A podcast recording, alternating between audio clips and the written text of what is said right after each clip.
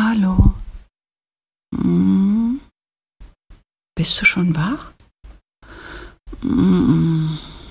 Hey, heute ist Dienstag. Aufwachen kommt.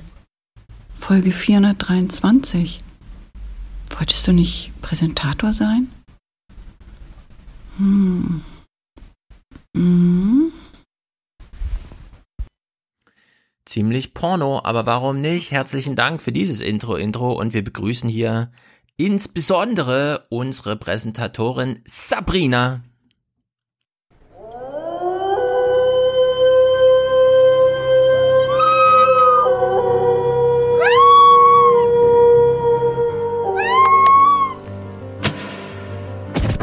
I'd like to talk about who we're running against. A billionaire who calls women fat broads and horse faced lesbians. And no, I'm not talking about Donald Trump. I'm talking about Mayor Bloomberg. Non disclosure agreements. Uh, how many is Let me that? finish. How many is that? None of them accuse me of doing anything other than maybe they didn't like the joke I told. Brother Bloomberg is a neoliberal gangster. Should you have earned that much money? Yes, I worked very hard Yeah. for it. Two thirds of all voters said they were uncomfortable with a socialist candidate for president. What do you say to those voters, sir? What was the result of that poll? Who was winning?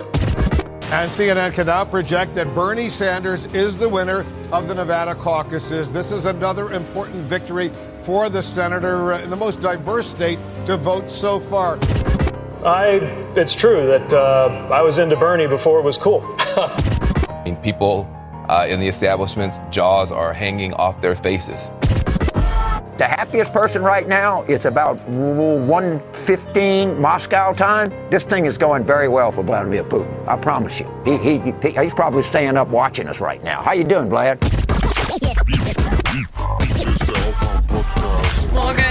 Guten Morgen. Hallo. Hallo, guten Morgen. Ich freue mich auch über die starke Unterstützung meiner Heimatverbände Vorpommern, Greifswald und der Mecklenburgischen Seenplatte und natürlich jetzt auch auf das weitere Rennen und bin zuversichtlich, bei den Kreisverbänden vor Ort gute Ergebnisse zu erzielen. Wake up and clear your brain. Time to listen to what people are saying. Government is lying again, and the media is acting insane. Feels so good just stay in bed and ignore the talking heads, but Wenn ähm, bestimmte Politiker in deutschen Parlamenten bestimmte Dinge sagen, ähm, dann wird das von einem Großteil der deutschen Bevölkerung, Gott sei Dank, Gottlob, als unanständig begriffen. Aber von dem migrantischen Teil der Bevölkerung wird es als Bedrohung begriffen, weil die gemeint sind, weil wir gemeint sind. Hm. Guten Morgen. Damit hat er wohl recht. Und wir sind leider alle abgelenkt, weil hier ist überall Horse Race. Überall auf allen Kanälen ist Horse Race. Ja, in Berlin, in Schwerin, in Amerika. Ja. Während wir das hier aufnehmen, läuft gerade die 66. Minute der Vorstellung Laschet Spahn. Mhm. Es ist also nicht das Team Laschet Merz, wie Albrecht meinte, den wir hoffentlich demnächst dann hier zu sprechen. Ist der gerade auf äh, Welt TV oder was? Keine Ahnung. Ich gucke hier, ich habe Phoenix noch nebenher laufen. Ich bin so ein bisschen abgelenkt. Na gut, Aber- gut, dass ich mich gestern dagegen entschieden habe, in die BBK zu gehen, um mir dieses Rennen zu geben. Ja, vor allem, ähm, als die das angemeldet haben, irgendwann 6.30 Uhr morgens oder so, keine Ahnung, Ja. haben wir alle noch Da war nur. Spahn. Da war nur Spahn. Also ich habe ich hab heute Morgen eine E-Mail bekommen und so, hä? Okay, Spahn. Mhm. Ja. Okay, cool. Da war nichts von Laschet. Äh, Spahn super diszipliniert, sehr professionell. Laschet verrennt sich manchmal, hat schon von irgendwelchen Ticketpreisen bei der Bahn gesprochen. Bisschen zu detailliert. Er will doch nicht Mayor von South Bend werden, sondern Bundeskanzler. Aber gut, also das, das ist doch. Das ist State of the Horse Race ist gut. Naja. Das heißt, äh, Armin Laschet ist der Pete Buttigieg. der Deutschen. Ja. Äh, Merz hat keine Chance. Merz ist raus. Meinst du? Aber jetzt noch einen Rückzieher zu machen, wäre auch peinlich, glaube ich. Ja, der kommt ja danach. Das ist ja lustig. Also eigentlich äh, wäre es lustig zu wissen, ob Merz schon da steht, quasi im, im Saal und Mhm. zuhört oder so. Merz hat sich irgendwo eingebucht, so eine zwei Ecken um die, musste um zwei Hausecken fahren. Wissen ja, wie es ist, man will vorfahren. Das Problem ist nur, Merz hat natürlich wieder das gleiche Ding wie das letzte Mal in äh, Vorbereitung, nämlich einfach in einer Viertelstunde sagen, was Sache ist, in der Hoffnung, dass dann nichts weiter passiert an dem Tag. Nur Ja, glaube ich nicht. 11 Uhr, wenn er da auftritt, die Kann er sich nicht leisten. die haben jetzt schon 68 Minuten Content produziert, wie man so schön Ja, sagt. aber zu zweit. Und er sagt sich, ich mach's, ich mach dreiviertel Stunde Content alleine. Mhm. Naja, wir sind jedenfalls auch ein bisschen später wegen technischer Probleme, deswegen sage ich dir noch, dreh noch mal dein Gain von deinem Mikro ein bisschen höher. Dann können wir dich alle gut verstehen. So jetzt? Oh, das war zu viel. Die Hälfte davon. So jetzt? Ja, das ist gut, sehr gut. Pass auf, lass uns doch mit diesem Horse Race kurz anfangen. Welchem? Ich habe ich hab ein, ein Aufwachen All-Time-Highlight, was ich, also glaube ich jedenfalls. Das deutsche Horse Race. Deutsches Horse Race. Äh, sogar äh, deutsches mit lokalem Horse Race. Weil was passiert, wenn Friedrich Merz und Philipp Amthor auftreten? Ja, hab dann, sind ja, dann sind ja zwei Vorsitzenden zusammen. Ich habe nur Fotos gesehen. Gibt's Videos oder was? Ja, ja bitte pass auf. Ah, großer Gott. Es gibt Videos. Das ist scheißegal, das ist einfach nur so Anmoderationskram. Äh, äh. Jetzt kommt gleich eine Schalte. Und wir haben in 423 Folgen Aufwachen Podcast so eine Schalte noch nie gesehen. Ich will jetzt mal nichts verraten. Du musst uns gleich äh, erklären, was man noch sieht, neben dem, was unsere HörerInnen eh hören. Ein Heringsessen, das veranstaltet die CDU in Ueckermünde traditionell am Rosenmontag. In diesem Jahr ist die Aufmerksamkeit besonders hoch. Nicht nur, weil Philipp Amthor dort Vorsitzender des Stadtverbandes ist und er möchte ja CDU-Chef im Land werden, sondern auch, weil noch jemand Interessantes gekommen ist in diesem Jahr. Friedrich Merz. Der ehemalige Fraktionschef der CDU im Bundestag ist gekommen. Philipp Amthor hat ihn schon erwartet, und zwar als Hauptredner beim Heringsessen. 120 schöner Gäste und Journalisten sind gekommen. Die beiden, Amthor und Merz, verstehen sich gut, sind beides Juristen und wollen mehr erreichen in der Partei. Wo Juristen? Mhm. Sind, nicht. Juri sind nicht Juristen, sondern Mhm. wo Juristen. Aber jetzt geht's los, pass auf. Für uns in Ueckermünde ist Klaus Göbel. Friedrich Merz hat vor einigen Minuten gesprochen. Klaus, was hat er denn gesagt?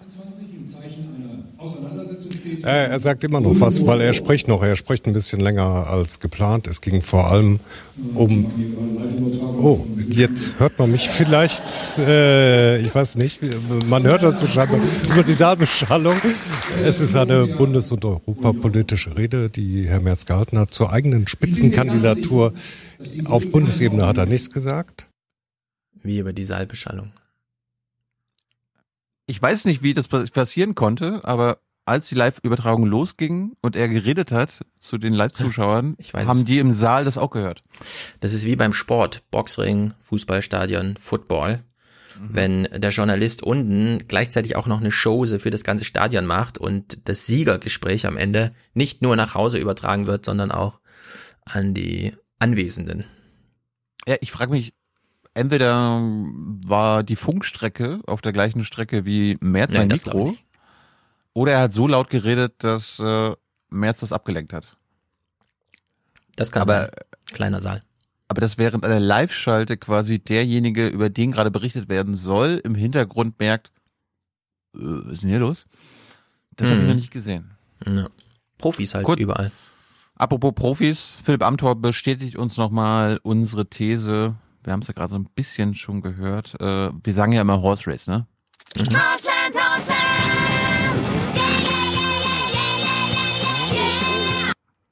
Ich freue mich auch über die starke Unterstützung meiner Heimatverbände Vorpommern-Greifswald und der Mecklenburgischen Seenplatte und natürlich jetzt auch auf das weitere Rennen und bin zuversichtlich, bei den Kreisverbänden vor Ort gute Ergebnisse zu erzielen. Das weitere Rennen. Mhm. Na gut. Er weiß, wo er sich drin verfangen hat. Er ist gerade auch in den Primaries, aber bei den Kreisverbänden in MV. Mhm. So wie Spahn und Laschet gerade auch in den Ja. Kreis, äh, in den Primaries stecken. Es gab danach noch, es, es, es war lustig, es gab danach nochmal eine Schalte und der, äh, das ist ja der Chefreporter der ist NDR NV oder NDR MV Politik oder so weiter. Er war dann unsicher.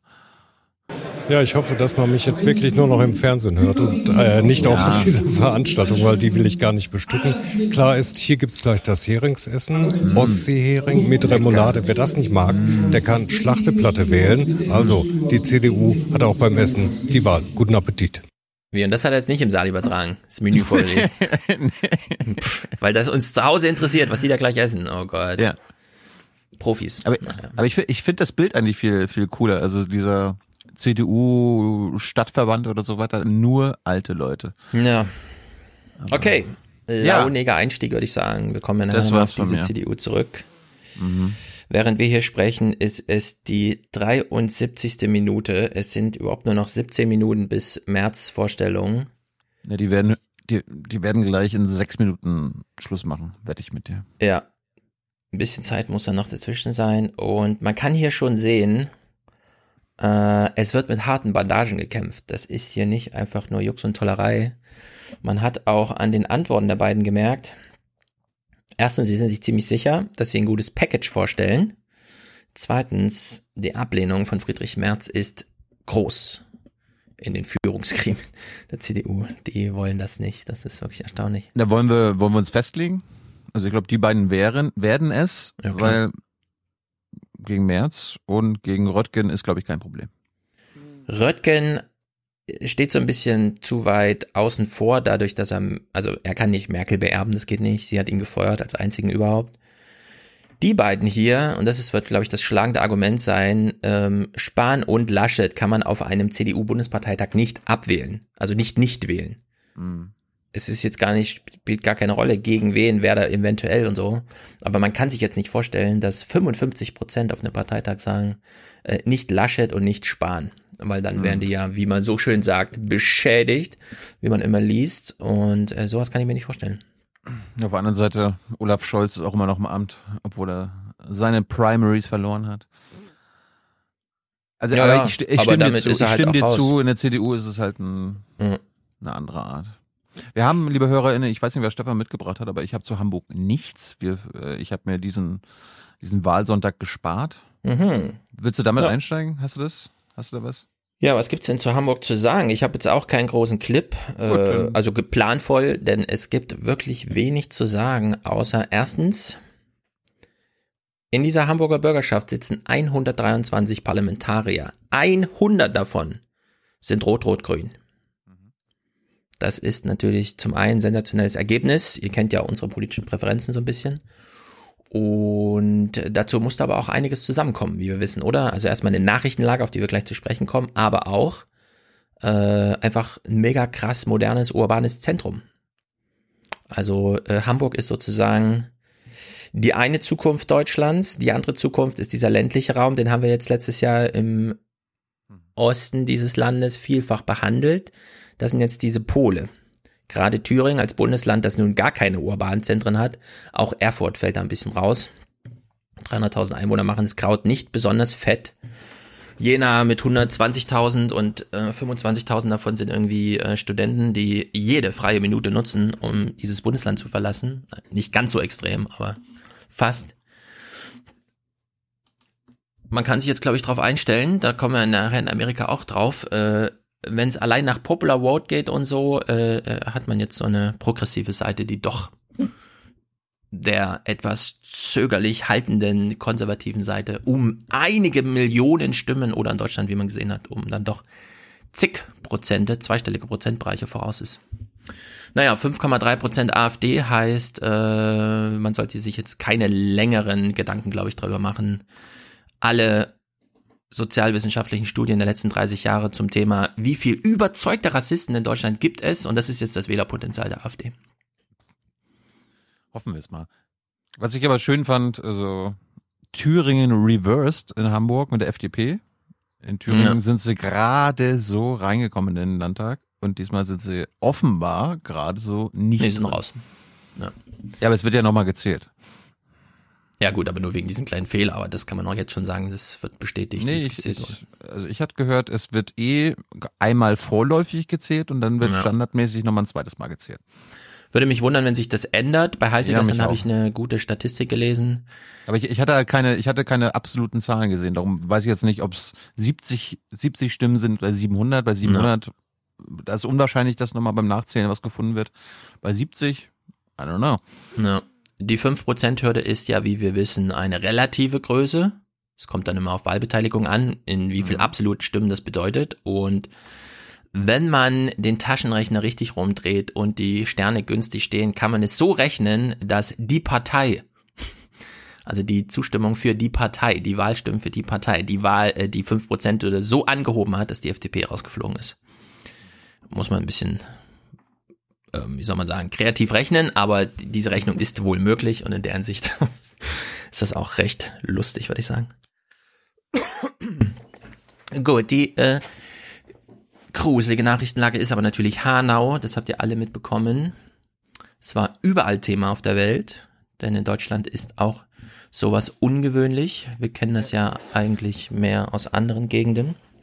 Wir, hatten- wir hatten uns letzte Woche verabredet, dass äh, du mal, also ich gucke die Debatte und den ganzen Wahlkampf und du guckst PBS Mhm. News Hour, quasi das Heute-Journal in Amerika, was aber deutlich weniger gucken, weil es PBS ist und nicht ABC, also die privaten. Ja, weil es auch langweiliger ist und eine Stunde lang geht und äh, es ist jetzt keine besonders Ja. gute Nachrichtensendung. Man das, ist, das, war- das war ja genau der Punkt, das solltest du mal herausfinden. Aber die haben auch über Hanau berichtet. Naja, die haben nicht wirklich über Hanau berichtet, sondern in Amerika kannst du davon ausgehen, Schießerei mit zehn Toten ist dort äh, sowieso Standardnachrichtenlage, das hast du da einmal die Woche. Daily Vielleicht nicht Business. zehn, aber so drei oder vier. Erschossene Kinder hast du da jeden Tag und zwar dutzendfach, die einfach aus Versehen erschossen werden, weil irgendwo Waffen rumliegen. Weshalb die einfach aus diesem Global News Network irgendwas, kennen wir ja so ein paar, ähm, sich einen Beitrag bestellt haben. Der hatte dann auch Bilder von vor Ort, erstaunlicherweise, und das ist eben der Blick von außen, kommen dann anders als hier wirklich nur die Opfer zur Sprache oder äh, sozusagen in Repräsentation ähm, Peer Group Member, also Minderheiten, äh, denen man das sozusagen auch ansieht, dass sie Opfer sind, die werden dann in O-Ton da ähm, verarbeitet. In der Hinsicht ist es ein bisschen anders als diese, dieser deutsche Blick, der da immer drauf ist, der dann immer gleich ähm, eine Anne-Will-Sendung macht, wo nun wirklich nur ein Vertreter äh, einer rassistisch bedrohten, wie wir im Intro gehört haben, äh, Minderheit zu, zu zählen ist. Ja? Und der Rest ist halt wieder Menschen, die darüber sprechen, an, wobei man das auch eine Woche später hätte machen können. Ja? Die Opfersicht ist vielleicht nicht ganz so unentscheidend, aber in Deutschland ist es ja immer so ein bisschen, naja. Aber Anne Will haben sie zwei Fliegen mit einer Klappe. Quasi einen Journalisten, der gleichzeitig Migrationshintergrund hat. Ja, das ist halt sehr kühl durchkalkuliert, wie man so eine Sendung gestaltet. Der Hinsicht nicht so ganz gut. Man hätte das durchaus mal ein bisschen anders machen können. Naja, die Hanau-Lage ist jedenfalls so, dass man, und das ist wirklich erschreckend, dass sie andere Themen verdrängt. Und die Frage ist, welche eigentlich? Im beschaulichen ostfälischen Minden etwa gab es heute eine bemerkenswert große Demo gegen rechts.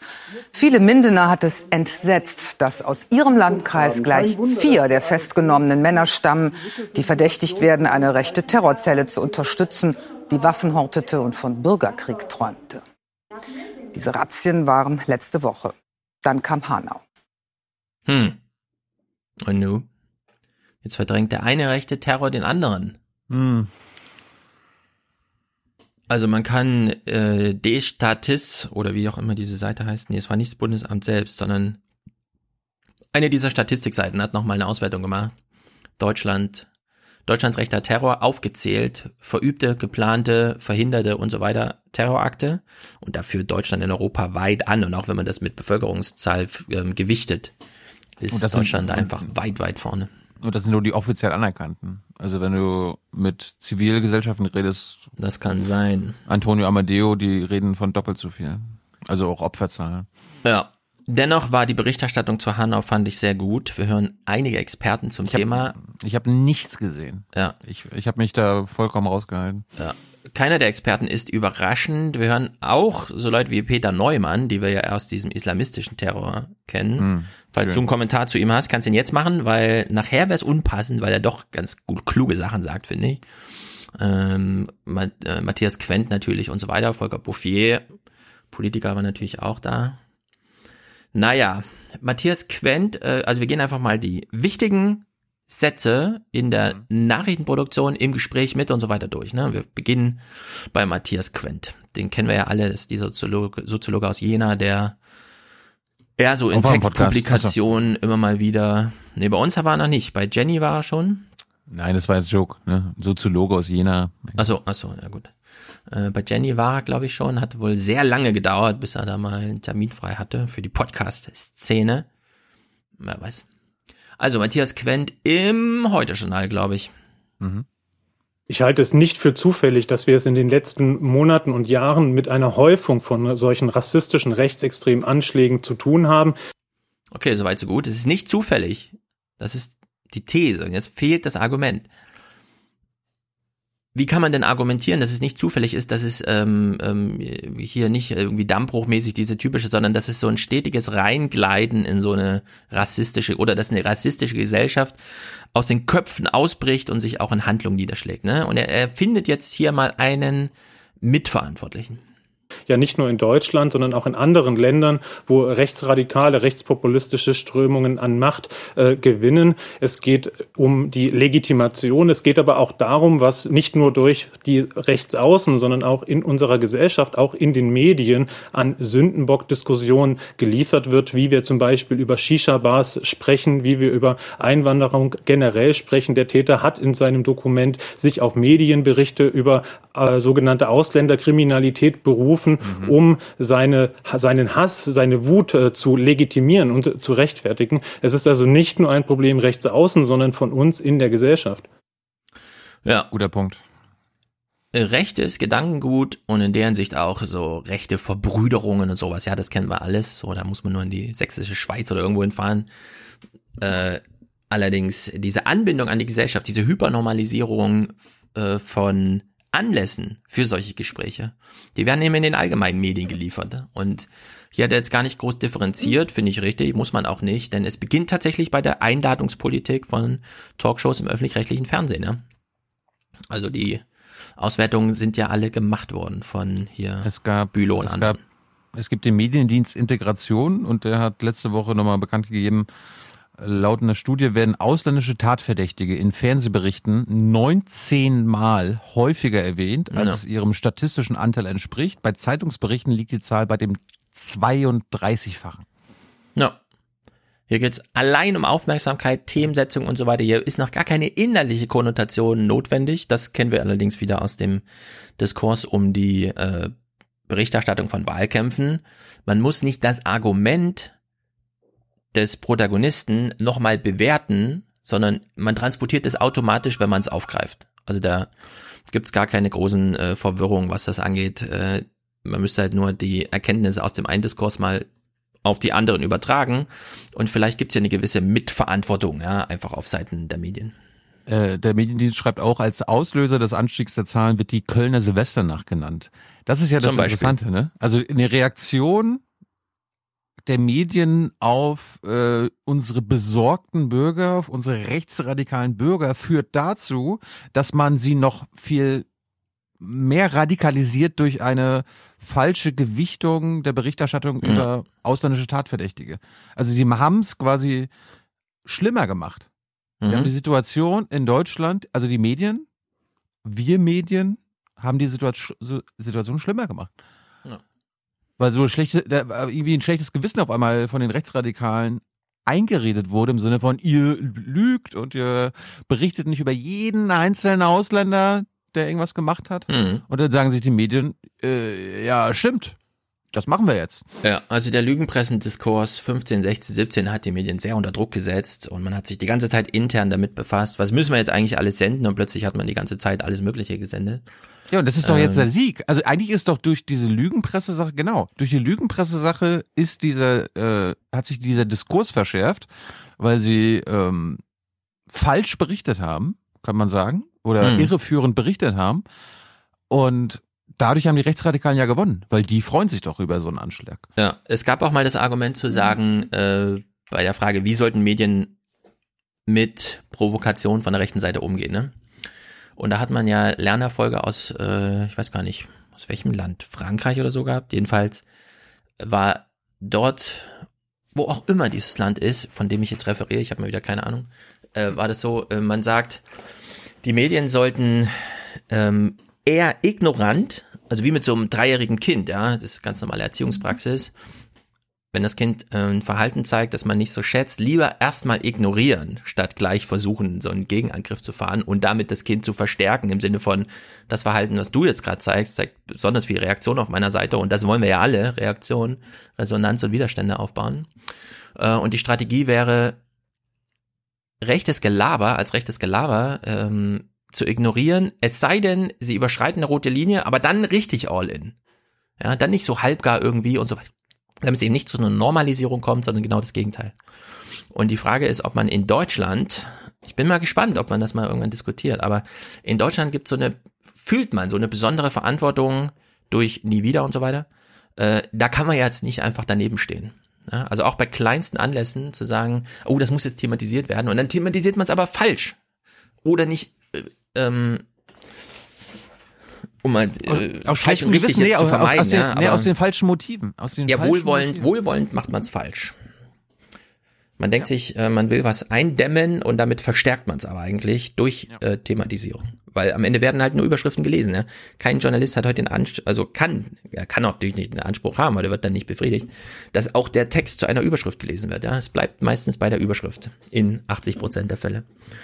Naja, da gibt's jedenfalls einige Probleme. Jedenfalls fand ich es interessant, ja, dass Matthias Quent zuerst die Medien ansprach, bevor er dann auf die AfD zu sprechen kam.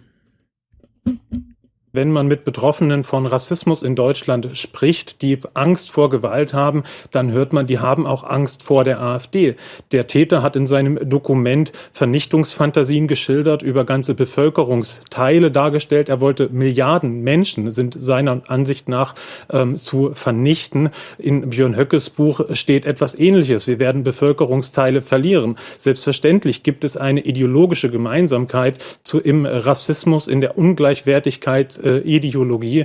Wenn man dem Sumpf austrocknen will, dann darf man nicht die Frösche fragen. Insofern ist das äh, die, die Meinung der AfD zu diesem Fall aus meiner Sicht relativ unerheblich. Im Vordergrund sollte stehen, wie es den Betroffenen geht, was das mit der Gesellschaft anrichtet. Drain the swamp. Auch hier gibt's wieder so eine Analogie. Ähm, wenn im Bus ein sehr großer, gefährlich aussehender Mann kleine Mädels irgendwie angreift, sie anschreit, keine Ahnung und so, ne?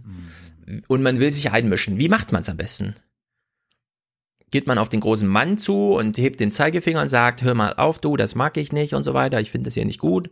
Oder nimmt man sozusagen äh, die Opfer so richtig an den Arm und zieht sie aus der Situation raus unter Ignorierung desjenigen, der angreift, damit der nämlich entscheiden muss, ja, will ich jetzt ähm, sozusagen mein, meine Ziele erweitern, ja, will ich mich jetzt mit dem ganzen Bus anlegen, auch mit demjenigen, der hier gerade jemandem hilft, oder ähm, ja, sage ich einfach, okay, gut, dann habe ich halt hier, muss ich jetzt zurückstecken. Also natürlich sehr knifflige Situation in diesem Moment, aber dass Matthias Quent hier nochmal drauf Wert legt, wenn sowas wie in Hanau passiert, ja, dann fragen Sie nicht bei der AfD an, wie Sie das finden, Herr Gauland, und ob jetzt äh, Rassismus eine Verschwörungstheorie ist oder der ganze Scheiß, der jetzt da vermeldet wurde, sondern die Meinung von Hanau, äh, zu Hanau, von der AfD, die ist bekannt.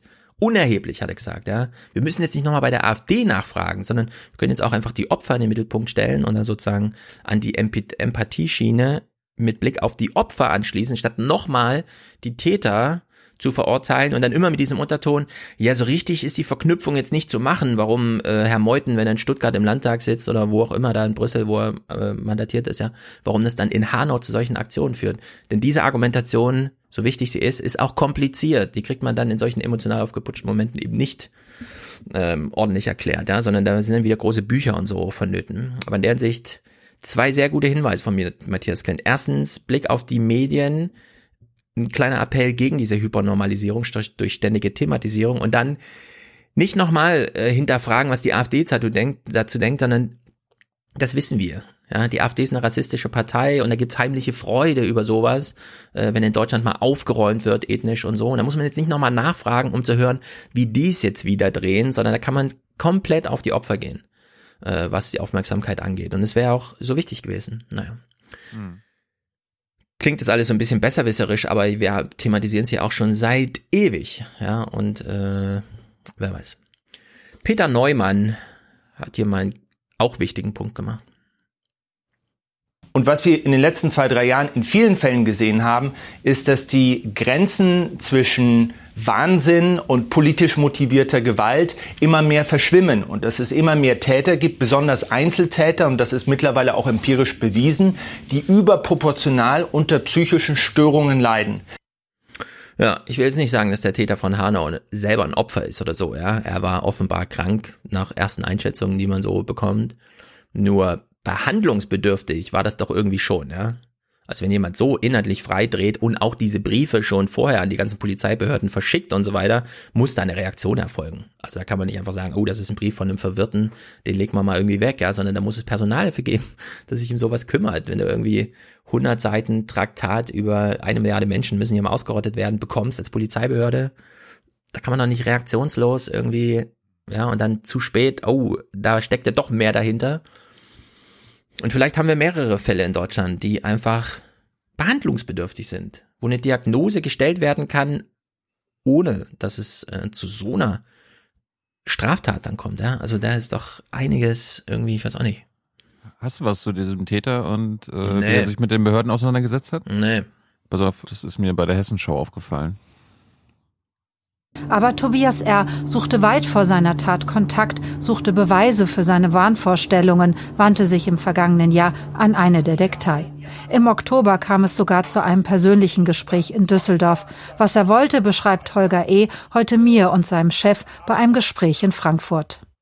Brauchte von uns unsere Mitarbeiter BND oder MAD oder am besten noch Verfassungsschutz oder am besten noch Frau Merkel wir sollten ihm den Kontakt ermöglichen und sollten ihm Telefonnummern geben. Er fing dann auch sofort an und hat mir also seinen Werdegang von Kindesbeinen an erzählt und hat auch Passagen aus diesem Manifest heraus mir vorgelegt. Tobias R. wandte sich auch an den Generalbundesanwalt in Karlsruhe wegen seiner Angst vor einer Geheimorganisation und nicht nur dort suchte er die Aufmerksamkeit. Ich habe den Eindruck, er hat sich auch an Landesstaatsanwaltschaften gewandt und nach meinem Eindruck auch mit hessischen Behörden umfangreichen Schriftverkehr äh, geführt. Nach meinem Eindruck hat er das, was ihn beschäftigt hat, dass es eben eine Verfolgung, eine geheime Macht, irgendetwas äh, Komisches gibt, was ihm nachstellt, mit zahlreichen Behörden äh, besprochen. Ja. Hm. Ja, es gibt sehr viel verlorene Seelen in dieser Welt und äh, sehr viele in Amerika hören jetzt zum Beispiel diesen neuen Bannon-Podcast, diesen War Room 2020. In der Ausgabe von gestern, ja. Corona ist Ausbruch der negativen Seite der Globalisierung und da muss man doch jetzt aber echt was tun und so weiter, ja. Die geheimen Mächte der Globalisten haben uns irgendwie Corona beschert, die sind schuld. Äh, also man kann sich jetzt an alles anknüpfen, ja, man kann an jedes Ereignis, das irgendwie die massenmedial gespielt wird, kann man jetzt äh, anknüpfen, um da solche Theorien durchzuprügeln. Peter Neumann hat dann noch einen zweiten Punkt gemacht, nämlich ähm, Umgang der Sicherheitsbehörden, aber auch darüber hinaus. Ja, kann man ja auch fragen, mit wem müssten Sicherheitsbehörden eigentlich künftig mal zusammenarbeiten, ähm, um mit schwachen Signalen umzugehen. Und die Forderung ist ganz klar, wir müssen diese schwachen Signale ernster nehmen und besser interpretieren können und natürlich danach handeln. Das ist unglaublich schwierig, aber das ist unsere einzige Chance bei diesen sogenannten Einzeltätern. Ja, wenn du allerdings jeden fünften Studenten in Deutschland mit einer depressiven Phase irgendwann in seinem Studium hast, ja, da ist natürlich die Frage, wie fängt man das überhaupt noch auf? Also sehr viele Menschen fallen ja hier gerade ins Bodenlose dieser Gesellschaft. Ja, das ist ja, das ist ja auch ein Grund, warum die Antwort auf Rechtsradikalismus und Rechtsextremismus in der Gesellschaft nicht sein kann, die Leute zu unterdrücken, sondern du musst das Leben aller besser machen, damit quasi die Grundlage für den Hass und so weiter weggeht. Man muss sich jedenfalls sehr viele Gedanken machen ähm, und äh, strukturelle Lösungen finden, anbieten zumindest. Und dieses gefühlsduselige Reagieren der Politiker, ja, das wird auch so langsam unerträglich. Wir haben in Amerika schon den Diskurs. Wenn sowas passiert, dann kommen wieder Hope and Prayers und alle regen sich darüber auf, dass eben nur das kommt. Und in Deutschland nähern wir uns auch so einen Punkt, wo ich auch sagen würde, das nervt so langsam. Hier hören wir mal Volker Bouffier. Wir sind gegen Hass. Ja, und man hat noch ähm, so Klaviermusik, glaube ich, drunter gelegt, ja. Also das ist mhm. alles ein bisschen zu viel. Ja. Wir werden keinen Millimeter preisgeben dieser freiheitlichen Demokratie. Nicht nur heute, nicht nur in Hanau, sondern immer und überall. Oh, das ist aber schon emotional manipulierend. Ja. Ja, das ist einfach bla bla, würde ich sagen. Ich, ich will sowas nicht mehr hören. Das, also das ist keine äh, ausreichende Antwort. Das reicht Der nicht Mann- mal in der Situation, finde ich. Der, der Mann müsste eigentlich in den letzten Tagen richtig äh, Rede und Antwort stehen, weil sein, Ja. Verfassung, sein Verfassungsschutz Mhm. äh, sorgt unter anderem dafür, dass die NSU-Morde nicht aufgeklärt werden. Ja, das haben sich viele gedacht, zum Beispiel Karin Mioska und die hatte Peter Beuth, also sein Vorgänger im Amt des Innenministeriums, ähm, äh, zu Gast, der nun auch seine Partei, ja, also redet quasi mit ihm sozusagen äh, genau darüber. Wir haben doch allein beim NSU-Untersuchungsausschuss nicht genug Informationen über die Netzwerke militanter Rechtsexperten. Ihre Behörden halten die Akten immer noch größtenteils unter Verschluss. Verstehen Sie, dass viele Ihren Behörden nicht trauen? Nein, ich kann das nicht verstehen, weil die ähm, äh, unter der, der Untersuchungsausschuss im Hessischen Landtag die Akten ähm, der, des Landesamtes äh, zur Verfügung gestellt bekommen hat. Es gibt einen mehr, mehrere hundert Seiten umfassenden Abschlussbericht. Wir ähm, haben ähm, uns äh, sehr darum bemüht, dass wir auch die Erkenntnisse aus den äh, Untersuchungsausschüssen ähm, und die, die Empfehlungen bei uns in unseren Behörden entsprechend umgesetzt haben. Wir haben in den letzten Jahren unglaublich viel gemacht, weil wir äh, den Rechtsextremismus als eine besondere Gefahr erkannt haben. Und ähm, deswegen macht es umso betroffener, dass äh, eine solche Tat heute wieder geschehen ist. Das ist krass. Ja. Das ist Das ist so die, dieses ähm, CDU-Kultusministerium sitzt in der Bundespressekonferenz, wird gefragt, ja, was ist denn jetzt beim Thema Bildung? Äh, hier werden ja einfach nur die Dynastien mäßig durchgereicht, die Privilegien, ja, ähm, Herkunft spielt die größte Rolle überhaupt. Dann sagen die, also wenn Sie noch ein Zaubermittel kennen, wir haben jetzt alles probiert und es tut uns wirklich leid, dass es immer noch so krasse Werte gibt in Deutschland. Thema Bildung, Europa, Klima, rechter Terror, Verkehr in Deutschland, ja, wo die CDU und die CSU seit 15 Jahren hier durchregieren, sind wir wirklich bankrott mittlerweile. Ja, und ich meine, er hat gerade gelogen. Und Das zwar äh, krass gelogen mit der NS, äh, NSU-Aufklärung. Ja. Dass dort Akten geliefert wurden und äh, Zeugenaussagen verweigert wurden. Ja, es wurden erstens Zeugenaussagen verweigert, äh, es wurden Akten geschwärzt und es Mhm. werden Akten äh, weggesperrt, die nur Ja. nicht mal die Parlamentarier sehen können. 120 Jahre lang darf kein Wissenschaftler und kein Parlamentarier in die NSU-Aufarbeitungsakten von Hessen schauen, ja. Und das ist einfach, äh, und das Ich so glaub, zu die haben- verteidigen, ja. Ein paar Tage nach Hanau ist einfach Mhm. katastrophal. Ich glaube, die haben es auf 80 Jahre oder so jetzt gekürzt. Ja, damit, damit, Alles damit, über 40 Jahre ist unendlich. Damit deine Enkel da mal reingucken Ja. können, Stefan. Ja, also wir haben hier ein echtes, schwer, schwerwiegendes Problem mit der CDU und sie muss sofort raus aus diesen Ja, haben- Regierungen. Ja, wir haben rechte Netzwerke, die immer noch geschützt werden. Weil Ja. Anders ist es ja nicht zu erklären. Hm, Georg Maskulo, als würde er reagieren hier auf Peter Beuth. Der hessische Innenminister hat ja gerade deutlich zu machen versucht, dass er alles in seiner Macht Stehende zu tun versucht, um Schutz zu ermöglichen für Opfer einer solchen Tat und um solche Verbrechen zu verhindern. Hat er recht? Nein, das hat er leider nicht. Und es ist ja auch nicht die erste Tat, die wir erleben, sondern in weniger als neun Monaten haben wir jetzt drei solcher äh, Taten äh, gesehen. Und ich glaube, dass zur Fairness gehört, dass die Sicherheitsbehörden heute sehr viel versuchen, um gegen rechts entschiedener vorzugehen. Ich glaube, seit ungefähr einem Jahr gilt ganz klar die Parole für alle Sicherheitsbehörden, Augen rechts. Es gibt neue gesetzliche Befugnisse, es gibt Geld, es gibt Personal. Aber genauso wahr ist, dass das zu spät kommt und an vielen Stellen ähm, viel zu spät. Wir erleben ja, dass es im Internet Hass und Hetze nicht bekämpft worden ist, dass das straflos gestellt worden ist. Das ist im Grunde eine Entwicklung, die wir seit Jahren beklagen, in der die Regierung, Bund und Länder versprochen haben, zu handeln, dagegen vorzugehen. Und wir haben in diesem Bereich viel zu wenig gesehen.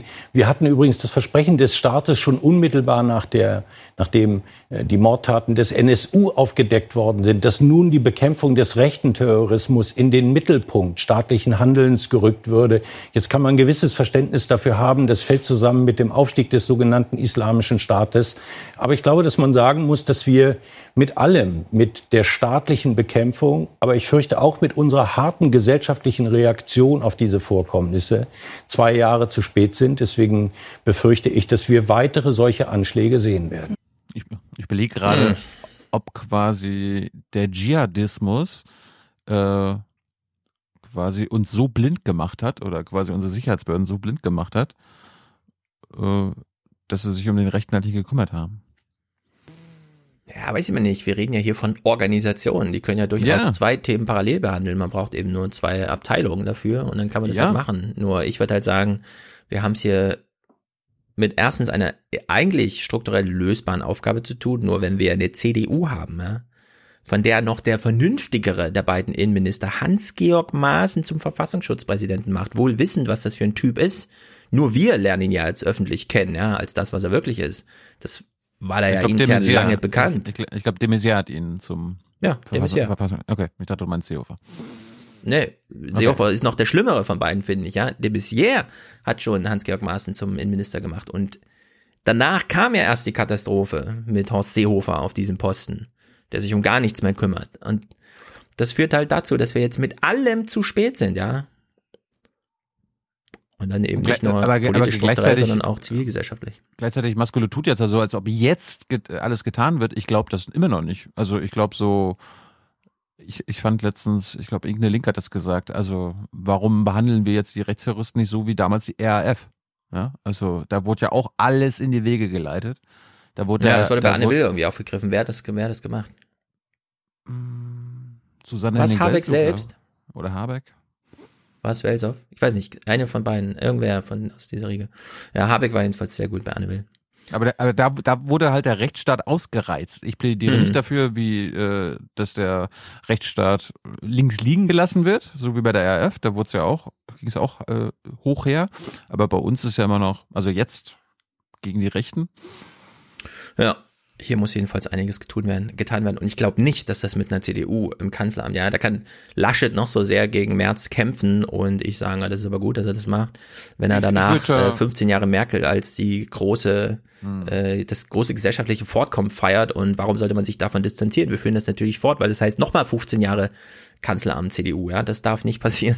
Ich würde da jetzt auch nicht nur die CDU äh, den, den schwarzen Peter geben. Natürlich, hast du vollkommen recht, aber auch die SPD. Ich meine, die SPD und die CDU stellen seit Jahrzehnten eigentlich alle Innenminister in Mhm. Deutschland. Entweder auf Bundesebene oder auf äh, Länderebene. Und Ja. ich glaube, ich, und ich glaube, der einzige, die einzigen, die es anders machen, ist es ja in Thüringen. Da gibt's ja den Stefan Kramer, der ist ja der Verfassungsschutzchef, der ist der Einzige, der es anders macht. Also die, Ja, die haben dann, die haben dann ein anderes Konzept. Ja, wobei man sagen muss, die in Thüringen ist halt damals die Linke an die Regierung gekommen, hat gesagt, wir holen uns jetzt den ehemaligen Generalsekretär des Zentralrats der Juden als Verfassungsschutzpräsident mit der einen Spezialaufgabe aufarbeiten, was das für ein Laden ist. Ja, also der wird natürlich auch gerade geführt und Ja, der hat aber da Aktionen und so, aber das an. ist vor Da allem mal ein. Aufarbeitungsding. Ja, ja ich, ich, ähm, ich kann jetzt nicht sagen, dass ich unzufrieden bin mit Haldewang bin als Verfassung Bundesverfassungsschutzpräsident. Äh, äh, alle, man sieht ihn halt nur, wenn er öffentlich Ja. kommuniziert, ja, aber das scheint mir erstmal ein ernsthafter Typ zu sein, der Also, auch das Problem bin- schon vor über einem Jahr erkannt hat und Gut, ich bin, handelt.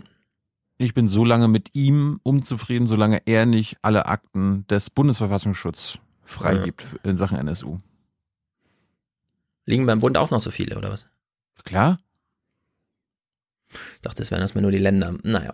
Es gab Bundestagsuntersuchungsausschüsse, es gab Landesuntersuchungsausschüsse in Hessen, in äh, Thüringen und so weiter. Ja.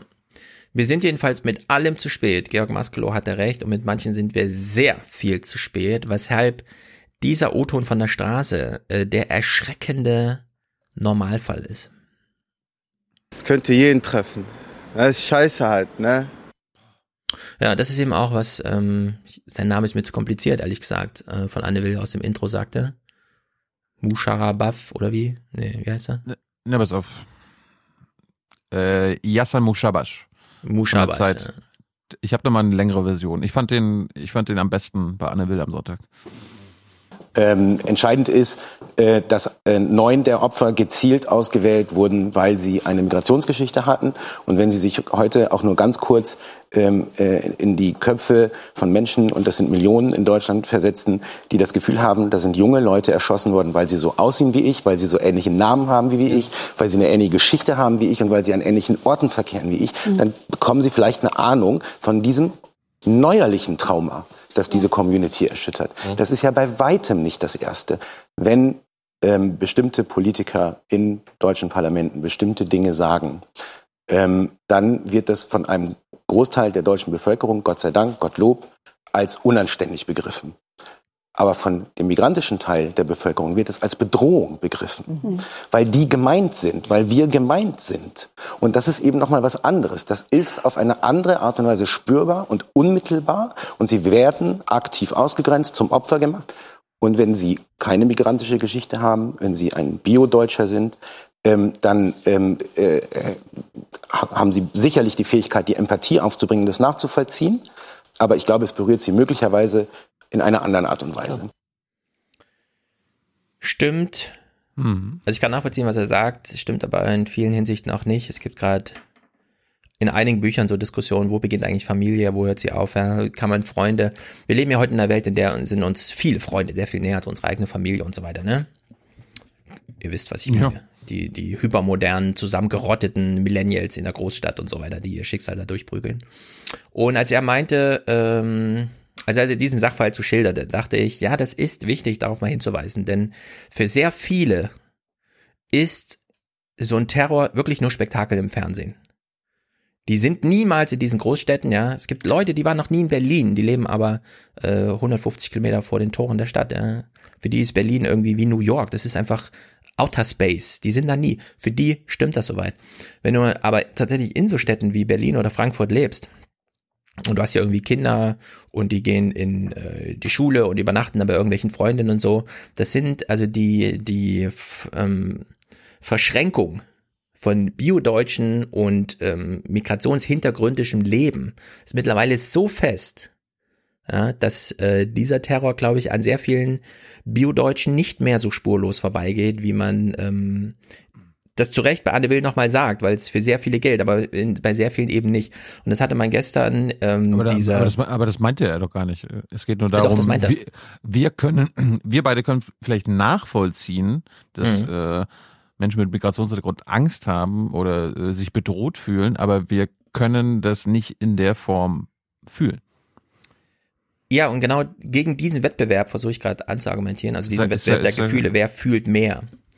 Es gab beispielsweise gestern. Nee, nee, nee, nee, nee, es geht, ist ja gefühlt, das ist ja, das ist ja was Subjektives, aber objektiv sind die ja bedroht im Gegensatz zu uns. Also du, du würdest nicht in die Kamera gerade sagen, ja, also ich muss, damit musst du jeden Tag rechnen, dass ich umgebracht werde. Das ist scheiße, ne? Würden wir beide nie sagen. Ja, genau, genau diesen Wettbewerb der Gefühle würde ich jetzt nicht mitspielen. Ich weiß aber, dass dir das wichtig ist, das so zu sagen. Nur ich äh, widerstehe dem jetzt trotzdem mit dem Argument von eben. Also ich weiß genau, was du meinst, Tilo. Nur ich will trotzdem ein bisschen dagegen halten. Es gab gestern hier in Hessen einen Anschlag auf einen Karnevalsumzug. Da ist ein Mann mit seinem Mercedes einfach mal richtig mitten in die Menge reingefahren. Es gab zum Glück keine Toten, 30 Verletzte, ein Drittel davon Kinder während alle gerade Karneval und Fasching gefeiert haben. Wir auch. Überall. So, das war sozusagen ein Anschlag, wo man denkt, ein Karnevalsumzug, das könnten auch wir alle sein. Ja? In, am Sonntag war in Frankfurt großer Karnevalsumzug, das ist genau wie bei den Weihnachtsmärkten, alle können betroffen sein. Und wir haben jetzt so eine Lage, dass wir, ähm, also dass es wirklich Anschläge auf uns alle sind. Die einen äh, machen irgendwie rechten Terror und die, ja, die suchen sich die Shisha-Bar, wo wir, und das ist eben auch wieder, äh, da müssen wir auch mal drüber nachdenken, warum gibt es so viele Shisha-Bars oder warum sind sie so, ähm, wie soll man sagen, so deutlich gekennzeichnet, weil ähm, Menschen mit Migrationshintergrund sich in Großstädten sehr viel wohler fühlen, wenn sie unter sich sind, als, ne, weil es diese Integrationsangebote eben nicht gibt. In der Hinsicht muss man wieder sagen, Karneval ist immer noch, obwohl sehr, bei sehr vielen Karnevalsumzügen jetzt darauf geachtet wird, immer mit den deutlichen Signalen, äh, hier gegen Homophobie, Rassismus und so weiter, ja, dass es immer noch eine ziemlich weise Veranstaltung ist. Also auf einem äh, Komiteewagen siehst du vor allem äh, den plus 50-jährigen weißen Mann mit Übergewicht, ja, der nochmal seine Karnevalstradition durchprügelt. Da ist jetzt keiner mit Migrationshintergrund und die Mädels, die vor dem Wagen tanzen, sind jetzt auch nicht unbedingt äh, mit sichtbarem Migrationshintergrund. Nur die wurden eben gestern bei einem Karneval auch angegriffen. Und jetzt kann man ja sagen, Hanau und diesen Vorfall da in Hessen, das kennt man beides nur aus dem Fernsehen. Und was betrifft die Leute eigentlich mehr? Und in Frankfurt ist Hanau gewichtigeres Thema. Und es nimmt die Leute mehr emotional mit als der Anschlag auf den Karneval, den wir nun sozusagen auch ein bisschen gemeinsam äh, an unseren Handys erlebt haben. Ja? Und in deren Sicht äh, würde ich sagen, ähm, er hat recht, also Musha Barasch hat recht. Es gibt diese große Differenz. Nur, wir haben eben auch beispielsweise eine Diskussion über den Schutz von kommunalen Politikern. Und die fühlen sich auch alle bedroht und die werden auch von der AfD also wirklich konkret bedroht. Und man sollte jetzt, finde ich, glaube ich, nicht in so eine Gefühlsolympiade irgendwie, wer ist am meisten betroffen, weil, und das muss man auch sagen, bei, wenn Hanau, wenn da ähm, junge Menschen erschossen werden, wir wissen, das sorgt immer für Trauer und Trauma in, auch in dem sozialen Umfeld natürlich, ja. Also für jedes Todesopfer, das da zu beklagen ist, gibt's 20 Leute in tiefer Trauer einfach. Und bei den Menschen, die da trauern, kann man nicht einfach sagen, ähm, das sind überwiegend, äh, ist es die Familie, sondern das sind auch viele Freunde und Klassenkameraden, ja, die genauso emotional damit genommen werden. In deren Sicht ist Deutschland da schon sehr viel weiter, glaube ich, was diese Verquickung einfach angeht. Und deswegen war es auch super wichtig, dass ähm, Habeck gestern nochmal so Statements gemacht hat bei Anne Will oder am, am Sonntag nochmal durchscheinen zu lassen. Nur weil jemand wie Stefan Brandner die ganze Zeit mit einer Deutschlandfahne rumrennt und einen Anspruch erhebt, ist das nicht das Deutschland. Ja? Das Deutsch, die greifen Deutschland an. Die Nazis, die Rechtsradikalen, die Rassisten, die AfD, die greifen das Deutschland an, die verteidigen es nicht. Und nur weil die das behaupten, ist es immer noch nicht wahr. Und da muss so eine neue Gewichtung stattfinden.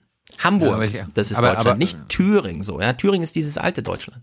Aber Gewichtung ist ein gutes Stichwort. Ich finde es trotzdem, man sollte, wenn man sagt, das war ein Anschlag auf uns alle, sollte man das sagen, nachdem gesagt wird, das war ein Anschlag auf unsere äh, Mitbürger mit Migrationshintergrund. Ja, also auf die war es ein Anschlag, auf mhm. die mit äh, Ausländerhintergrund, ja, die als Ausländer äh, gesehen werden von diesen Nazis. Und dann war es, weil sie zu uns gehören und Teil von uns sind, natürlich auch ein An äh, Anschlag auf uns alle, aber nicht so wie manche zuerst damit anfangen, Anschlag auf uns alle und dann. Ja, finde ich auch. Nur es gibt eben äh, Walter Lübcke, ähm, auch hier ähm, Anders Breivik und so, ja. Ähm, die Vertreter. Ja, das ist, das ist ja jetzt, das ist ja genau, äh, es wird halt noch extremer bei den Rechtsextremisten oder bei diesen Terroristen, die jetzt quasi äh, nicht nur die Menschen mit Migrationshintergrund als Problem sehen, sondern auch noch die Menschen, die diese Menschen unterstützen. Genau, die als Verräter an Deutschland gelten zum Beispiel. Genau. Ja, und die sind äh, auch bedroht. Und ehrlich gesagt, ich mache mir auch Gedanken, ja, um es, äh, wir kennen alle diese Aktivisten, die rumrennen, Flücht, Flüchtlingsschiffe äh, steuern und äh, hier dann in Deutschland und so, ja. Und das ist einfach eine Bedrohungslage, die ist nicht akzeptabel. Und deswegen muss die CDU aus allen Ämtern da raus und dann muss jetzt, muss, muss man ordentlich gemacht werden. Und man braucht eben dieses auch zivilgesellschaftliche Reaktion und ich meine, Jens Spahn trat vorhin auf als Wer ruft denn an? Egal. Jens Spahn trat vorhin auf mit dem Spruch, ähm, wie ich vertrete einen weltoffenen Patriotismus. Mhm. Und die, so wie du reagierst, weiß ich, reagieren da viele. Nur vielleicht ist darüber mal nachzudenken, was das bedeuten kann. Denn ich würde das ungern alles der AfD übergeben, ja, dass die sich weiterhin als die Verteidiger Deutschlands, was ist dieses Deutschland? Ja, und welche Rolle spielt eigentlich der Normalbürger da drin und nicht nur irgend so ein Schreihals. Deswegen dieses Jens Spahn-Ding und so, ich fand das vorhin nicht allzu schlecht, muss man sich echt mal ein bisschen Gedanken machen vielleicht. So, und in diesem Sinne steigt dann auch ähm, hier Mehmet Kilic, ich kannte ihn gar nicht, er ist der Vorsitzender der Bundeszuwanderungs- und des, des Bundesun, äh, also Vorsitzender des Bundeszuwanderungs- und Integrationsrats in Deutschland. Und er macht auch nochmal einen gewichtigen Punkt. Die breite Mehrheit der Gesellschaft in der Mitte, diese demokratische Mitte, äh, schweigt weitgehend und das darf nicht sein. Äh, ich glaube, diese breite Mitte der Gesellschaft und demokratische Mitte muss hörbarer und sichtbarer werden. Ja. Und diese äh streitbare Mitte, die ist eben auch verunsichert. Sie weiß, ähm, beziehungsweise sie wird so unter Druck gesetzt von so Äußerungen wie deiner zum Beispiel. Nationalstaat ablegen, sofort weltoffen, global das Argument, du lebst jetzt Weltbürger und so weiter, ne? Äh, auf der anderen Seite sehen sie aber auch, ja, aber warum wähle ich denn dann Bundeskanzler? Ich dachte, wir, wir legen den Nationalstaat jetzt zu den Akten oder so, ne? Und das passt halt alles nicht zusammen und das muss jetzt mal wieder zusammengeführt werden. Hier braucht man einfach eine klügere Diskussion und nicht nur äh, ein fragendes Gesicht, wie du es gerade mit Absicht machst. Ich brauche Das Ziel, das Ziel ist, Deutschland zu überwinden. Das, äh, Deutschland ist ja nicht ja, das ist dein Ziel, aber das, äh, was ist das für ein Ziel? Deutschland überwinden. Ja, damit genau Nationalismus und äh, Fremdfeindlichkeit der Vergangenheit angehören. Na, aber was heißt denn Deutschland überwinden? Kein Bundeskanzler mehr wählen, weil er äh, Chef von Deutschland ist oder was? Also die, diese diese Zielsetzung Deutschland überwinden, die ist einfach, die Euro- schwebt zu sehr. Europäische Demokratie. Ja, europäische Demokratie. Das ist halt schwierig sowas. Ich finde sowas Ja, natürlich, natürlich ist es schwierig. schwierig. Ich, ich glaube auch nicht, dass wir das in unserem Leben hinbekommen, aber das muss das Ziel sein. Also eine Also noch- also- unlösbare Aufgabe, die wir in unserem Leben nicht hinbekommen, ist das Ziel, auf das wir hinarbeiten müssen. Unlösbar. Deutschland gibt's doch erst seit 1870. Also die paar Ja. Jahre schaffen wir auch noch. Da gibt's jedenfalls einiges. Solange der Nationalstaat noch da ist, sagt der Kilic hier genau das Richtige. Ja, das, äh, da sind wir uns ja völlig einig. Ja, ich meine jetzt auch bei dem nächsten Clip vor allem. Wir müssen äh, aufmerksamer werden gegenüber institutioneller Rassismus. Äh, Wir müssen viel aufmerksamer werden, was in Bundeswehr geschieht, was bei der Polizei geschieht, was bei den Ämtern geschehen.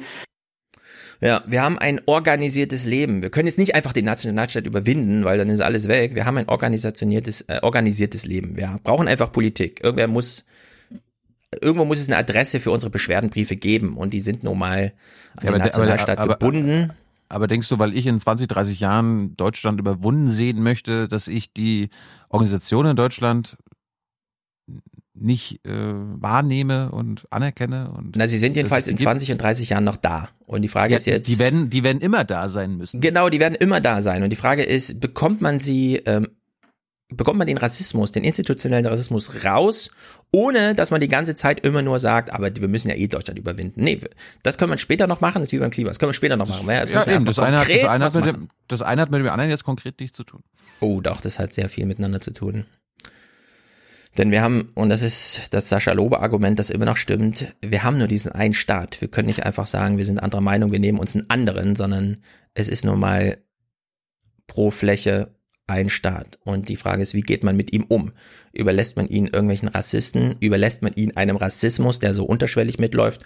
Oder kann man damit umgehen lernen und vielleicht, also organisationales Lernen irgendwie aber, reinbringen? aber das Dilemma stellt sich doch gar nicht. Du kannst den Rassisten ja nicht den Staat überlassen, wenn du ihn verändern willst. Nee. Wieso auch? Ich will ja den Staat verändern und ihn weniger rassistisch machen. Nur ich will Ja, ihn ja. halt nicht abschaffen, weil das ist ein Ziel, das liegt irgendwo, keine Ahnung. Also ich habe das Ziel nicht mal, ja. Ich kann mich nicht mal mit dem Ziel einverstanden erklären, jetzt den Nationalstaat abzuschaffen. Warum? Frage ich zum Beispiel, ja, warum den Nationalstaat abschaffen? Was haben wir denn dann äh, gewonnen sozusagen? Ja? Man will, man will ja irgendwas, eine positive Entwicklung, oder? Und ich Ja, sehe da das- ehrlich das, gesagt Das nicht ist so ja genau der. Punkt. Also, Was ist der nationale- Punkt? Nationale Rivalitäten. Also Nationalstaat ist bei dir eins zu eins mit, das muss dann auch rivalitätsmäßig, äh, oder was? Du kannst dir keinen unrivalistischen Nationalstaat vorstellen. Und um die Rivalität zu überwinden, würdest du den Nationalstaat einfach erstmal abschaffen und dann mal gucken, was so passiert. Hauptsache erstmal die, diese Rivalität Nein, ist weg. überwinden. Hm. Also es ist jedenfalls schwierig. Äh, es Du, ist bist- du willst ja auch Europa zu einem richtigen Staat machen. Dann, dann ist da automatisch die Überwindung des deutschen Nationalstaats mit verbunden. Nee. Also ich, will- ich, ich doch. Nee, nee, aber ich will auch, dass Hessen Hessen bleibt zum Beispiel. Ja, kannst du ja Ich will, bleiben. dass Frankfurt Frankfurt bleibt. Kannst ja bleiben. Na, kann's oder kann's nicht? Das ist nur dieses Verwirrende. Wenn man das nämlich so sagt, sagst du, es kann bleiben und dann aber, Natürlich. was willst du überwinden und was kann bleiben? Das ist doch die Frage. Erinnere dich auch an Ulrike Gros. Die will Mhm. doch 50 Region, Regionen machen. Ja. Da kannst du Und- dann die Nationalstaaten auflösen. Ja, aber dann habe ich Regionen. Was, was habe ich denn dann gewonnen? Statt 28 Nationalstaaten habe ich dann 50 Regionen. Was ist, was ist der Unterschied? Das verstehe ich einfach nicht. Ja, das müssen wir dann klären. Okay. Ähm, Wir verlaufen uns doch jetzt in total dämliche Diskussion. Nee, über- ich finde, das ist genau die Diskussion, die man jetzt mal führen musste. Kriegt man unter Linken in Deutschland mal eine Diskussion zum Thema Nationalstaat hin, die nicht einfach nur reflexartig sagt, ah, bevor er von den Rassisten übernommen wird, wollen wir ihn mal überwinden. Nee, ich will den Nationalstaat nicht überwinden. Ich gehe, nee, warum? Warum, warum, soll, warum soll ich jetzt bei dieser Diskussion den Rechten entgegenkommen? Das, was du sagst, ist jetzt quasi, dass, dass man den Rechten entgegenkommt, ja, stimmt, wir wollen den Nationalstaat jetzt hier irgendwie doch nicht überwinden und so weiter. Deutschland ist dann doch ganz gut. Ja, das Nein. zeigt, wie lange die Diskussion noch laufen muss. Auf keinen Fall. Unsere Justizministerin jedenfalls hat dazu gar nichts zu sagen. Wir müssen konsequent handeln, wir müssen konsequent für unseren Rechtsstaat, für unsere Demokratie einstehen. Und das äh, muss äh, Konsequenzen haben.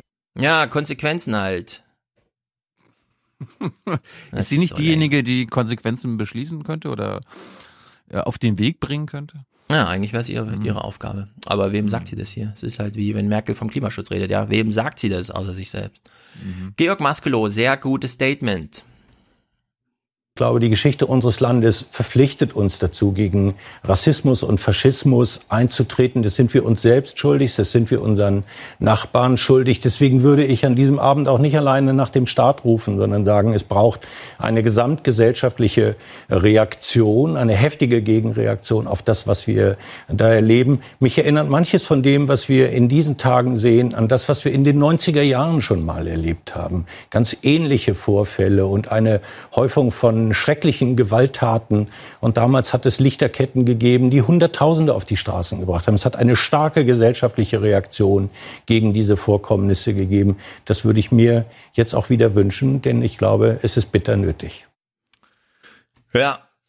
Das ist das eine, das ist das Quantitative, Menschen auf der Straße, aber eben auch das Qualitative. Es kann nicht jedes Mal, wenn jemand sagt, der Nationalstaat, oh, jetzt gehst du aber auf die Rassisten zu und machst ihnen Zugeständnisse. Nee, das kann die Diskussion, hier brauchen wir mehr IQ so insgesamt. Das Mm, muss nee, ja aber da- angelegt werden. Da Frau Vorotan, ich glaube, Mhm. oder war das äh, Andreas Kemper, hat ja aufgezeigt, dass diese Anschläge Anfang der 90er die Rechtsradikalen und Rechtsextremen gestärkt haben, in dem Sinne, wenn sie mal zur Tat schreiten, macht die Bundesregierung auch was und die äh, und die Politik, weil erinner dich, 91 92 gab es die Asylpakete. Das waren die grundrechtseinschränkendsten äh, Asylpakete in der deutschen Geschichte. Ja. Also Ich will zum Beispiel- die, die, die haben Ja. das mit Erfolg verbunden. Und wenn wir, wenn, da müssen wir jetzt aufpassen. Da müssen wir auch bei die Politik äh, quasi, da müssen wir ganz äh, aufpassen, dass die Politik jetzt nicht noch mehr äh, Zugeständnisse in dem Sinne macht und quasi die Flüchtlinge noch mehr drangsaliert und noch mehr das Asylrecht eingeschränkt wird. Weil das ist ja dann quasi der Erfolg dieses Terrorismus. Ja. Und im Sinne von Matthias Quent sollte man auf diese Zeit auch nochmal zurückblicken und die Spiegelcover nicht einfach nur in so Twitter-Bildern kurz vermelden, sondern nochmal richtig durchanalysieren, was die eigentlich bedeuten. Mit zu vollem Boot, Schwarz-Rot-Gold, Grenze hoch, Mauer zu und so weiter und so fort. Reinhard Becker zeigt uns zum Beispiel hier mal, welche Diskussionen, weil nichts im Angebot war, hat sich ja eine, ja, ein Hashtag besonders durchgesetzt. Die CDU hat sich in ihre Hufeisentheorie verrannt und verharmlost damit die AfD. Na, immerhin kann man das schon mal sagen. Man hat sich hier mal verrannt in der Theorie, die so viel politische Praxis nach sich zog. Ich hätte, also unabhängig jetzt von dem Anschlag und so weiter, Reinhard Becker genau das auch immer unterstellt. Also hättest du mich jetzt vor ein paar Wochen gefragt, ob Reinhard Becker auch immer hufeisenmäßig unterwegs war. Auf jeden Fall. Aber gut, hat er sich jetzt distanziert. Ah, weiß nicht, müsste man noch mal die Unterstellung mit, so viel hat er ja auch nicht kommentiert jetzt zuletzt, oder? Ja, aber wir, wir kennen ihn ja. Wir machen seit fünf Jahren den Podcast. Er war immer ein Rechtsausleger. Immer auf der konservativen Seite. Der, also, wenn es um Sicherheit ging, Ja, ich wollte ich wollte nur sagen, ich würde mich jetzt nicht an die These anhängen, die du gerade formuliert hast. Ich verstehe, aber äh, Reinhard Becker ist halt der typische Kommentator. Ja, er war sonst immer, sag mal so, er war für uns Mhm. immer der Unionstyp. Er war immer Mhm. so äh, eher Ja. auf Unionsseite. Und dass er jetzt sagt, Hufeisentheorie ist vorbei, ist ein Fortschritt. Ich sage, ich Ja, bin überrascht. großer Fortschritt. Man hat zumindest schon mal eine Theorie versucht in die Akten zu legen, auch wenn man noch ähm, Mangel an Neuen hat, ja, wie man jetzt so und so weiter und so fort. Vielleicht, Boah, ab- ja, wir bra- brauchen wir einen guten Bundestagswahlkampf. Apropos äh, Hufeisentheorie, da hat, ich finde, Norbert Röttgen den Vogel abgeschossen bei Anne Will.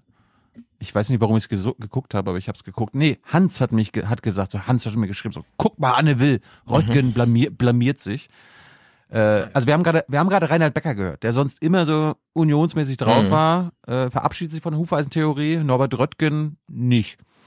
Mit einer Partei, die Linkspartei, ich erkenne sie ja nun auch aus dem Bundestag, steht an der Seite von Putin, selbst wenn er Kriegsverbrechen begeht. Sie solidarisieren sich mit Maduro in Venezuela. Stehen wir an der Seite von Amerika, wenn die Kriegsverbrechen äh, begehen? Stehen wir an der Seite von Saudi-Arabien? Ja. Äh, das muss mal gesagt werden. Ja, ja. Das, das ist, berührt die Grundfrage von Politik. Gibt es, ist es eine Partei, die die Menschenwürde respektiert? Und wenn sie ist die Bundesregierung, ist die CDU eine Partei, die die Menschen Putin unterstützen, auch wenn er wie gerade jetzt in Idlib Zivilisten, Kinder, Schulen, Marktplätze bombardiert, dann können wir als CDU mit dieser Linkspartei keine gemeinsame Politik das machen. Auch in Thüringen. Ja, also sie machen damit Erdogan der in Syrien auch gerade Gräueltaten begeht. Mhm. Das ist aus Verantwortung, nichts anderes. Wir würden uns selber verraten und darum ist das unsere Überzeugung, die nicht zum Kompromiss gemacht werden kann. Und wir würden ja auch unsere Aufgabe einbüßen. Die CDU, wir reden hier über die Mitte. Die CDU hat ja. die Aufgabe, eine Partei der Mitte zu sein. Das heißt, wir müssen von Mitte rechts bis Mitte links integrieren. Wenn wir anfangen, Herrn Ramolo als äh, Kandidaten der Linkspartei zu wählen, dann können wir nicht mehr als Mitte integrieren. Sie wissen aber das schon, ist nicht dass unsere Sie den, Aufgabe. Sie wissen aber schon, dass Sie den alten Kommunismus bekämpfen und die neuen Nazis nicht sehen. Ja, Röttgen, ich habe es auch nicht ganz verstanden. Also der Bundespressekonferenz war wohl ganz auf Zack. Ja, aber ich, ich, ich frage ähm. mich, wenn er was einen neuen Wind reinbringen will, dann muss er doch auf irgendwel bei irgendwelchen Politikfeldern einen neuen Wind reinbringen. Aber er macht genau dasselbe wie die anderen. Ja, vor allem, ähm, man sollte ja doch ein bisschen von Merkel lernen und sein Fähnchen mal in den Wind hängen, statt jetzt gegen den Mega-Orkan dass man Ramelow schon ganz okay findet, dass man das Wort SED so langsam dann doch, das ist irgendwie nervt, wenn die CDU immer wieder damit kommt mit so einem SED-Monolog und so weiter. Ja, da kann man ja mal so ein bisschen mit der Zeit gehen. Dass er hier immer noch versucht, es so zu machen, ist natürlich, keine Ahnung, warum er sich da jetzt was verspricht, da. Hinter diesen, in dieser neuen Rolle, die er da äh, vor sich sieht. Ich sehe gerade, Friedrich Merz hält schon seit 40 Minuten in der Bundespressekonferenz durch. Okay. Sieht aber auch sehr genervt aus. Naja, gut. Gut, äh, ein Ding noch zu Hanau. Hm, es ist wirklich erstaunlich. In Hamburg wurde er jetzt gewählt und man denkt ja immer, oder ist ja sehr beliebt, dieses Argument, also der Hass im Internet, der ist ja vor allem anonym. Und ein bisschen Mitschwingen dabei kommt ja immer, der ist schriftlich. Ja, also man kann an seinem Bildschirm sitzen und seine Tastatur irgendwie kloppen und sich irgendwelche Vergewaltigungen von irgendwem wünschen und so. Das geht einem irgendwie leicht aus der Hand bei manchen. Allerdings gab es ja bei dem einen Grünen äh, noch andere Fälle. Das war eine Mischung von allen möglichen, von Beleidigung, von der primitiven Art bis zu Drohungen und insbesondere die Telefonate, die bei meinem Abgeordnetenbüro ähm, gekommen sind, waren schlimm. Telefonate waren SPD-Fraktionsmitglied. Äh, die Telefonate, ja. Leute rufen an, um Menschen zu beschimpfen das hat mich auch schon wieder so ein bisschen desillusioniert, dass da noch viel zu retten ist irgendwie. Wir haben es jedenfalls mit echten Rassisten da zu tun, mit so richtigen Menschenfeinden. Unglaublich. Lass uns wenigstens einmal Opfer zu Wort kommen. Ein Opfer war Gökhan Gültigin und seine Familie hat getrauert. Er war ein sehr hilfsbereiter Mensch. Er war eine Stütze für meine Eltern. Nicht nur er ist gestorben, sondern wir alle sind gestorben. Gökhan Gültekin, 37 Jahre alt. Erst vor kurzem hat er sich selbstständig gemacht mit einem Umzugsunternehmen. Er wollte zeitlich flexibel bleiben, wollte da sein für die Familie. Mein Vater muss zweimal die Woche zur Uniklinik. Er bekommt äh, Chemo- und Strahlentherapie.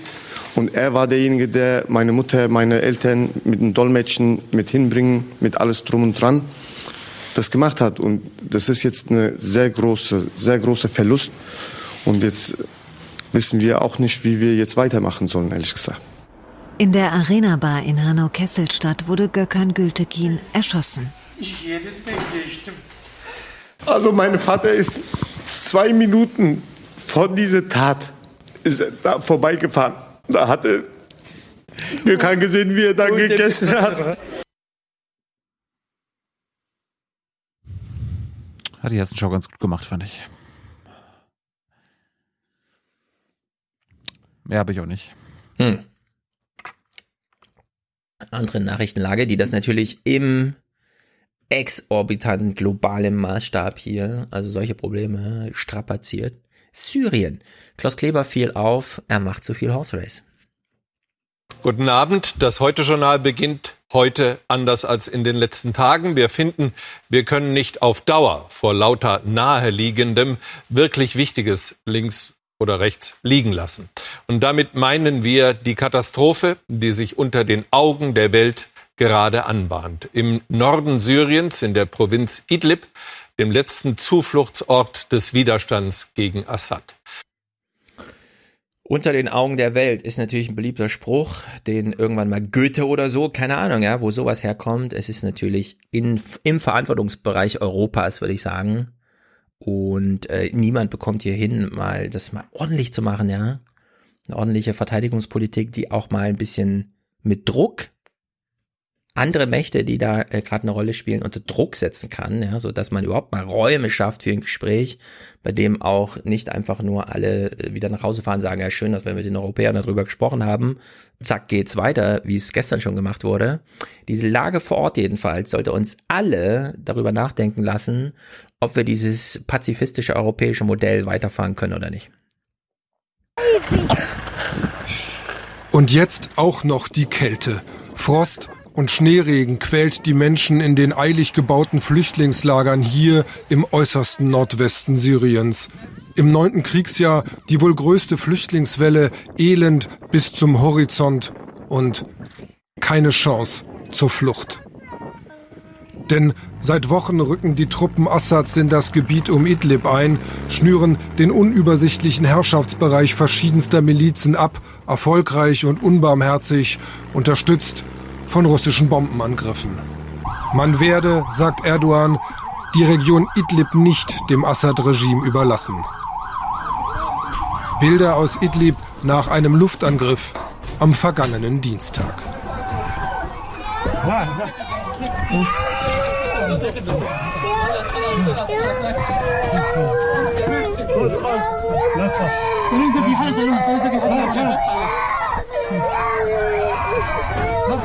Es sind nicht nur die Kinder, die leiden, aber eben auch sie.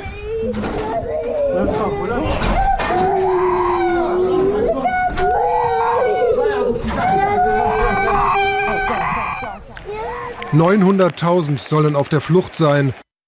Hm. 900.000. Es gäbe sogar ein interessenspolitisches Argument für die CDU, es mal ordentlich zu machen.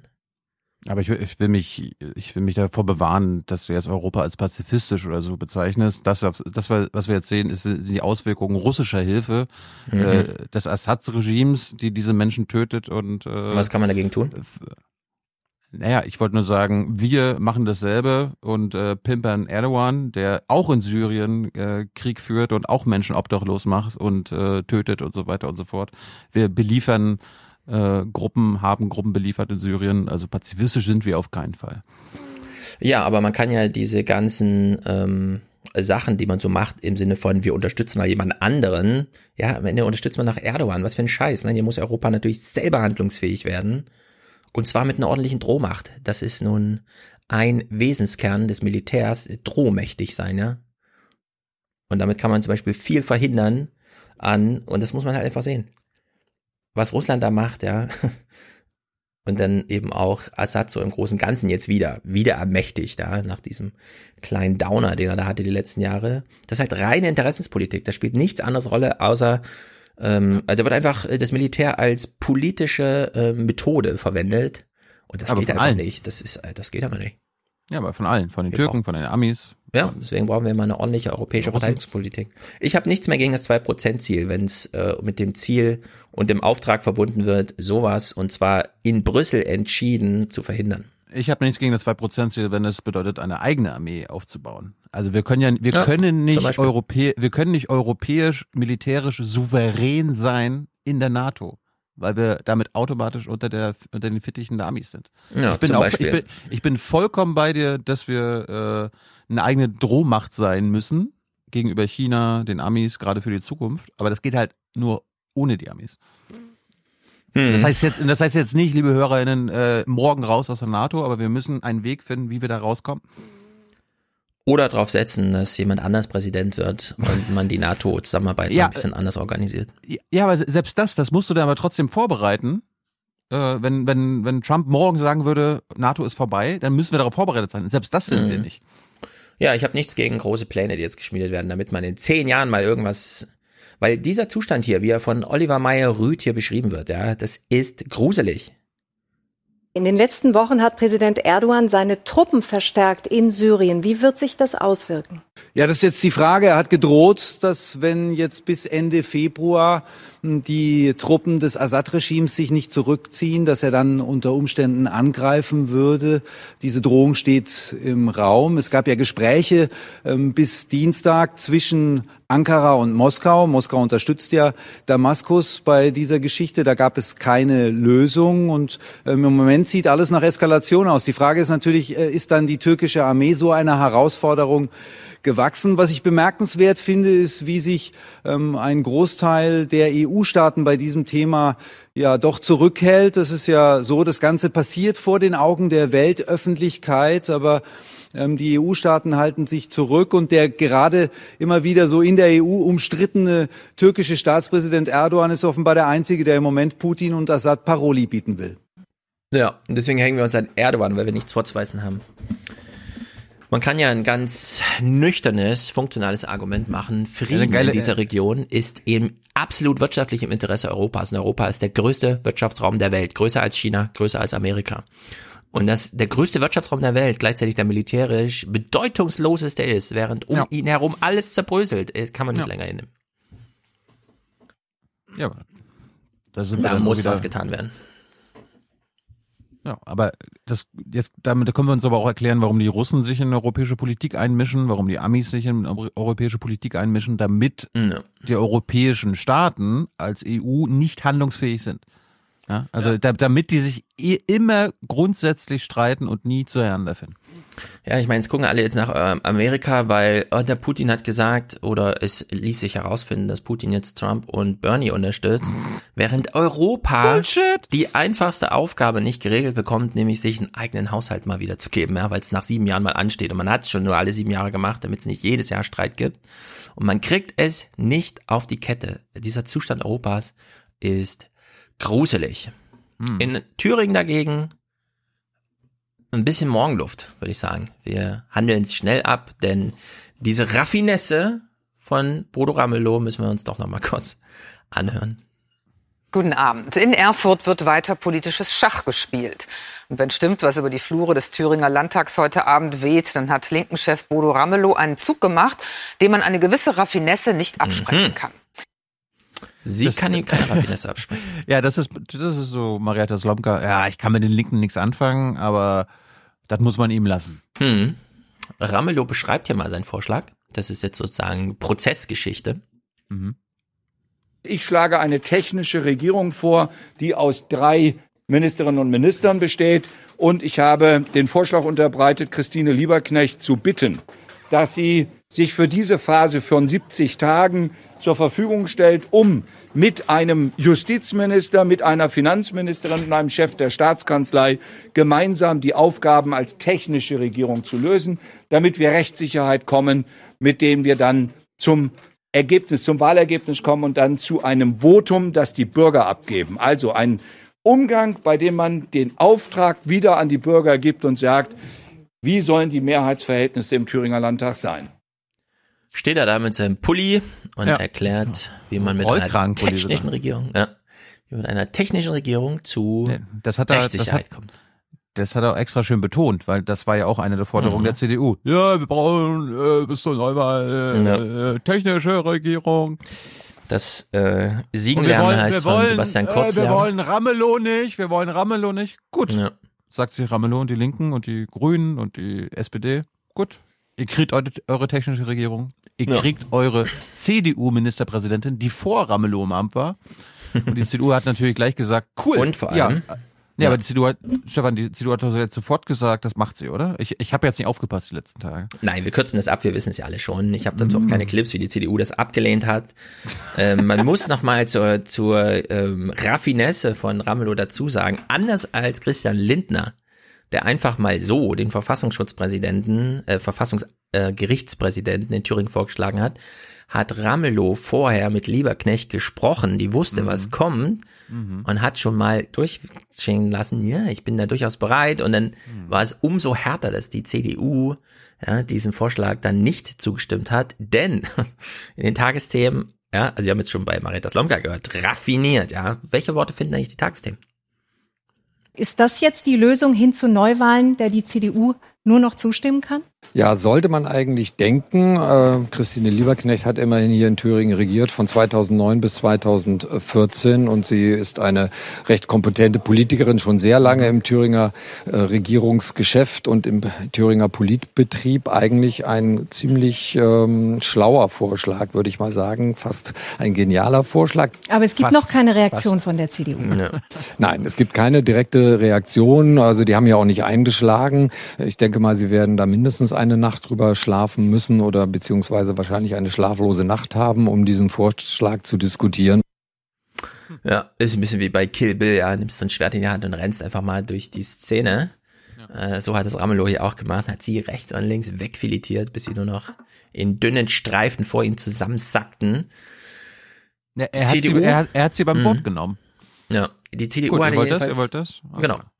Die CDU hatte wirklich nur noch einen Ausweg, ja zu sagen, okay, dann reden wir jetzt mal darüber, aber diese Verhandlungen enden erst, wenn Sendeschluss ist. Und die Zeit ist abgelaufen. Wir hatten fest damit gerechnet, jetzt mit einem der Akteure in Erfurt über ein Ergebnis sprechen zu können. Dieses scheint es aber nicht zu geben und damit auch mm. nicht den Gesprächspartner. Ja, Ramelow jedenfalls dann jetzt die eigentliche Lösung, da hat er auch wieder Krawatte an und alles und erklärt, wann hier was passiert. Am 4. März beginnen wir um 14 Uhr mit der Wahl des Ministerpräsidenten. Dann wird die rot-rot-grüne Landesregierung vereidigt, nimmt als Minderheit ja, das ist, wenn da sieben Mikrofone stehen und am Ende hat aber nur ähm, das Handy des Kameramanns noch den Ton mitgenommen, weil man gesehen hat, oh, hier kommt gar kein Signal an. Regierung ihre Arbeit auf und wir haben vereinbart, auf dieser Basis gemeinsam den Haushalt für das Jahr 2021 auf den Weg zu bringen. Und sobald der beschlossen ist, wird es gemeinschaftlich einen Antrag auf Auflösung des Parlaments geben. Und so ist es möglich, dass wir uns am 25.04.2021 auf die Landtagswahl in Thüringen vorbereiten wollen. Ja, was ich noch nicht ganz verstanden habe, ist jetzt am 24. April Landtagswahl oder ist dann nächstes Jahr? Wie nächstes Jahr? Die setzen jetzt, die wählen jetzt Ramelow. Dann gibt es eine Regierung. Er Ach, ein Jahr dauert das Prozedere jetzt. Dann, und sie Ach haben so, verabredet, dass die CDU so lange Rot-Rot-Grün toleriert und mit ihnen gemeinsam abstimmt, solange es kein Haushalt 2021 gibt. Dieser äh, Haushalt könnte sofort mhm. nächstes, nächste Woche äh, verabschiedet ja, werden, aber, aber normalerweise ist es so, dass Ende des Jahres der verabschiedet wird. Das heißt, bis November, Dezember würde die CDU Rot-Rot-Grün mittragen. Im Sinne von ein paar Sachen werden verabschiedet, die gemacht werden müssen in Thüringen. Und danach, also wenn im Dezember, am 1. Dezember, keine Ahnung, der Haushalt durch ist, ab dann ist Wahlkampf. Hm. Na gut. Ich, Dauert ich, doch noch eine Weile. Ich, ich, ich finde es find grotesk, äh, aber es ist halt, was sollten sie machen? Die CDU hatte einen Joker, nämlich äh, ihre Abgeordneten im Landesparlament, weil es gibt, es braucht eine Zweidrittelmehrheit für Neuwahlen. Und wenn die nicht äh, dem zustimmen, dann gibt es keine Neuwahlen. Und alle wollten jetzt, also CDU wollte Neuwahlen mhm. verhindern, generell. Und alle anderen wollten sofort wieder Neuwahlen. So, Bad mhm. Case wäre gewesen, keine Neuwahlen und in fünf Jahren erst. Ne? Dann haben die Wähler und Wählerinnen das schon wieder irgendwie ein bisschen vergessen und die CDU würde vielleicht dann doch wieder besser abschneiden. Wer weiß, was in fünf Jahren los ist. So ist wenigstens in einem Jahr die Wahl. Mhm. Also besser okay. als gar nichts. Das war, das war schon das, was sie, was sie rausholen konnten. Ja. Ich meine, man kann das jetzt auch nächstes Jahr machen, denn äh, man hat ja in dem Wahlergebnis jetzt auch gesehen, dass sich ähm, Ramelow in der Rolle, Regierungschef zu sein, eher stärker bei den äh, Bürgern da entwickelt Und die CDU, wenn sie darauf setzt, naja, in einem Jahr sieht es vielleicht schon wieder anders aus. Nee, glaube ich nicht. Das sind ja, ja auch so Sachen, die gehen ja nicht so schnell vergessen irgendwie. Ja, hoffentlich. Ja, okay, die CDUler, die können wir noch schnell abfrühstücken, bevor wir dann auf die Tribüne gehen und uns mhm. mal Amerika und so zuwenden. Mhm. Ich spiele mal kalt jetzt. Äh, den vor einer Minute getwitterten Phoenix-Clip, denn ich glaube, der wird März das Genick brechen. Wir hören nur Audio. Für den Fall, dass ich nicht gewählt werden sollte, bereit bin, für den Stellvertreter zu kandidieren, der dann ja frei würde mit seiner Wahl. Aber diese Frage hat sich mit dem heutigen Tag auch erledigt. Und damit ist dann auch klar, ich spiele hier auf Sieg und nicht auf Platz. Also, Merz sitzt jetzt gerade in der WWK, ja? Oh, seit 58 mm. Minuten, er hat echt Ausdauer jetzt. Da weiß er, oh scheiße, die haben gerade 70 Minuten vorgelegt, ich muss mithalten. Ja. Ähm, er möchte Chef werden oder gar nichts. Und das ist genau das, was ihm beim letzten Mal schon ins Genick gebrochen hat. Ja, ja, als, genau. als er da auf der Bühne stand, meinte, nee, macht ihr mal und so, ich ziehe mich mal zurück. Wenn er das jetzt schon vor der Wahl macht, ja, oh Gott, was, was für ein Loser. Hat er keine Berater? Oh, jetzt ist er vorbei, 59 Minuten. Naja, gut. Ich hab's, ich hab's dir gesagt. Wenn, wenn, wenn Laschet, wenn Laschet und mhm. Dingens hier sparen anderthalb Stunden machen, dann macht er auch eine Stunde. Ja, aber der wollte eigentlich kürzer. Der hat das ganz spontan entschieden, länger zu machen, mehr Fragen zuzulassen. Ich glaube, der wollte nur wieder so vorbeigeschneit kommen. Naja, wird, werden wir nie klären können. Ich bin ja mal gespannt. Also wir werden jetzt ja probieren, diese Pferde, ne, das sind ja Pferde. Das ist ja mhm. Pferde ran. Diese Pferde für Junge ja. Naiv zu gewinnen. Ich bin mal gespannt, wer davon. Der Röttgen stimmt, oder? Röttgen. Der, der hat bisher die alle Jahre mal abgesagt. Aber ich kann mir vorstellen, ja, ja ich stimme dir zu, wenn dann Röttgen, ja.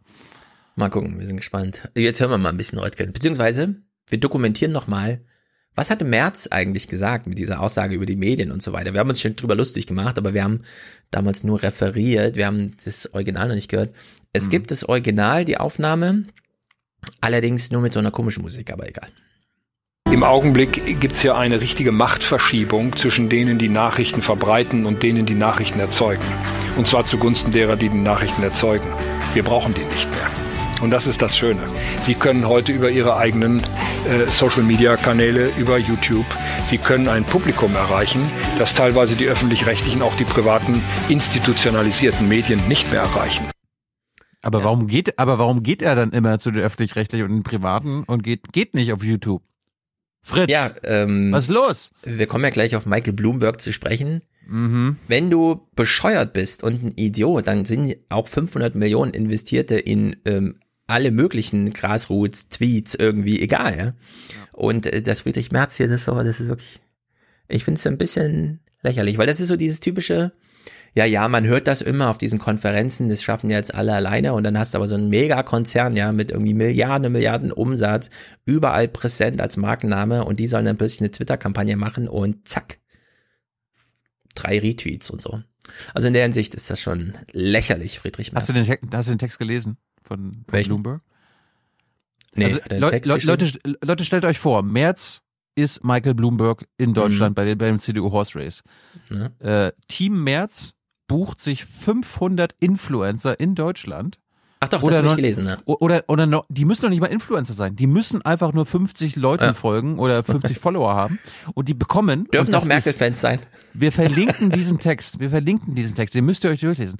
Die bekommen 2500 Dollar pro Monat, ja. damit sie 100 Nachrichten verschicken und irgendwie auf Instagram mal was posten oder irgendwie das und das machen. Es ist grotesk. Also das ist das, das ist die, äh, Perversion von mhm. Social Media Wahlkampf im Jahr 2020. Also das, ja. das, das Ding ist durchgespielt. Social Media und Wahlkampf jetzt. Ja, würde ich auch sagen. Mehr kann man nicht machen, als das, was Bloomberg da versucht hat. Und ja, nee, nee, nee, mehr Geld kann man nicht verbrennen. Nee. Mehr Geld kann man nicht verbrennen. Nee. Oder wenn man noch eine Null dranhängt, kommt nicht anderes raus als. Da gibt's gibt's eine Story, da ist, ist, ist, ein, ist ein Typ aus Washington, der ist arbeitslos, unterstützt Bernie Sanders aber ne. bekommt ja 200, 200.000 Euro pro Monat. Ja, macht das natürlich. weil, er, weil er das machen muss. Und dann mhm. postet er irgendwie Blu pro Bloomberg Sachen, die auch nur die Texte sind der Bloomberg-Kampagne. Und danach postet ja. er manchmal, ja, sorry, ich bin aber trotzdem pro Bernie. Ja, es ist grotesk, was in Amerika abgeht. Also freut euch, wir kommen gleich dazu. Oh ja, ausführlich. Ja. Die CDU, äh, Röttgen in der PBK, Teamlösung. Wir haben ja gerade die Absage von Merz ans Team im Sinne von, die haben ja eine Absage mir erteilt, das ist jetzt vom Tisch, ich spiele hier auf Sieg und so. Wie hat Röttgen sich denn zu diesem, ähm, es gibt doch da so eine Teampeilung, ja, eine Anpeilung, dass man das im, im Team lösen will? Ich glaube, alle sind immer für Team. Ich auch. Wie sollte man dagegen sein? Ähm, ich habe aber einen gewissen Verdacht, dass in diesem Falle äh, das Team dazu dient, dass man zu personellen und machtpolitischen Lösungen kommt, ohne sich, ähm, ohne sich all den anderen Dingen zu stellen, von denen ich meine, dass die CDU sie beantworten muss. Oh nein, Röttgen, wirklich. Hast du diesen Verdacht? Aber charmant vorgetragen. Ich fand das irgendwie ganz witzig. Hm. Spahn steht da und erklärt irgendwas zur Grundrente. Neben ihm der Innenminister und so weiter, weil die CSU hat ja auch irgendwie, keine Ahnung, wie diese Gemengelage ist. Und Spahn versucht hier mal zu erklären, wie groß die Koalition ist, die diesen Grundrentenkompromiss mitträgt, bis er einen Namen vergisst. Von Angela Merkel, Armin Laschet über Jens Spahn und Annegret Kamm-Karrenbauer bis Ralf Brinkhaus und Friedrich Merz gibt es Unterstützung für diesen Kompromiss bei der Grundrente. Und Norbert Röttgen. Und damit Norbert Röttgen vielleicht auch. ja, sehr gut. Seehofer nochmal die Gelegenheit benutzt. Naja. Abschließender Gedanke zur CDU und das meine ich im abschließenden Sinne von, ich will nichts mehr von dieser Partei hören. Ich hoffe, sie löst sich auf und äh, wird von mir aus auch verboten. Daniel Günther als der letzte Vernünftige macht hier nochmal ein kleines Statement vor dem ganzen Drama, das die letzte Woche bestimmt hat. Ich glaube, dass ein Kandidat jetzt die Fähigkeit haben muss, äh, auch äh, den Kurs der Union auch klar zu bestimmen, auch die notwendige Autorität hierfür zu haben, sich klar in der Mitte zu positionieren, eine deutliche Abgrenzung auch gegenüber rechts durchzuführen. Das haben wir als Union bitter nötig, auch gerade nach den letzten Wochen. Ja, und damit meint er noch Thüringen. Ja, ja. deutliche Abgrenzung zu rechts. Daniel, dann Wer muss dann alles aus seiner Partei ausgeschlossen werden? Ja, löst doch mal auf den Laden aufgrund mhm. zu großer Nähe nach rechts. Naja, ich würde sagen, wir gehen mal kurz auf die Tribüne. Mhm. Also du willst noch irgendwas kurz spielen? Mhm, Vielleicht nö, was nö. Aufheiterndes oder so? Okay. Ye are many, they are few.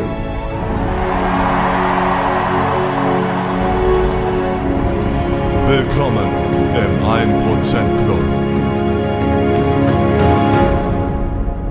Ain't a socialist. I ain't a, plut a plutocrat. I'm a Democrat. And I'm proud of it. Jawohl. Aha. Let me finish. Let me finish. Joe. So, wir beginnen hier mit Sabrina, denn Sabrina hat unsere alte Präsentatorenregel angewendet und 423 Euro überwiesen. Das wow. ist die Zahl von heute. Das ist Wahnsinn und einfach nur Geil.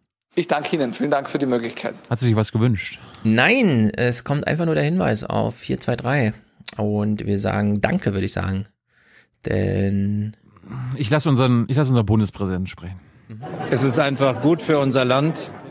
Dankeschön. Stimmt, es ist sehr gut für unser Land. Denn erstes Land, dann irgendwas und dann der Podcast und wie auch immer. Dann die Partei. Sven schickt 230 und beendet seine Schwarzhörerschaft mit einem speziellen Wunsch? Nein. Wir können frei wählen. Das heißt nichts, nein. Du bist ein Schwarzhörer, du willst nicht so sein. Spende jetzt und sprich mir nach. Ich will kein Schwarzhörer mehr sein. Nein. Hm, Nils schickt 161. Nils und, ah nee, für Nadja Mm. Antifaschistische Grüße, bitte die Amtorhymne mit Kapelle. Ja, aus Ägypten. Jawohl. Erstmal wird aber gesungen. Vaterland.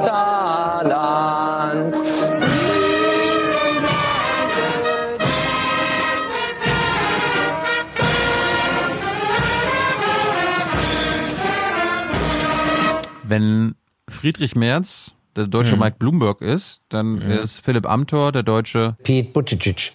Ja, würde ich auch sagen. Hält sich allerdings ein bisschen schlechter noch als Philipp, aber der macht ja nur ein Lokalrennen. Mhm. Naja, sehr gut, ihr drei. Nadja äh, wusste hoffentlich, welche Nadja gemeint ist. Ansonsten gehen hier an alle Nadjas antifaschistische Grüße. Philippe, den kennen wir, der schickt 100 wie jeden Monat und sagt, wir sind seine unersetzbare Informations- und Ideenquelle und wir erkennen ihn an seiner Werbung für noneofyourbusiness.eu. Das ist Max Schrems Laden, sehr gut. Der hat ja gerade große Verfahren gegen Facebook wieder. Mhm. Und Facebook musste sich da ein bisschen entblößen vor Gericht, habe ich gelesen. Das ist natürlich sehr gut. Hanna schickt 100 ohne weiteren Kommentar. Wir sagen Danke. Ja. Bitteschön. Mhm. René schickt seine Kirchensteuer, weshalb wir beten. Mit? Äh, mit äh, Martin natürlich. Jesus aber antwortete und sprach, steh auf. Steh auf. Geh hin, dein Glaube hat dir geholfen.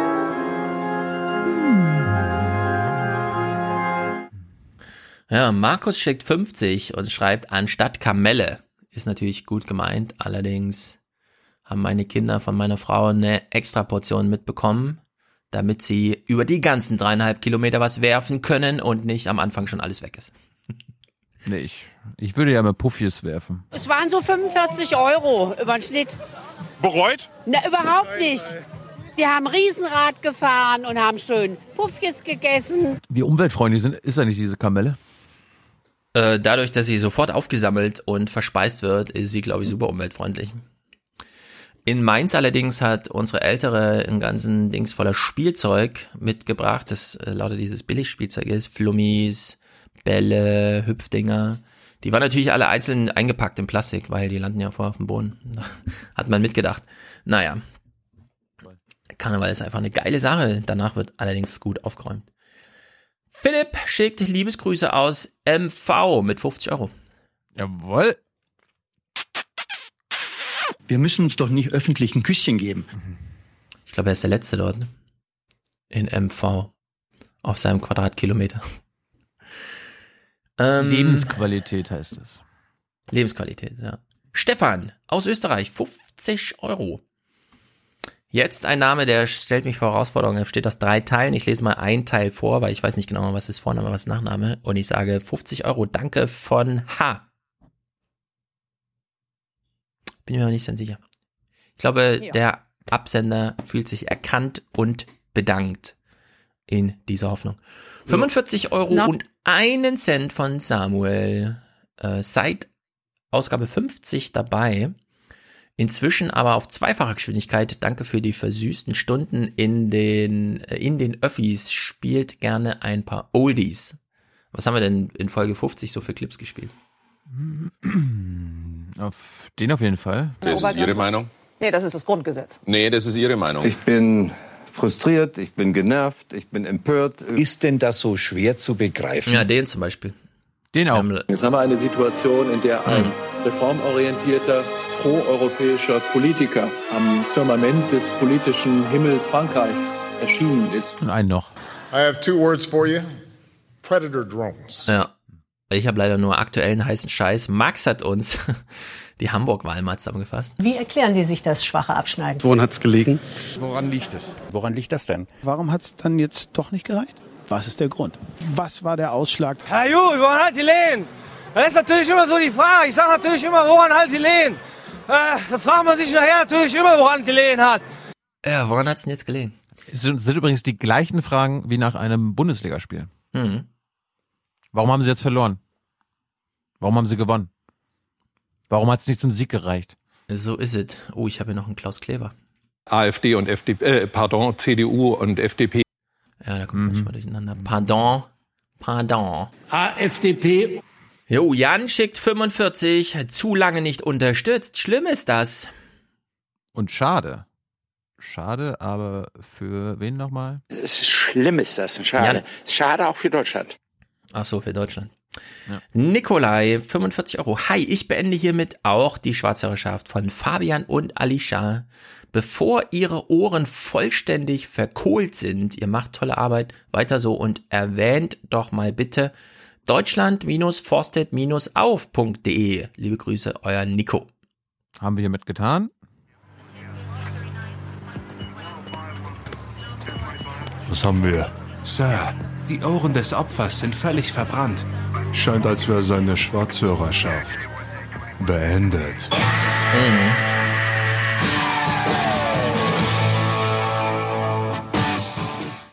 Der We Are Family Monatsbeitrag von Linda Lydian Robert ist da. Herzlichen Dank, die sind super treu. Mhm. Daniel, 25 Aufwachen und 15 extra, weil Jung und Naiv und Mr. Show so geil sind. Never forget, Varoufakis und Wagenknecht. Peace. Varoufakis und Wagenknecht. To strengthen your nation state, you need to weaken the European Union, and vice versa. No, we need to, strength, to strengthen both. Also das finde ich wirklich ein Abgrund an Menschenverachtung. Ja. Äh, Diem25 hat jetzt einen Green New Deal Europe Podcast. Ich bin gespannt. Es war mir gestern sehr kompliziert reinzuholen. Diet hat mir empfohlen, ist bestimmt ganz gut. Ich hoffe, man kriegt da mal ein bisschen was mit, weil man derzeit kriegt man gar nichts mit. Phoenix macht hier nur Horse Race die ganze Zeit. Maria, Unterstützung für den Aufwachen-Podcast. Angekommen. Frank, Danke. die Hebamme und der Baggerfahrer. Passt schon. Äh, Hebamme und Baggerfahrer? Weiß ich nicht. Passt schon. Passt schon. Ja, wahrscheinlich. Mm, Johanna sagt aufwachen. Claudia und ihre Tochter Julia. Nein, Julia und Claudia. Ah ja. Claudia schickt aber auch mit für ihre Tochter, also Mutter und Tochter, äh, Tochter und Mutter, Julia und Claudia. Claudia ist die Mutter, Julia ist die Tochter. Ich glaube, ich habe es richtig gesagt. Sehr gut, sehr treu. Klaus, Robert, Tobias. Weiter mit der guten Arbeit. Johannes sei hier gedankt, Dennis, Paul. Alle spenden schon, mach auch mit. Ausrufezeichen. Markus schickt seinen Monatsbeitrag. Sehr gut. Genau wie Friedjof, nämlich für seine vielen Autos, äh, wie viele Autos gekauft werden, bestimmt nicht der Ministerpräsident.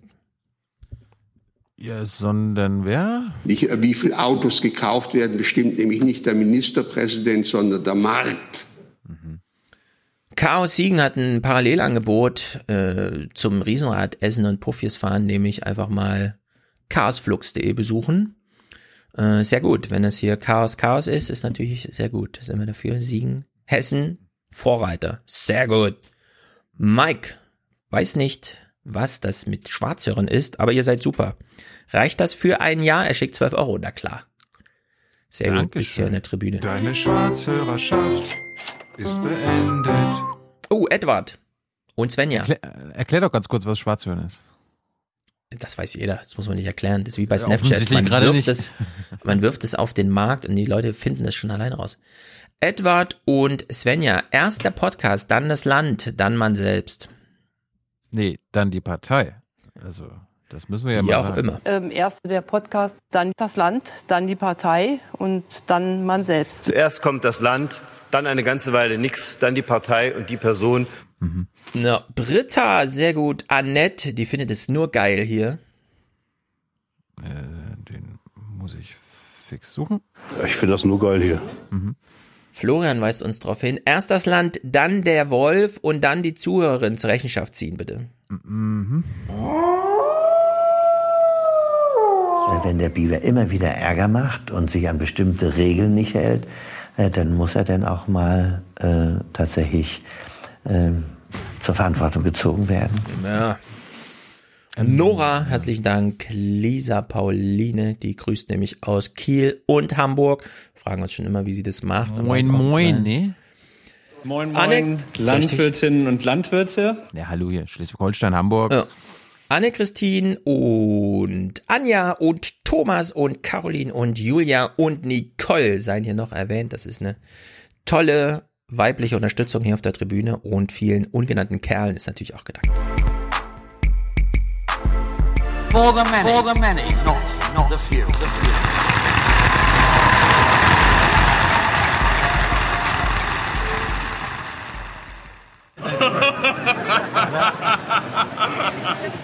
Weißt du, wer das ist? Nein. Einen Versuch hast du noch. Let me finish. Keine Ahnung. Jeff, Jeff Bezos. Ah ja, der hat so eine Lache, das habe ich gehört. Ich habe davon gehört, dass er eine krasse Lache hat, aber ich habe noch nicht seine Lache gehört. Also es gibt eine neue Frontline-Doku über ihn und Amazon. Lass uns doch mal die Wochen, so, sobald du es mal gesehen hast, drüber sprechen. Yes. Die ist sehr empfehlenswert. Amerika. America. Wir kommen jetzt mal zu Amerika und ich habe, wie gesagt, PBS ein bisschen geguckt. Ich fand die Sendung super langweilig. Also ich finde es auf der einen Seite gut, dass man sich für so ein Thema 1 wirklich 13 Minuten Zeit nimmt und das auch im Gespräch am Tisch klärt, aber es wirkt doch irgendwie wie Fernsehen von 1980, schon diese Musik die ganze Zeit am Anfang und so. Bisschen komisch. Aber gut. Es ist wie es ist und es gab ein paar Sachen zu vermelden. Zum einen, und das passiert dann eben, wenn man zu lange so eine Berichterstattung macht, man nimmt zu viel Rücksicht auf das, was im Internet zu irgendeinem Thema gesagt wird, weshalb wir mal hier kurz in die Corona-Berichterstattung reinfunken, um zu hören, was diskutieren wir eigentlich gerade? We also know that just a few miles away from that food market is China's only biosafety level 4 super laboratory that researches human infectious diseases. Now, we don't have evidence that this disease originated there, but because of China's du duplicity and dishonesty from the beginning, we need to at least ask the question. Dr. Schaffner, what's your response to that? Well, it's a question that needs to be addressed, but I must say there are no scientists or public health officials around the world who think that this is a somehow escaped virus from a containment facility.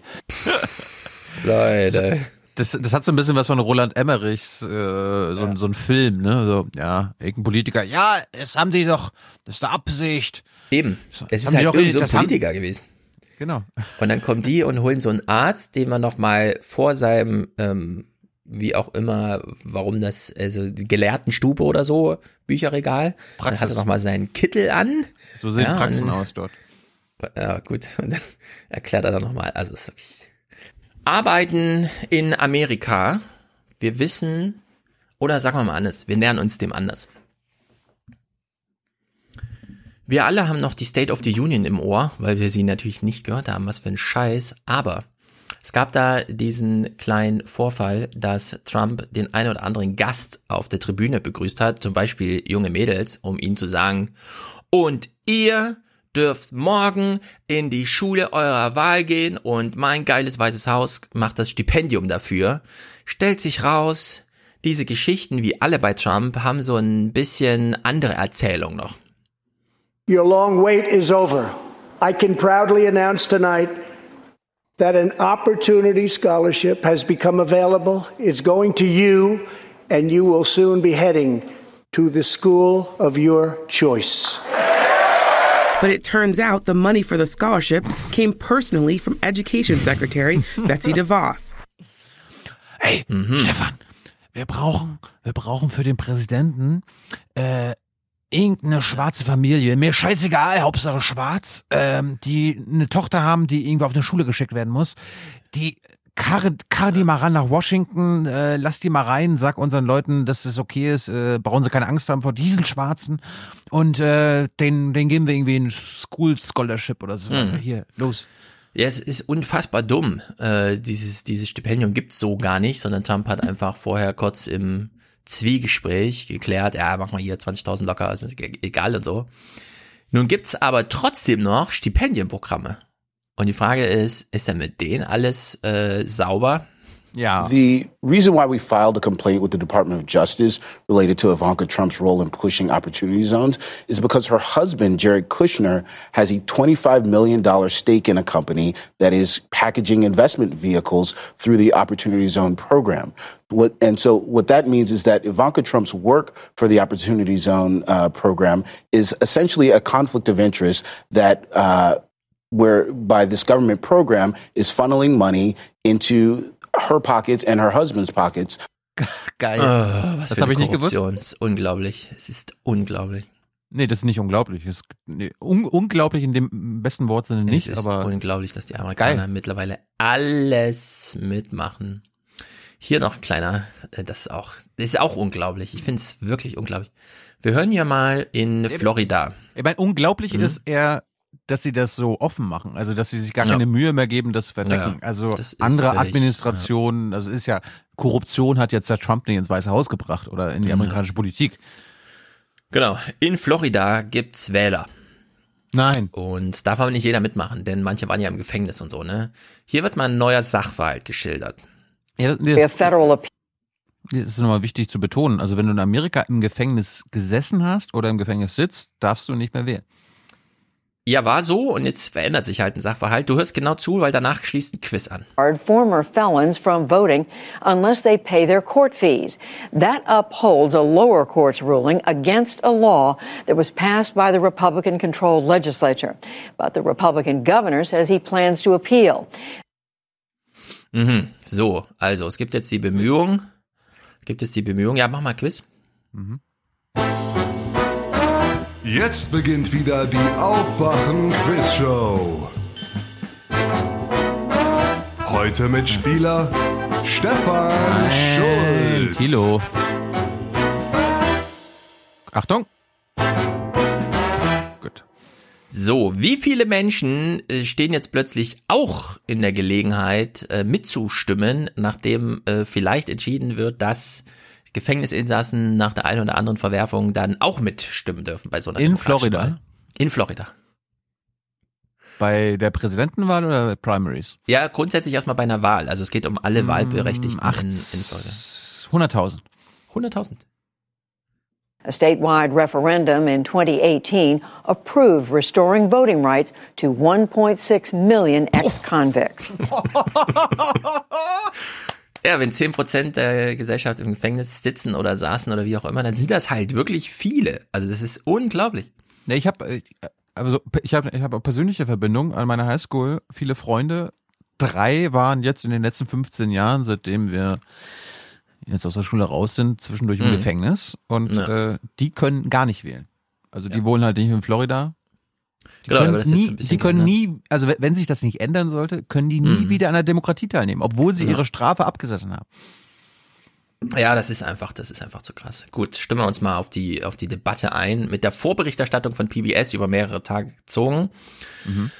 Äh, zum einen äh, hier eine Autorin, äh, die, also die rufen ja wirklich jeden dann an. Ne? Ah, sie haben mal ein Buch über Bloomberg geschrieben, dann erzählen Sie uns doch mal.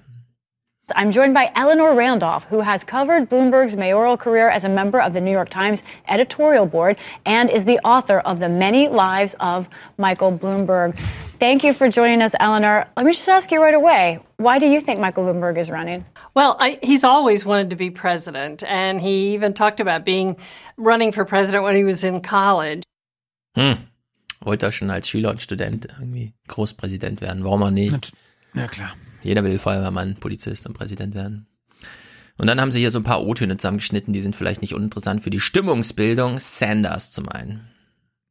Well, I got news from Mr. Bloomberg, and that is the American people are sick and tired of billionaires buying elections. Mhm.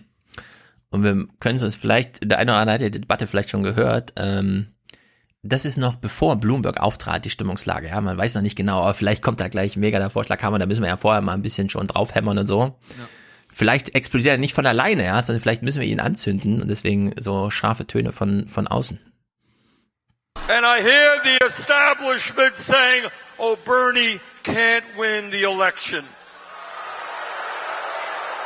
Uh. Take a look at this crowd today and tell me we can't win the election. Ja, Das der Einfallswinkel. Hm? Das, das ist übrigens mir jetzt auch die letzten Wochen aufge äh, letzten, letzte Woche aufgefallen. Das, was wir immer sagen, wenn, wenn irgendwie äh, in Deutschland die Reporter sagen, ja, er gilt als so und so oder Mhm. äh, das kann nicht passieren, dann spricht man immer von sich selbst. Und das ist genauso wie das Establishment, die sagt, ja, Sanders kann nicht gewinnen gegen Trump. Ja. Nein, sie wollen nicht, dass Sanders gegen Trump gewinnt. Aber dazu Ja. später mehr. Wobei die das bei PBS ganz gut gemacht haben. Die haben wirklich die Geschichte bis Clinton zurückgerollt. Es sind immer die Außenseiter. Ah, so ein Gouverneur von irgendwo und so. Hat sich in den ersten nicht äh, und auch in Iowa keine tolle Figur gemacht. Und dann wurden die aber immer Präsident, ja. Also in Naja, der Hinsicht ja. ist es. Aber es ist, ja- es ist ja trotzdem, er ist halt kein Demokrat. Das muss man immer wieder betonen. Er ist nicht Teil der Demokratischen Partei. Darum haben sie Angst vor ihm. Also Clinton und Mhm. Obama äh, haben sich am Ende auch immer unter, untergeordnet. Die haben quasi das große Ganze nicht in Frage gestellt, des DNC, also dieser Demokratischen Partei. Mhm. Dafür steht Sanders aber schon. Und davor haben sie natürlich Angst. Ja. Zu Recht, zu Recht. Und äh, wir müssen jetzt nur, wir müssen jetzt nur warten und beobachten, wie sich das verhält. Aber dazu Genau, wobei die Werden wir- Demokrat werden wir gleich äh, ja, die Parteizugehörigkeit ist ja eh so ein bisschen, ne, bei Warren, die pendelt ja da hin und her, republikanisch und so und so und Bloomberg. ja, und die Parteien verändern sich natürlich auch, ne, muss man ja auch sehen. Das ist ja jetzt nicht so ein Gibt fester nur Haufen, zwei. wo man hier irgendwie Beschlussvorlagen untergeordnet wird oder so, sondern na, es Michael gibt nur Bloomberg- zwei, also die Listen sind schon ganz schön lang, ne? Wenn du da so bei so einer Präsidentenwahl hingehst, da hast du schon eine ganz schön lange Stimmenliste. Du wählst dann Ja, halt nur zwei, aber Genau, die relevanten Parteien.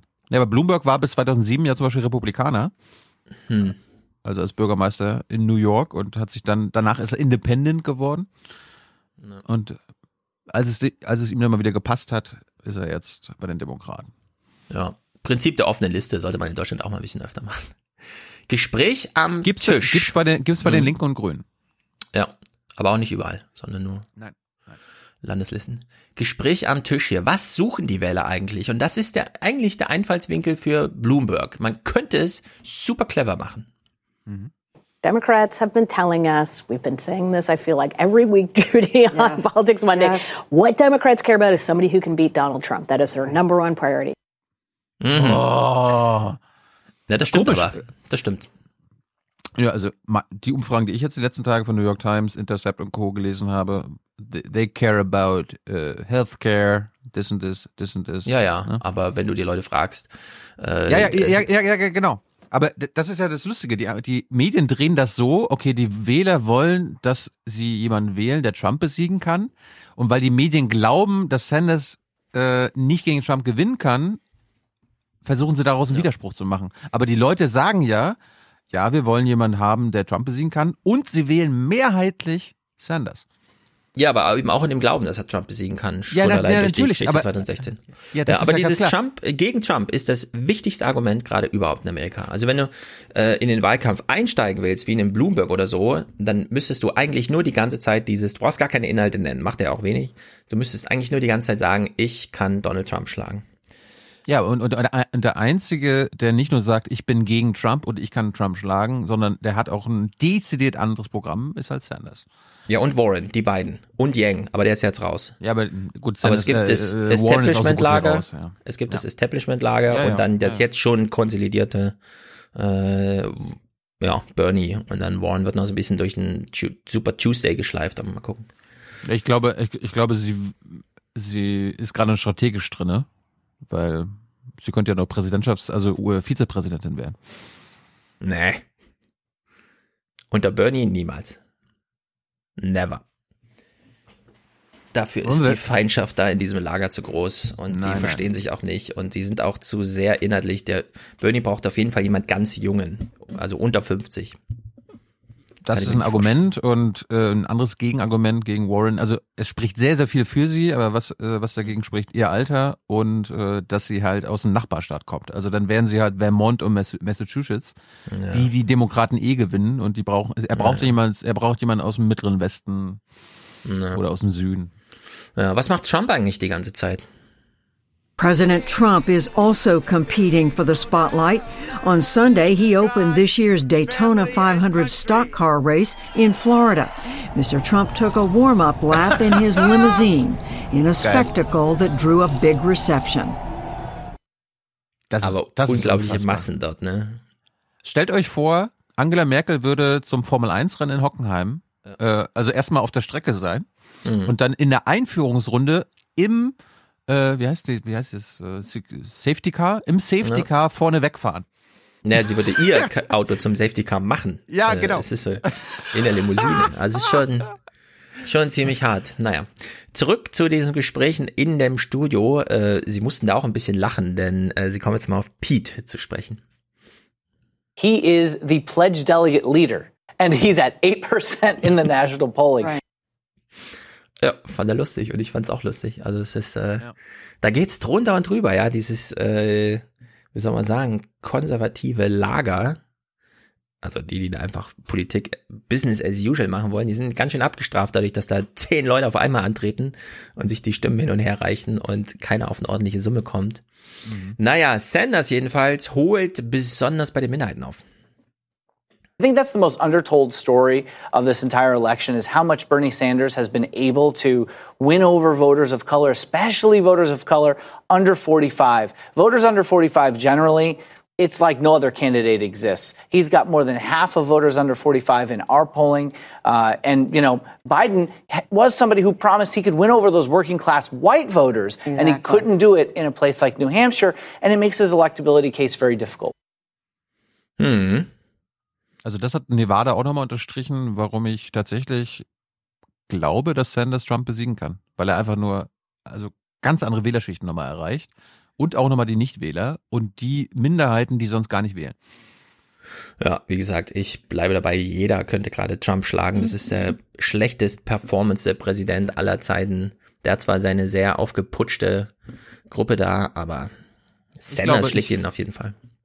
Ja, genau. Ich, und ich glaube, nur Sanders kann ihn, kann ihn besiegen. Also Pete Buttigieg würde verlieren gegen Trump. Biden würde verlieren. Ja, was weiß ich. Es ist scheiß, scheißegal, ja. Sanders wird's. Bloomberg kann jedenfalls wenig gewinnen, denn das Problem ist, wenn du zu kurz in so einer Debatte Vorlauf hast, um dich mal ins Spiel zu bringen und dich da nur versteckst hinter so einer 400 Millionen ähm, Werbewand aus irgendwelchen Dingern, die alle nur noch so mit halbem Ohr und so weiter verfolgen oder genervt sind davon. Das spielt ja auch eine große Rolle. Oh, schon wieder dieser Werbeclip und so. Man ist nur noch genervt dann äh, kann man in dem Weil's Prozess nicht ordentlich ist, ja. gestalten. Genau, es ist immer der gleiche, es ist super lame, es ist zu omnipräsent und es kommt inhaltlich nichts bei rum, obwohl es so viel zu sagen gäbe, beispielsweise zu diesem ganzen Archivmaterial, das natürlich jetzt auch überall gesendet wurde. There's this enormous cohort of black and Latino males aged, let's say, 16 to 25 that don't have jobs, don't have any prospects, don't know how to find jobs, don't know uh, that they, what their skill sets are, don't know how to behave in the workplace. Ja, man kann alles einhegen, aber man muss sich die Zeit dafür nehmen. Und wenn du einfach so eine Debatte einsteigst, ohne dich irgendwo mal irgendwo geäußert zu haben, außer bei Jimmy Kimmel oder so für zehn Minuten, dann kannst du mit sowas hier nicht, das kriegst du nicht wieder hingebogen. Naja, Gespräch am Tisch, das fand ich jedenfalls super gut und ist auch super wichtig. Und man muss jetzt auch in Europa mal diesen Trump-Fetisch so ein bisschen ablegen. Ja? Es ist tatsächlich der am schlechten performteste, performanteste und auch der unbeliebteste Präsident aller Zeiten, jedenfalls mhm. der modernen Demografie, Demoskopie. But Michael Bean, you did hear um, Michael Bloomberg say last night, if Bernie Sanders is the nominee, he's going to lose to, to Donald Trump. That was pretty definitive. Well, I think, you know, we all run the last campaign over again, and Donald Trump won by 77,000 votes in three states. And so people make the premises of their campaigns on their ability to talk to those Midwestern states, Pennsylvania, Michigan, Wisconsin. You flipped 80,000 votes, someone else is in the White House. And Donald Trump is running the same play again. He hasn't changed his strategy a lick. And so the question is who can turn those 80,000 people in those three states? And that's why we're fighting over such a narrow sliver here. Und rate mal, wer 2016 in Michigan, in Wisconsin bei einer, durch, mit einem deutlichen Vorsprung Hillary besiegt Ja, musst hat. du mir nicht sagen. Ich naja. weiß das alles. Ja, ich sag das unseren HörerInnen. Okay. Die waren, also, die waren vor vier Jahren noch nicht alle dabei, Stefan. Ja. Ich halte Trump überhaupt nicht für gefährlich. Und wenn man sich mal, vielleicht gucken wir die drei Clips jetzt noch vor der Debatte, denn es ist inhaltlich ganz interessant. Ähm, in Amerika wir kennen diesen Spruch, ja, it's a economy, stupid, kümmere dich um die Wirtschaft und so weiter. Und Trump kommt ja jetzt immer mit seinem, ich habe so viel Jobs geschaffen wie sonst niemand. Dann wird es wieder eingefangen medial, doch, selbst dein Vorgänger hat mehr Jobs als du geschaffen, ist aber nicht schwierig gewesen kam ja aus einer Rezension, also die Ausgangslage war eh günstig, dass du das nicht weiterhalten kannst, äh, ist eigentlich Banane, Trump, ja, und jeder mit deiner wirtschaftlichen, ähm, also das ist ja jetzt alles nur ähm, sozusagen Trickle-Down hier mit, wir geben mal der obersten Schicht eine Billion, ja, mehr als eine Billion Neuverschuldung jedes Jahr machen die jetzt und es kommt was bei rum? Zweieinhalb Prozent, ähm, äh, BIP-Wachstum und weniger Jobs als bei Obama, das ist doch lame. Und selbst wenn man solche Zahlen hätte, wäre jeder andere der beliebteste Präsident aller Zeiten. Ne? In Amerika wird jedenfalls gearbeitet. Wie eigentlich? Und das ist jetzt original Amerika, ja. Jetzt gehen wir hier mal richtig rein in dieses, das ist das echte Amerika. Diese Leute gehen wählen. Und wenn die eine Alternative haben Trump und Sanders, dann entscheiden die sich auch entsprechend. Die sind nicht bescheuert in Amerika. Almost all workers who lose a job at older ages end up making much less on the new job than they did on the old job. Uh, we found that only 10% of people earned as much on the new job as on the old job. And on average, they tended to earn only about half as much. So, wenn du in Amerika heute mit 50 plus deinen Job verlierst, kriegst du zwar neuen, aber weniger als die Hälfte im Durchschnitt von deinem vorigen Gehalt. Wenn du heute als junger Mensch einsteigst in dieses Berufsleben, ist das deine Ausgangslage. Ja? So, das ist die also darum geht's. Da kann Trump noch so viel vom Stock Market oder irgendwas erzählen. Ja, da muss nur mal Corona kommen und zack, 1000 Punkte Minus beim Dow Jones. Also Trump äh, argumentiert hier völlig im luftleeren Raum. Da muss nur mal ordentlich äh, debattiert werden, statt immer nur diese Monologe abzuhalten, die dann alle mit ihrem Trump-Fetisch da irgendwie auch im deutschen Journalismus durchpeitschen. Hier mal ein Einzelschicksal. Zwei kleine Clips von Chris. Chris' printing job doesn't pay enough. So he also works nights from 7:30 to 2 a.m. at Planet Fitness for $12 an hour. So it's about four and a half hours of sleep during the week that I'm getting.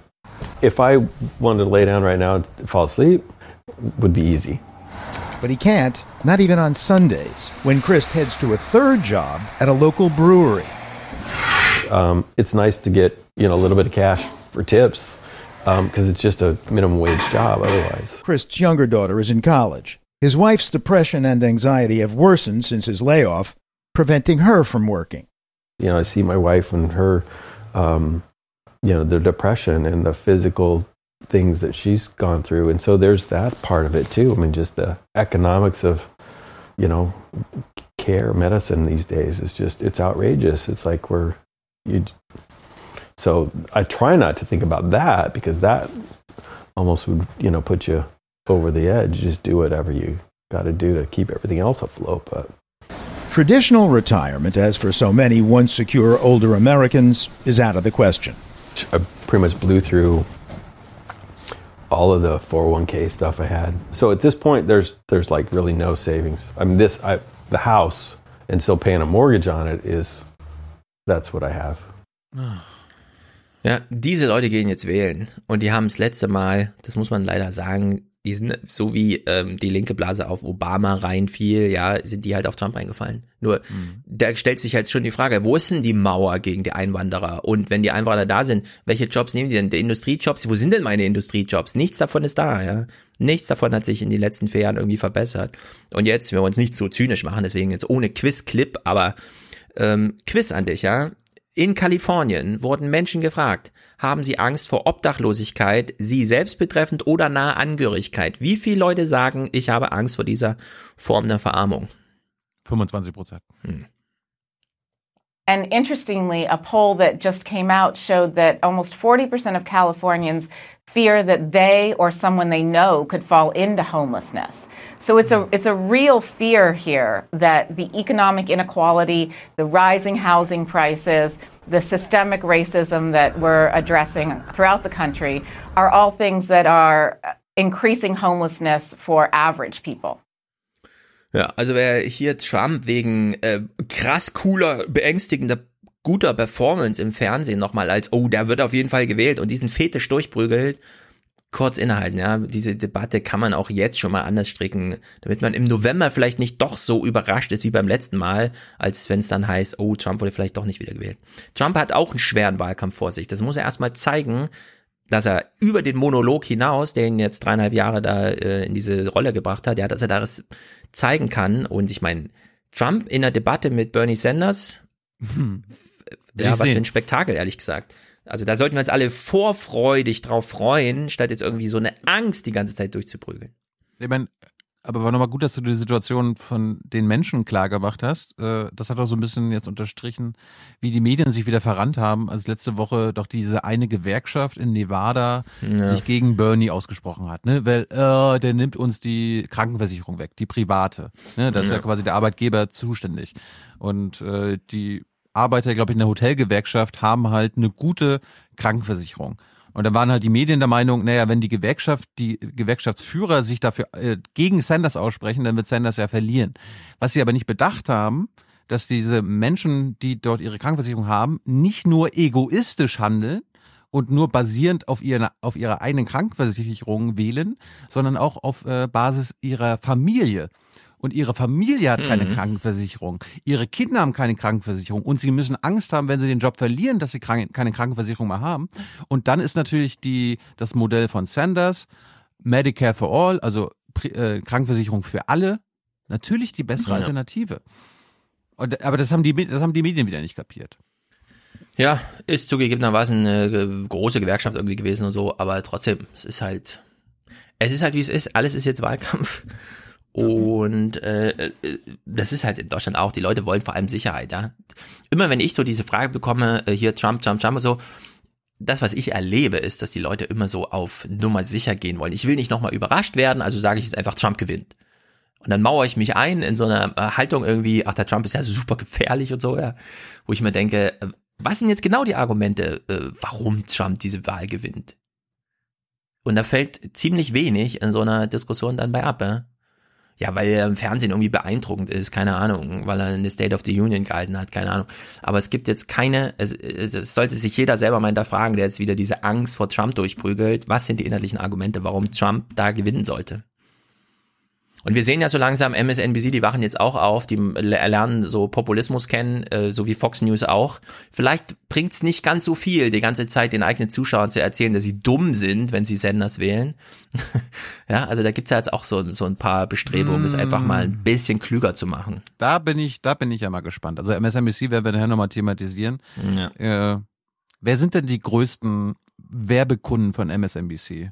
Das sind die Feinde von Bernie Sanders. Hm. Pharmaunternehmen, die Banken, Wall Street, private Krankenversicherungen. Das, Ja, sind die, das, sind, das sind die Finanzierer dieses Milliardennetzwerks MS- MSNBC.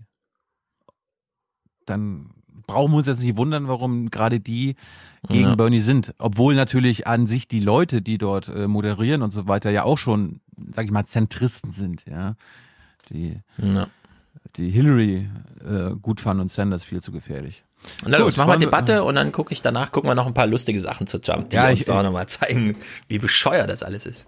Ne, ich habe ich hab nichts zu Trump, ich habe quasi zum Race und zum Mhm. Wochenende. Aber Debatte, ja, also ich würde sagen, ab sofort gucken wir jetzt wieder jede Debatte, weil jetzt hat der Wahlkampf wirklich begonnen. Also Mhm. die, die Demokratendebatten davor. Heute ist die nächste, weißt du, ne? Ich gucke, ich, ja, Nächste klar. Woche ist also wieder Debatte. Wir, wir, ja, wir gucken, ne, wir gucken jetzt immer. Ab sofort geht's ja richtig her. Also jetzt, jetzt geht's richtig los. Okay. Und ähm, es wurde irgendwie auf Twitter meinte der eine, ja, das ist äh, die Debatte war das Red Wedding der Demokraten, also äh, Red Wedding bei Game of Thrones. War doch diese überraschende Folge, wo Ja, aber ja, die einzige, die ich geguckt habe und die auch lame war, wenn man ehrlich ist, Leute, oder? Ja. ich, ich, wollte ja auch, ich wollte auch den, den Soundtrack des Red Weddings im, im Intro verbraten. Aber es hat irgendwie nicht gepasst. Mhm. Darum gucken wir uns das jetzt an. Also, wie gesagt, Bloomberg war zum ersten Mal dabei. Also, wie gesagt, Bloomberg war zum allerersten Mal dabei. Wir sparen uns jetzt hier den Reality-TV-Intro und so weiter, weil ich zu, zu War's viele gut? Clips habe. Nein, ist jetzt nichts, nichts Neues für uns. Mhm. Also es ging los. Sanders hat die erste Frage bekommen, irgendwie, na, was, wie findest du, dass, dass Bloomberg hier auf der Bühne ist? Und Sanders, ja, ja, äh, alles Quatsch und hier ist mein Pitch und so weiter. Äh, dann kam Bloomberg, konnte mal kurz ein bisschen rumätzen und dann hat sich Warren auch schon eingemischt und also, also so ging die Debatte los. I don't think there's any chance of uh, the senator beating President Trump. You don't start out by saying, uh, I've got 160 million people, I'm going to take away the insurance plan that they love. That's just not a ways that you go and start building the coalition that the Sanders uh, camp thinks that they can do. I don't think there's any chance whatsoever. And if he goes and is the candidate, we will have Donald Trump for another four years, and we can't stand that. so I, I'd like to talk about who we're running against. A billionaire who calls women fat broads and horse-faced lesbians. And no, I'm not talking about Donald Trump. I'm talking about Mayor Bloomberg. Democrats are not going to win if we have a nominee who has a history of hiding his tax returns, of harassing women, and of supporting racist policies like redlining and stop and frisk. Look, I'll support whoever the Democratic nominee is, but understand this. Democrats take a huge risk if we just substitute one arrogant billionaire for another. This country has worked for the rich for a long time and left everyone else in the dirt. It is time to have a president who will be on the side of working families and be willing to get out there and fight for them. That is why I am in this race, and that is how I will beat Donald Trump. Also ich kann es jetzt schon mal vorwegnehmen, Elizabeth Warren war der MVP dieser Debatte. Bernie konnte sich zurücklehnen, musste nicht angreifen, das hat er auch nicht gemacht. Und Warren musste. Warren musste war die Firewall. War die Firewall. Zwischen hat, den beiden. Hat, hat es allen gegeben, kommen wir nachher auch nochmal zu, aber Bloomberg hat's also von vor Anfang an in die das- Magenkuhle bekommen. Ja, das war sein geplanter Angriff am Anfang. Ja. Also Richtig. wenn wir Bernie wählen, was steht auf meinem Zettel? Ach ja, erstens, wir wollen ja Trump schlagen und zweitens, also das mit der Krankenversicherung. Dann hat er Mhm. die beiden abgehakt und hat gedacht, oh gut, jetzt kommt eine Antwort von Bernie, hoffentlich haben mir meine Berater das Richtige gesagt. Plötzlich springt die Warren da rein und dreht einfach mal das Thema um, packt einen Vorschlaghammer raus und haut ihn so in Grund und Boden, dass er sich die ganze Zeit nicht davon erholt hat. Das ist unglaublich eigentlich. Ja. Er hatte dann Und der Typ danach hat 50 Milliarden verdient, ja, in seiner bisherigen äh, Biografie da und trotzdem äh, null Respekt, was das angeht. Einfach mal. Ich finde gut, dass- ich find, ich find gut, dass du Respekt vor ihm hast, indem du sagst, er hat 50 Milliarden verdient. Ja, das ist doch respektabel, oder? Ja, ja, klar, absolut. Ja, ich meine, Ja. alle wollen das. Alle wollen 50 Milliarden verdienen. Und es schaffen drei Menschen von sieben Milliarden auf der Welt. Hm. Und einer, er ist einer davon. Ist fair. Ist fair. Er ist einer davon. Nee, ich meine jetzt mal ganz, ich weiß, wie Ja, du denkst klar. und so, aber 50 Milliarden auf sich zu vereinigen durch eine, durch biografische Entscheidung, das ist nun mal was Besonderes. Das kann man nicht einfach, auch wenn man es nicht mag und so, aber das ist was Besonderes. Das schafft nicht jeder. Also nach der ersten Runde, wo jeder auf ihn draufgeschlagen hat, äh, hat Bloomberg, Bloomberg mal seinen Pitch gemacht. Ja, warum will er Präsident werden? Und Stefan, das ist, also, liebe Leute, das ist das, was er pitcht. Mehr nicht. One is who can beat Donald Trump? And number two, who can do the job if they get into the White House? And I would argue that I am the candidate that can do exactly both of those things. Uh, I'm a New Yorker. I know how to take on an arrogant con man like Donald Trump that comes from New York. I'm a mayor, or was a mayor. I know how to run a complicated city, the biggest, most diverse city in this country. I'm a manager. I knew what to do after 9 11 and brought the city back stronger than ever. And I'm a philanthropist who didn't inherit his money, but made his money.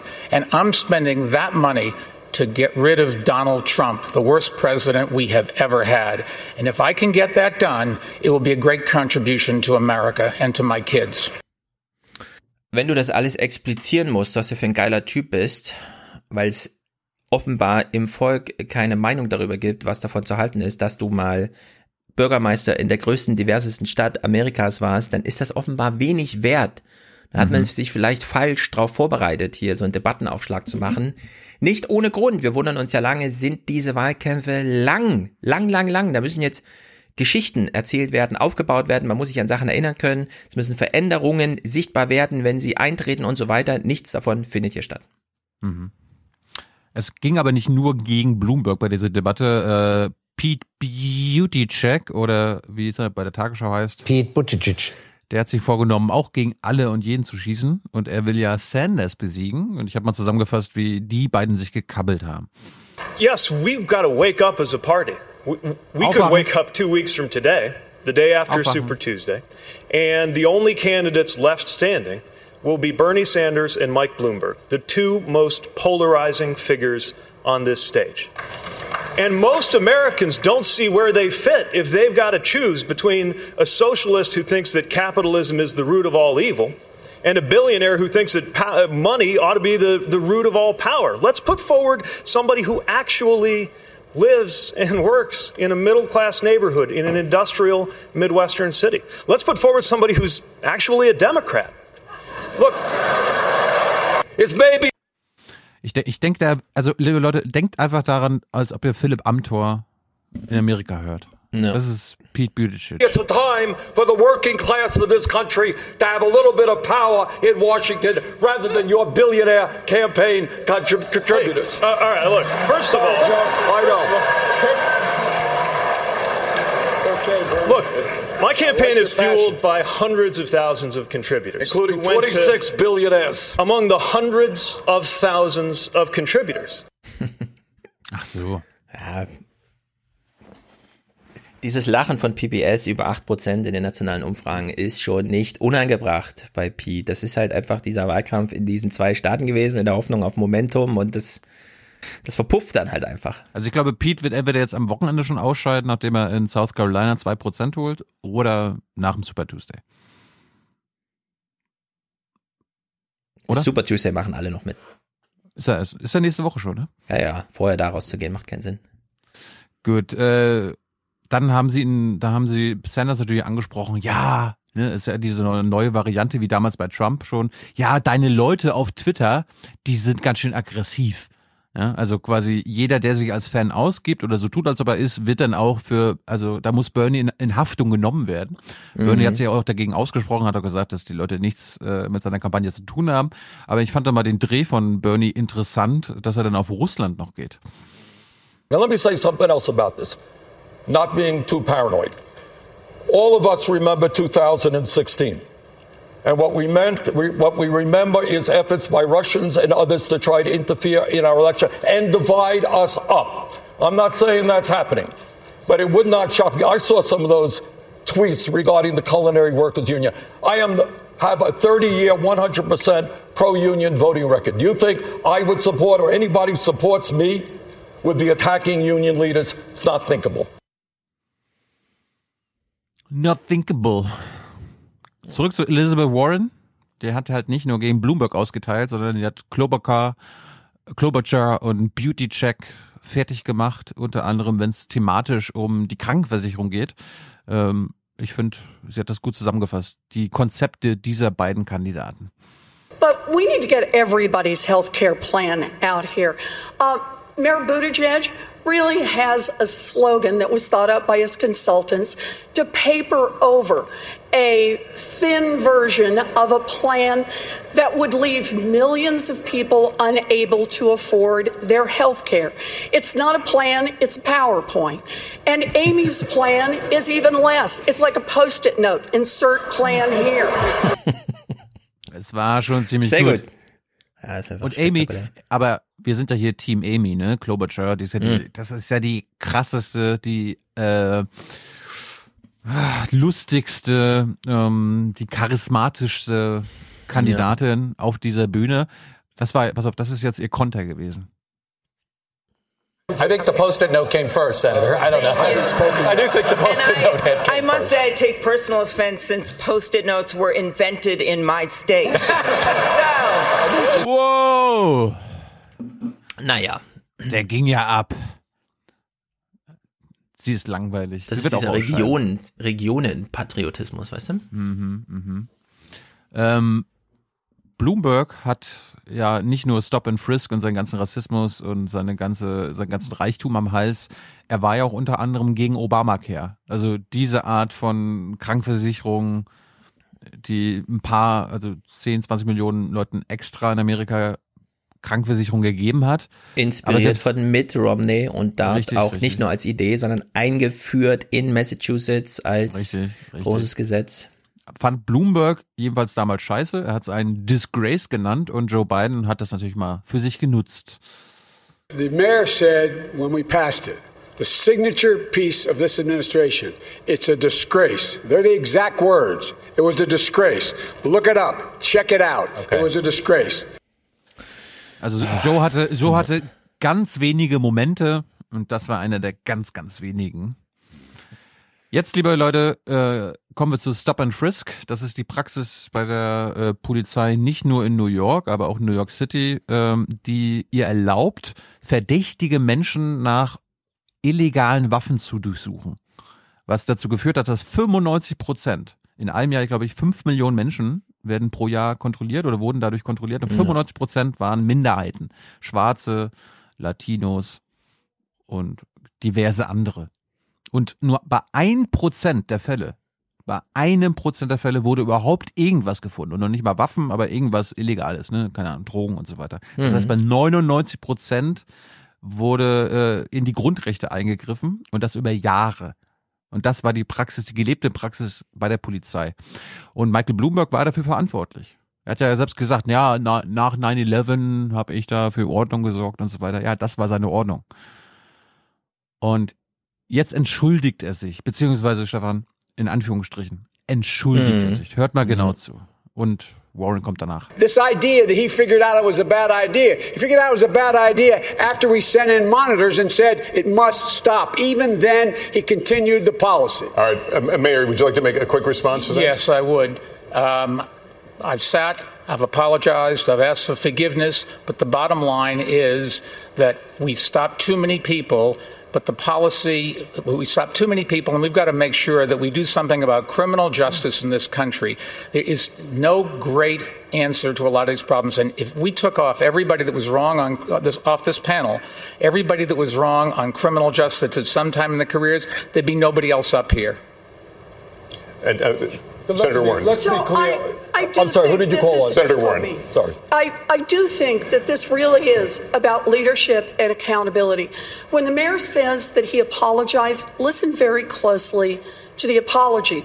The language he used is about stop and frisk, it's about how it turned out. Mm-hmm. Now, this isn't about how it turned out.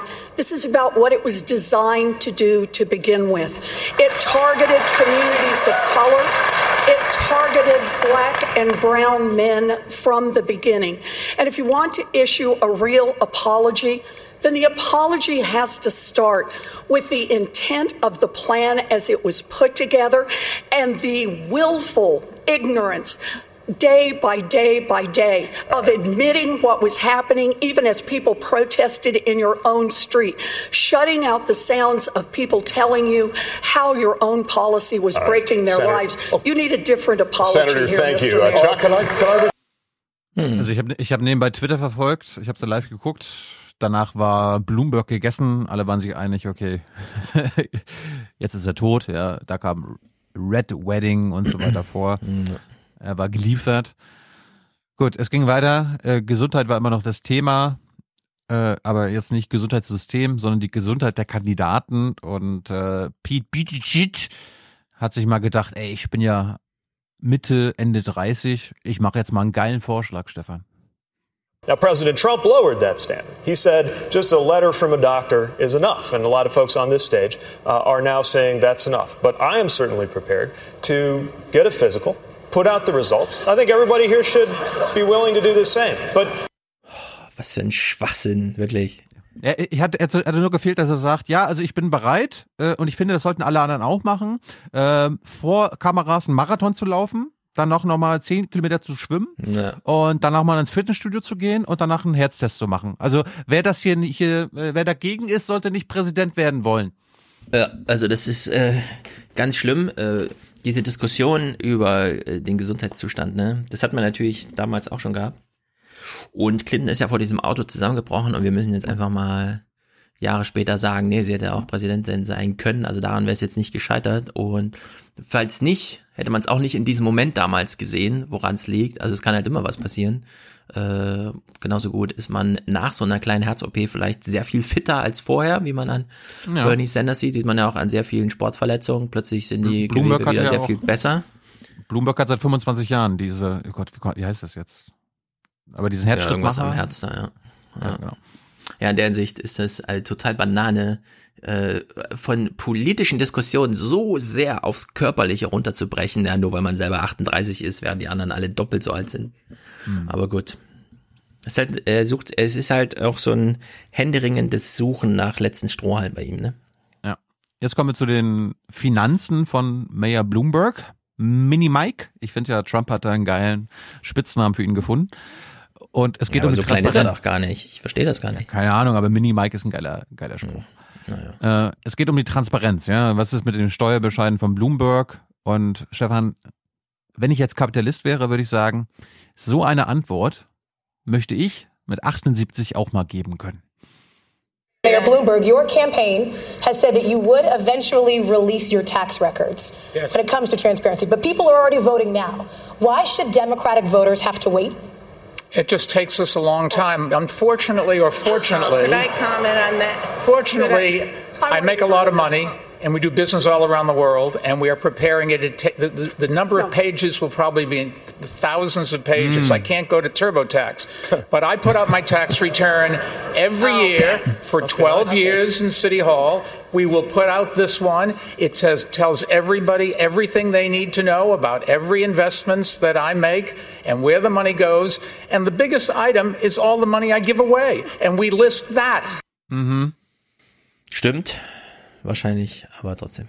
Ich weiß nicht, ob es- ob ich es bei PBS vor zwei Wochen gesehen habe, aber die haben mal vorgerechnet, dass Bloomberg äh, trotzdem immer noch einen Gewinn macht, obwohl er quasi so viel Mhm. Geld weggibt wie nie zuvor, dank der Tax Breaks, also der Steuererleichterung von Trump Ja. vor zwei Jahren. Ja, die Renditen sind höher als das, was da ausgeschüttet wird. Geil. Ja. Was Jetzt man kommt- übrigens, äh, das Ja. könnte für Bloomberg vielleicht noch interessant werden. Bloomberg als Unternehmen ist ja vor allem für sein Terminal-Business da an Börsengeschäften, ne, wo man seine Informationen erzieht und eben allgemeines Nachrichtenwesen. Zehn Prozent der Umsätze werden allerdings mit Konferenzbusiness in China verdient. Hm. Ja, darum ist er auch nicht Da so anti-China wie die anderen. Verquettung, Verkickung. Ja, ja, der ist da voll investiert. Ja. Jetzt kommt der dritte K.O.-Schlag und ich fand, das war der heftigste von Elizabeth Warren gegen Bloomberg, als, als es um seine Frauenfeindlichkeit ging. I have no tolerance for the kind of behavior that the Me Too movement, movement has exposed. And anybody that does anything wrong in our company, we investigate it, and if it's appropriate, they're gone that day. But let me tell you what I do in my company and my foundation and in city government when I was there. In my foundation, the person that runs it's a woman. 70% of the people there are women. In my company, lots and lots of women have big responsibilities. They get paid exactly the same. Das ist auch ein Spruch, ne? Lots and lots of women have big Mhm. responsibilities. Ja, Ja, wir, haben, es wir, selbst haben, nicht, wir, haben, wir haben ja einige Frauen, die große Verantwortung haben. Das ist so wie, wie äh, mit Romney 2012. Ja, I have a, äh, folder full of women. Ja, also Mhm. es irgendwie um Mitarbeiter ging und so. Same as men, and in my um, uh, in City Hall, the person that's the top person, my deputy mayor, was a woman, and 40% of our commissioners were women. I am very proud of the fact that th- about uh, two weeks ago we were awarded, uh, we were voted the uh, most the, the best place to work, second best place in America. if that doesn't say something about our employees and how happy they are, I don't know what does. Senator Warren, you've been critical of Mayor Bloomberg on this issue. Yes, I have. And I hope you heard what his defense was. I've been nice to some women. That just doesn't cut it. The mayor has to stand on his record. And what we need to know is exactly what's lurking out there. He has gotten some number of women, dozens, who knows, to sign non disclosure agreements, both for sexual harassment and for gender discrimination in the workplace.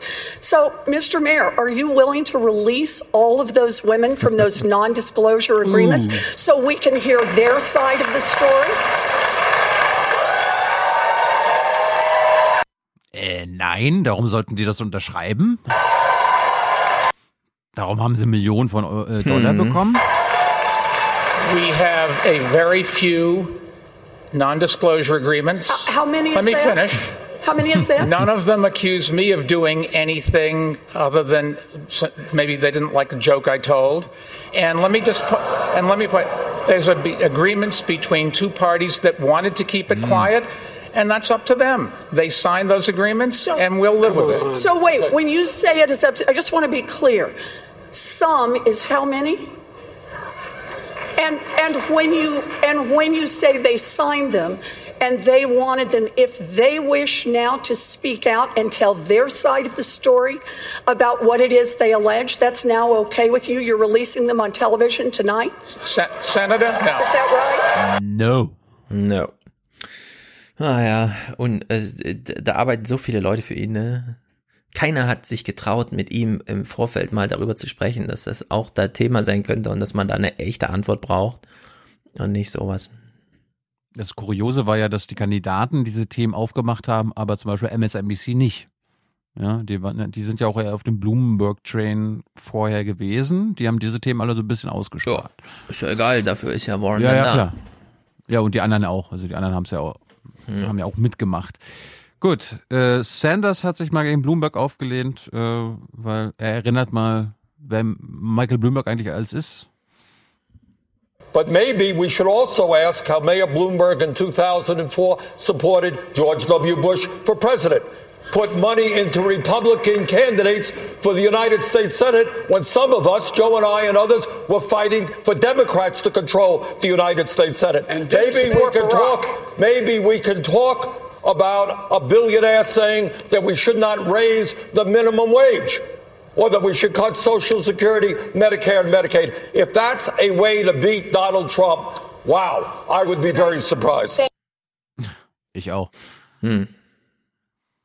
Wir springen mal ganz kurz, bevor wir jetzt weitermachen, äh, zu einer Szene, die einen Tag vorher im spanischsprachigen Fernsehen in Amerika gelaufen ist, bei Telemundo. Hast du das vielleicht mitbekommen? Amy Klobuchar äh, hat ein Interview gegeben mit, oh Gott, Guadalupe Venegas.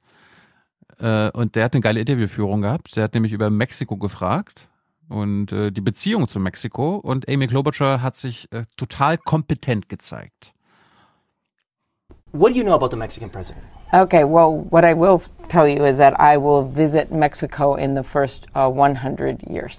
what 100, you- 100 days. 100 days. I will You are- visit are- uh, there. Are yes. running for president. Yes. You would like to be the Yes. nom, uh, Yes. the de- Democratic uh, candidate. Yes. What do you know about the Mexican president now? Uh, well, I know that he is uh, an, uh, elected in the last few years. I Ein don't know him yeah. personally. I've met with the ambassador, and I was actually supportive of the trade agreement. So I worked with the embassy on that. They came to Do meet you with know, me. and I ask because it's so important, especially Nevada, California, Arizona, Texas. This Yes. is our neighbor to the south. Yeah. Do you know anything about him? Specifically his politics, what he's doing, since this would be the country you would share a border with. Um, Anything well, you can tell me about him? I just I know that they are neighbors, and regardless of who the leader is, that it is someone that I will work with. Do, do you? I, I'm sorry to ask this, but do you know who he is? Do you know his name? Yeah, yeah. I um, I know that he is the Mexican president. But can you tell me his name? Uh, no. Don't you think it would be important if you're running for president to know who the president of Mexico, the country to the south of the United States, is? Yes. Because it, it affects so many Americans. Uh, Mexican Americans are the largest Hispanic. Uh, the, the largest number of Hispanics in the U.S. are Mexican Americans. Of course it is. Yes. Stellt, stellt euch vor, Norbert Röttgen oder äh, Armin Laschet wüssten nicht, wer der Präsident von Frankreich ist, aktuell. Ja. Wir haben, das wird immer ein bisschen unterschätzt, dann doch noch sehr gutes, sehr gute Qualität in unserem Personal in der Politik. Das kann man sich nicht vorstellen, dass jemand für den CDU-Vorsitz antritt, der nicht weiß oder zumindest mal drei Sachen nennen kann, die Macron betreffen oder so. Ja. Ist wirklich erschreckend. So, jetzt sind wir wieder zurück bei der Debatte und Amy Klobuchar wurde natürlich auch darauf angesprochen und äh, so hat sie sich gegen diesen Aussetzer gewehrt. I don't think that that momentary, momentary forgetfulness actually reflects what I know about Mexico and how much I care about it. I think we could all come up with things. You know, how many members are there in the uh, Israeli Knesset? 120. Who is the president uh, of Klobuchar. Honduras? Hernandez. Senator but when it comes to Mexico, I am the one person on this stage that came out first to say I was for the U.S. Mexican Canadian trade agreement. Ja, Stefan, nur, nur weil du jetzt den, äh, nur weil ich jetzt den, den Präsidenten von Frankreich nicht kenne, äh, kenne ich aber den Präsidenten von Polen und weiß, wie viele Abgeordnete im israelischen Parlament sitzen. Das Ja, weißt du wirklich. nicht. Ja. Auf jeden Fall hat Amy eine Fehde mit äh, Pete Buttigieg. Die wollen ja natürlich die gleichen Wähler erreichen, wollen sich gegenseitig rauskegeln, damit sie Mhm. Sanders besiegen können, was sie beide nicht schaffen werden. Aber Pete und Amy haben eine Fehde. I actually didn't know how many members were in the, the Knesset, so Well, you got me you there. But you're staking your candidacy on your Washington experience. You're on the committee that oversees border security. You're on the committee that does trade. You're literally in uh, part of the committee that's overseeing these things, and we're not able to speak to literally the first thing about the politics of the country you, to ourselves. Are you trying to say that I'm dumb, or are you mocking me here, Pete? I'm I saying that you shouldn't trivialize I made an error. People sometimes forget names.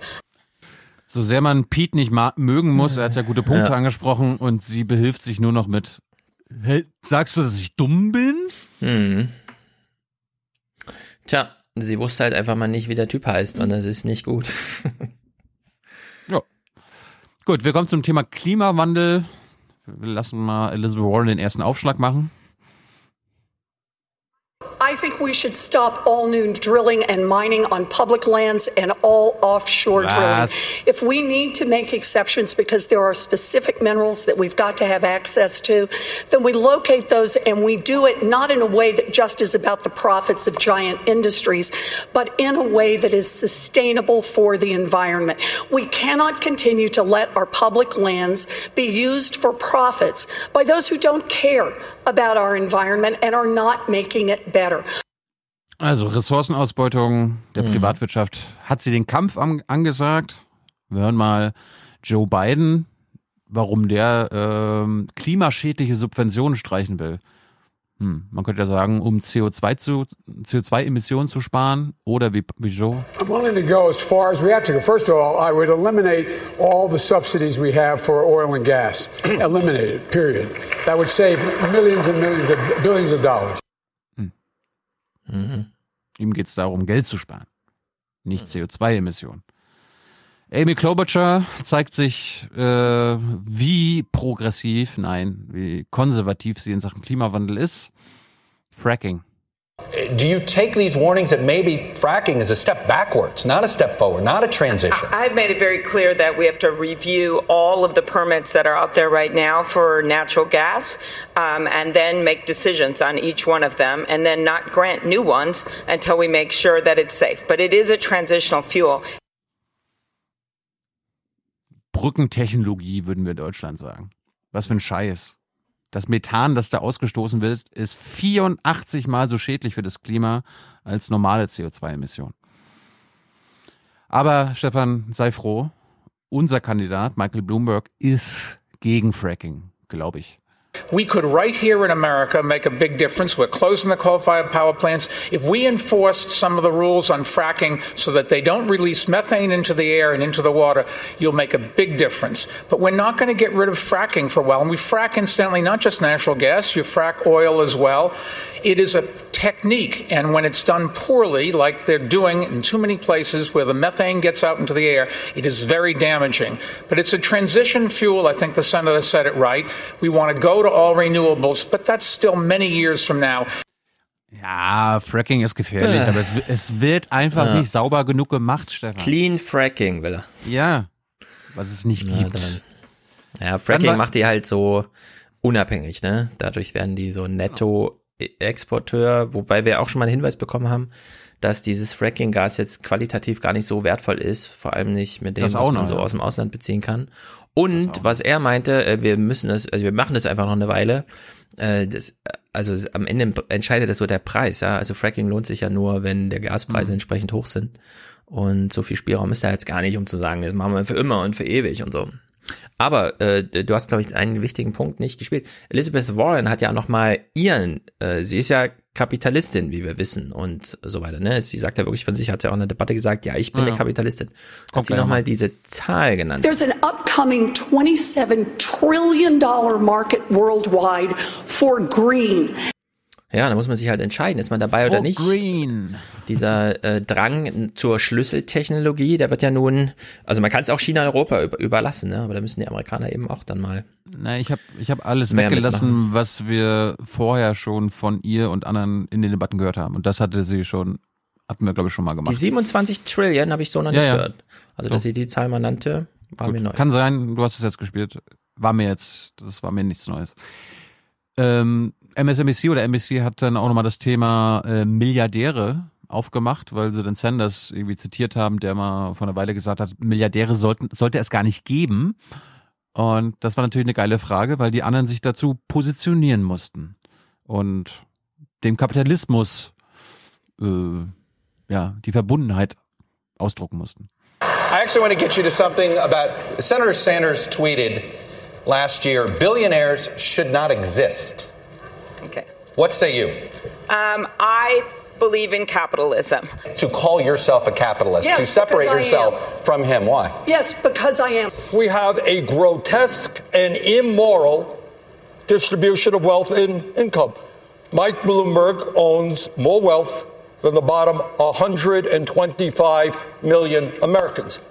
That's wrong. That's immoral. That should not be the case when we got a half a million people sleeping out on the street. Ja. Ich meine, in Deutschland haben wir, was haben wir, Obdachlose? 1000? In Amerika sind Was? 1000? Du meinst Ja, 300.000. In Deutschland? Ja. 1000 Obdachlose in Frankfurt vielleicht. Nein. Wir haben doch nicht 100.000. Na klar. Nein. Allein durch die äh, Flüchtlingslage 2015 hat sich die Zahl verdoppelt. Also hier 2019 Zeit 52.000 Menschen schlafen ohne Dach. Hm, Das ist zu wenig. Das ist mehr. Es gibt, du, du meinst wahrscheinlich die Wohnungslosen, das ist ein Unterschied. 2018 gab es 678.000 Wohnungslose in Deutschland. Das ist jetzt aber noch nicht obdachlos. Beides schlimm, aber Unterschied. Ja, also die offizielle Zahl von 52.000 würde ich sagen, die ist ein bisschen scharf untertrieben, oder? Ich bin mir nicht Das sicher. kann gut sein. Das kann gut sein. Aber du hast gerade 500.000 Obdachlose gesagt. Das wäre zehnmal so 300.000 viel. habe ich gesagt. Ja, Und oder 300. Ich würde Das auch bei dieser Zahl ehrlich gesagt ein bisschen bleiben. ich glaube, Ja, das ist ein dann- großes dann- Problem in Deutschland. Paul dann- hat einen sehr guten Podcast dazu Ich gemacht. glaube nicht, dass wir anteil, anteilmäßig damit mehr Obdachlose haben als Amerika. No das nicht. way. In Amerika ist ja allein im Silicon Valley 300.000 Obdachlose. Nein, 500.000 in Amerika. Egal, brauchen wir uns jetzt nicht drüber unterhalten.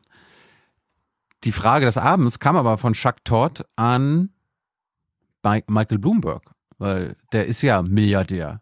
Und dann ist natürlich die automatische Frage, That's Mayor, wrong. Mayor Bloomberg, should you exist?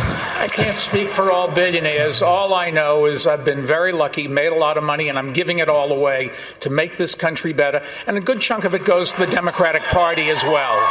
Is it too much? Have you earned too much money? Has it been an obscene amount of money? Should you have earned that much money? Yes, I worked very hard Yeah. for it, and I'm giving it away.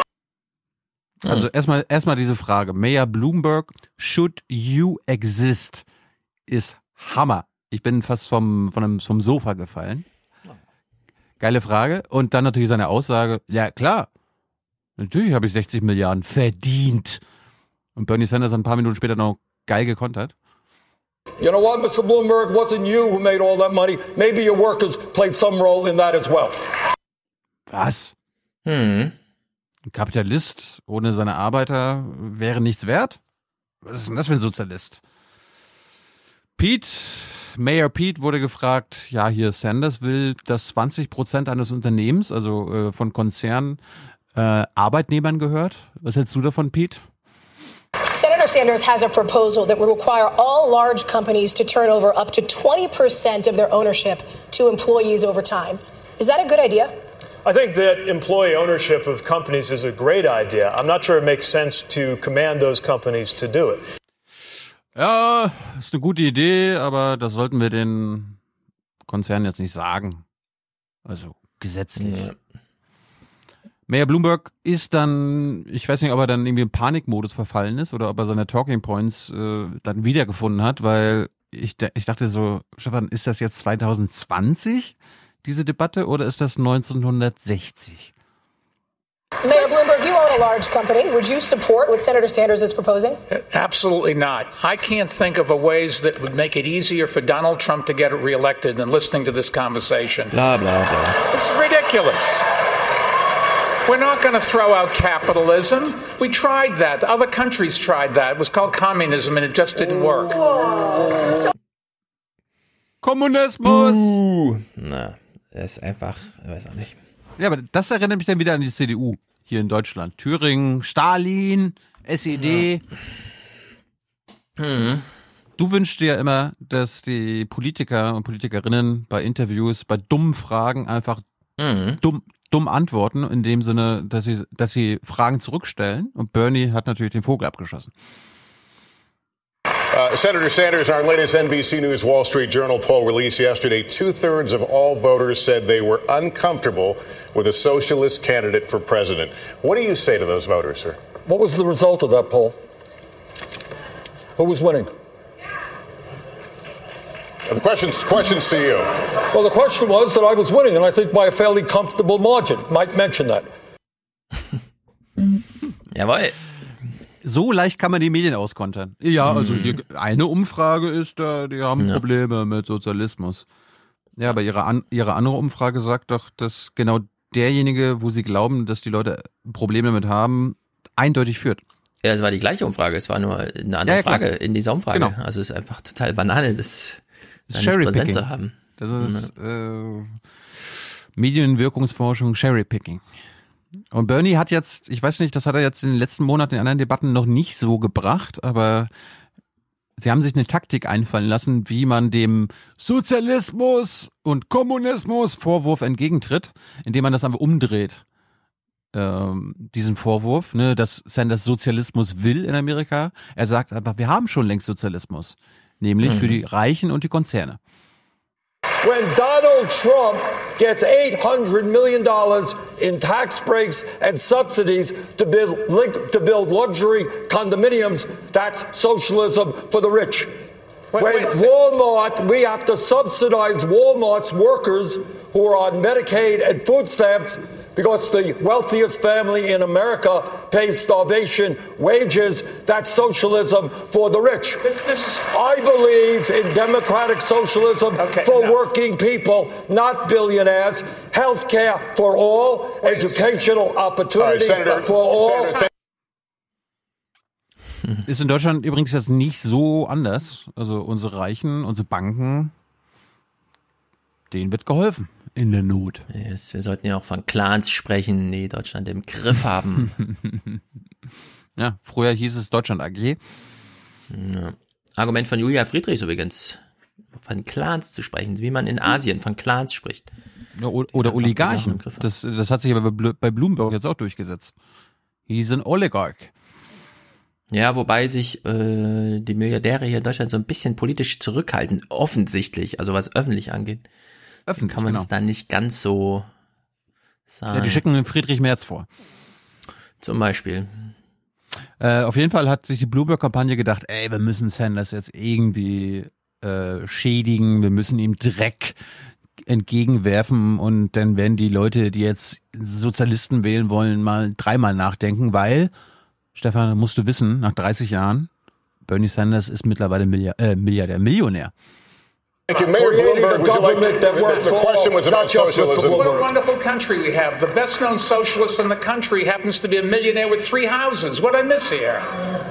Well, you'll miss that I work in Washington, House 1. That's the first problem. Live in Burlington, House 2. That's good. And like thousands of other Vermonters, I do have a summer camp. Forgive me for that. But, Where is your home? Which tax which tax haven New York, New York City, thank you very much. Yeah, well, and I pay all my taxes. And I'm happy to do it because I get something for it. Aber war nochmal ein guter Konter. Welche Steueroase ist es bei dir? Mhm. Äh, wobei man mal sagen muss, wenn Bernie sagt, er hat ein kleines Summer Camp in Vermont, es ist schon eine Villa. So, das muss man dann schon mal sagen. Wir kommen mal wieder zurück zu unserem äh, Philipp Amthor. Er heißt ja Pete Buttigieg. Und der fährt nicht nur gegen Bloomberg eine Kampagne, sondern auch gegen Sanders. Und das ist die, äh, also Verzweiflung pur, weil er wirft jetzt Sanders das vor, was Trump bei den Republikanern vorgeworfen wurde. Er will doch die Partei abbrennen. If we're going into the election of our lives against a president who rose to power by cynically exploiting the frustration of ordinary Americans feeling like leaders weren't speaking to them, then I think that turning to someone like Mayor Bloomberg, who thinks he can buy this election, is no better a way to succeed than turning to somebody like Senator Sanders, who wants to burn the House down. Ja. Na klar. Also bei Pete, Na das kann man klar. auch nicht mehr hören, ehrlich gesagt. Das nee, ist ich kann er auch nicht mehr hören. Ich, ich höre zwar nicht No Agenda, aber äh, ich bin mir sicher, wenn man bei ihm recherchieren würde, was bei ihm alles so hintersteckt. Ich bin jetzt ja eher auf dem Chapo Trap House Trip und die sind ja überzeugt, dass er ein CIA-Agent ist. Ja. Ja, er war ja- er funktioniert er- halt einfach gut bei Älteren. Ich meine, in New Hampshire oder so hat er bei den Rentnern Altern wirklich abgesahnt. Da muss man Ja. mal sagen, zwei Drittel geholt. Und da kommt und da kommt wieder MSNBC ins Spiel, weil die sind ja Anti-Sanders und so ein bisschen pro Moderates und er ist ja der Frontrunner der Moderates. Ja. Und wer sind die Zuschauer von MSNBC? Wie beim ZDF und bei der ARD. ja, ist Oma so. Erna. Ja. Ist so, ja, Ich genau weiß. so ist es. Wir kommen auch, erinnere dich an Oma Erna. Wir kommen ja nochmal auf sie zurück in Amerika. Ich vergesse MSNBC. Oma Erna nie. Gut. Warren hat sich aber nicht nur mit Bloomberg und Pete und Amy auseinandergesetzt, sondern auch mit Joe Biden. The vice president stood in the Oval Office and said, I hope that Mitch gets reelected so I can keep working with him. Geht um Mitch McConnell, also dem, den Mehrheitsführer im Senat. Mehrheitsführer der Republikaner. Well, Mitch did get Mitch did get reelected. He did not have an epiphany. Instead, he blocked nearly everything that Barack Obama tried to pass. Did you ever and win he stole a Supreme Court seat Come on. from the Democrats, the Consumer Financial Protection Bureau. Thank you, Senator. da hat sich Biden Yeah. blamiert. Have you ever won anything, Elizabeth? Ja, also sie ist Mhm. Senatorin, hat offensichtlich die Wahlen gewonnen. Joe? Naja. Zum Ja. Schluss, bevor wir zur Abschlussrunde kommen, Pete gegen Amy. Nochmal Runde zwei. Die können sich einfach nicht ausstehen. I wish everyone is, was as perfect as you, Pete, but let me tell you what it's like to be in the arena. Then I worked on the 2013 bill. I'm actually so Right. proud Good of the point. work I've done on immigration reform. And you know what? You have not been in the arena doing that work. You've memorized a bunch of talking points and a bunch of things, but I can tell you one thing. Ja, bei Pete, das ist halt wirklich sehr inkonsistent. Auf der einen Seite, wir müssen hier voll die Mitte bedienen, ja, nicht die Ränder, nicht Sanders, nicht äh, Bloomberg und dann allerdings die da in Washington. Ja, und es passt wirklich nicht zusammen. Man kann sich das zwar so anhören, aber man kriegt das am Ende nicht irgendwie logisch zusammengebunden. Er, er, ist so ein, er ist so ein Olaf Scholz, so ein junger Olaf Scholz. Er ist ein Sprechautomat, er hat keine Inhalte zu bieten, gar Mhm. nichts. Ja. Wenn ihr mal genau zuhört, er hat nur Parolen, äh, ist als, ist als Rhetorik, da steckt nichts dahinter. So, zum Schluss, äh, der Tiefpunkt aus Sanders Sicht natürlich, ähm, die Frage war, Abschlussfrage, ja, liebe Kandidaten, was macht ihr denn, wenn es äh, bei dem Kongress, also nachdem alle Vorwahlen durch sind, äh, es keine Mehrheit für einen Kandidaten gibt? Ja, also Hm. sollen, dann, sollen dann wieder die Superdelegates entscheiden? Was ja unwahrscheinlich ist, bei äh, so vielen Leuten und 50 Prozent müssen erreicht werden. Genau. Ja, da, darum bleiben sie ja unter anderem drinne, damit Sanders jetzt äh, Mhm. nicht noch die Stimmen von anderen holt. Und es ist ja so, in der ersten Runde bei dem Kongress gibt es einfach eine normale Wahl und wenn es da nicht 50 Prozent für einen Kandidaten gibt, dann gibt es eine zweite Runde. Und in der zweiten Runde können alle Stimmen für einen Kandidaten wieder neu äh, sortiert werden. Das heißt, wenn Sanders in der ersten Runde nur 45 Prozent bekommen hat, weil er nicht mehr gesammelt hat, heißt das, dass die restlichen 55 Prozent der anderen Kandidaten, die aufgeteilt wurden in der ersten Runde, in der zweiten Runde auf einen anderen gehen können. Also entweder auf äh, Pete, auf Pete, auf Amy, Mhm. auf Elizabeth Warren und in der zweiten Runde kommen auch noch die Superdelegates dazu.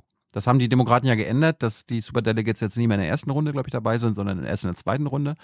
Aber sie sind immer noch entscheidend. Und darum, das wäre der, das wäre der Nackenschlag, das wäre das Todesurteil für die Sanders-Kampagne, wenn es zu einer zweiten Runde kommt und die Superdelegates sich für einen anderen entscheiden. Und ja, die Frage hören wir jetzt. There's a very good chance none of you are going to have enough delegates to the Democratic National Convention to clinch this nomination.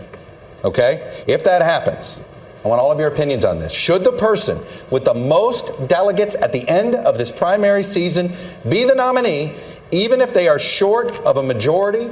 Senator Sanders, I'm going to let you go last here because I know your view on this. so instead, I will start with you, Mayor Bloomberg. Whatever the rules of the Democratic Party are, they should be followed. And if they have a process, which I believe Okay. they do, I'm trying to do so this that yes everybody else, fast. everybody can do- can. So you can- want the convention to work its will? Yes. Er hätte ja einfach nur noch sagen müssen, ja, also so wie die DNC ihre Regeln hat äh, und sie auch geändert hat für mich, damit ich hier dabei sein Mhm. kann, desto, so, so glaube ich auch an die Regeln der DNC. Senator Warren. But a convention working its will means that people have the delegates that are pledged to them, and they keep those delegates until the you come person- to the convention. All Go? of the Okay. people. All right. Das merken wir uns für gleich. Elizabeth Warren ist auch dafür. Vice President Biden? Play by the rules. Yes or no? Leading person with the delegates, should they be the nominee or not? No, let the process work its way out. Mayor Buttigieg? Not necessarily, not till there's Senator majority. Klobuchar? Let the process work. Senator Sanders? Well, the process includes 500 superdelegates on the second ballot. So I think that All right. the will of the people should Okay. prevail. Yes, right. person Thank you, guys. most votes should become the nominee. Five no's and a yes.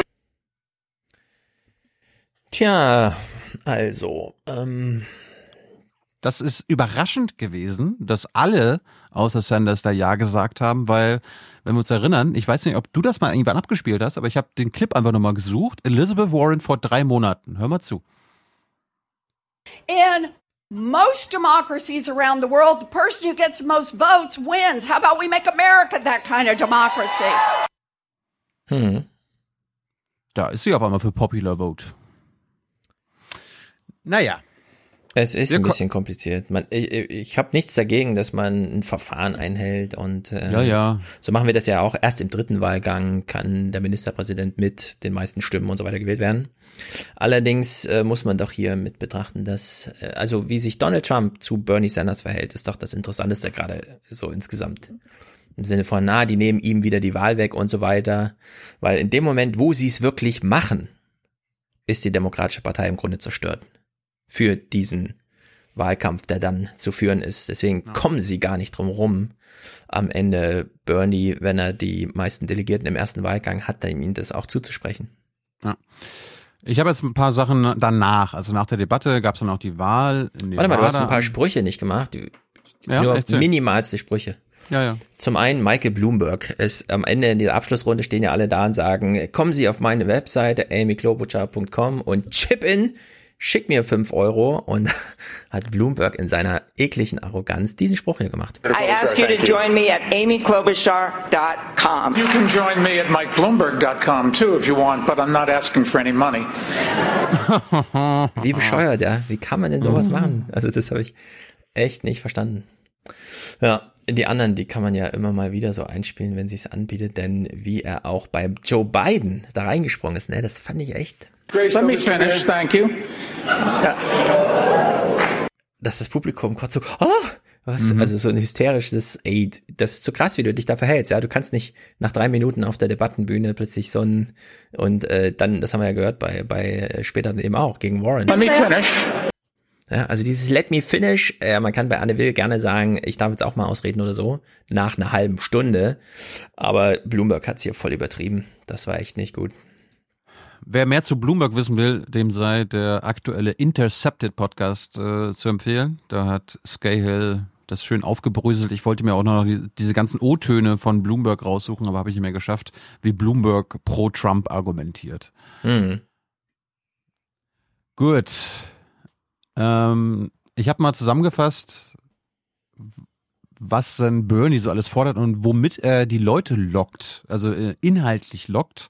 Er hat ja auch eine, eine Siegesrede nach Nevada gehalten. Wir kommen gleich noch zu den medialen Reaktionen auf Nevada, aber ich fand das mal für alle Hörer und Hörerinnen, die immer sagen, ja, was will denn jetzt Bernie? Ja, warum wählen die Leute ihn? Du hast uns ja schon die Situation der Menschen äh, ein bisschen aufgezeigt durch die Nachrichten.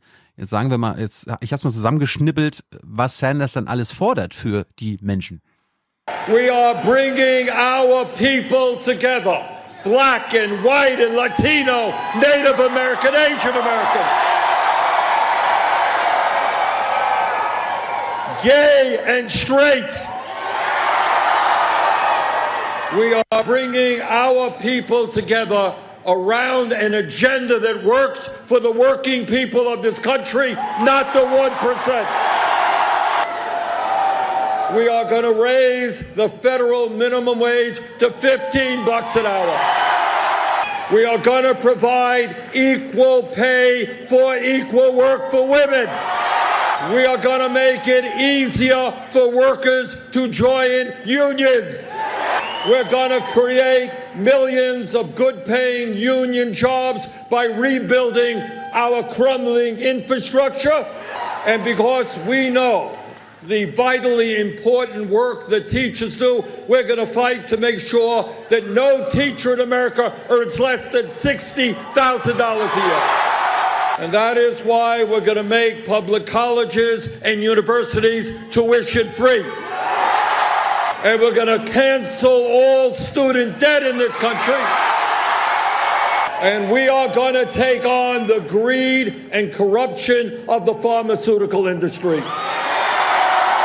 And that is why together we are going to adopt the principles of the Green New Deal. We, in fact, are going to reform a broken and racist criminal justice system. That is why we are going to end private prisons and detention centers. That is why we are going to end the war on drugs and legalize marijuana in every state in this country. And when we talk about broken and racist systems, we are going to bring about fundamental reform to our immigration system. If you believe in getting the government off the backs of the American people, understand that it is women who have a right to control their own bodies, not the government. Brothers and sisters, if we stand together, we will not only defeat Trump, we will transform this country and create a government and an economy that works for all of us, not wealthy campaign contributors. Thank you all very much.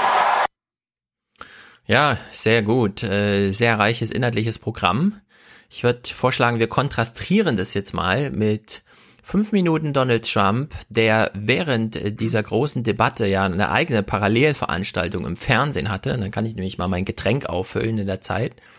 Und dann sind vor allem alle Trump-Fetischisten mal im Bilde, was eigentlich gerade zur Wahl steht in Amerika. Kann ich, kann ich einen, einen mhm. kurzen Spot von Sanders nochmal spielen? ja. Ich finde, das, das, ist, das, das ist der bisher beste TV-Spot eines Kandidaten, also auch eines Kandidaten der letzten Jahre. Ich habe sowas selbst von Obama nicht gesehen. Also dieser, dieser Ansatz, nämlich Fight for someone you don't know. Hör mal zu. Take a look around you. and find someone you don't know. Maybe somebody doesn't look kind of like you. Are you willing to fight for that person as much as you're willing to fight for yourself? If you and millions of others are prepared to do that, not only will we win this election, but together we will transform this country. Ja, stronger together, oder? Ja, aber das, aber das ist eine geile Message. Kämpfe für jemanden oder setz dich für jemanden ein, den du gar nicht kennst. Nächstenliebe. Ja, das sind alte Prinzipien, ja. die er nochmal aktualisiert hat. Ja, geil. Ja, und das vergleichen wir jetzt mal mit Donald Trump. Also die Situation ist wie folgt. In der Programmzeitschrift Hör zu steht, heute Abend ist Demokratendebatte. Mhm. Also steht dann bei Twitter und heute Abend große Rallye von Donald Trump. Ja, also so zeitgleich gesendet. Und Donald Trump will hier sozusagen damit Fox bisschen, News auch was senden kann, ne? Genau, also ein bisschen Gegenprogramm machen und so weiter. Und ich habe das mir komplett angeguckt und hab mal so fünf Minuten Best-of draus geschnippelt. Und das ist jetzt wirklich gemeint im Sinne von Best-of, ja. Es ist jetzt nichts rausgelassen von mir, von, sondern hier kommen die innerlichen Botschaften und das, was in der Halle so los war und so weiter. Es ist ja mehr so ein Happening, so insgesamt. Trump ist ja nur so eine Stunde da, aber das Ding geht ja irgendwie drei, vier Stunden und so weiter und so fort. Und wir hören jetzt, jetzt mal, in der Zeit fülle ich mein Getränk auf und alle, die so große Angst vor Donald Trump haben und die Amerikaner für das dümmste Volk der Welt halten und die werden ja wohl diesen Trump wieder wählen, ist doch völlig klar, da können wir Europäer mit unserer Aufgeklärten und so weiter gar nichts gegenhalten, hören sich das jetzt in Ruhe an oder schauen sich das an und überlegen dann, ähm, sollte ich meinen Trump-Fetisch vielleicht nochmal hinterfragen? We are going to defeat the radical socialist Democrats and we are going to win Arizona in a landslide. It's all over TV that the folks here tonight have helped a great World War II veteran into the arena. I don't know if he knows it, but he's right now the hottest celebrity in the world. I don't know what's going on here. He might even be hotter than Trump right now, I have to say.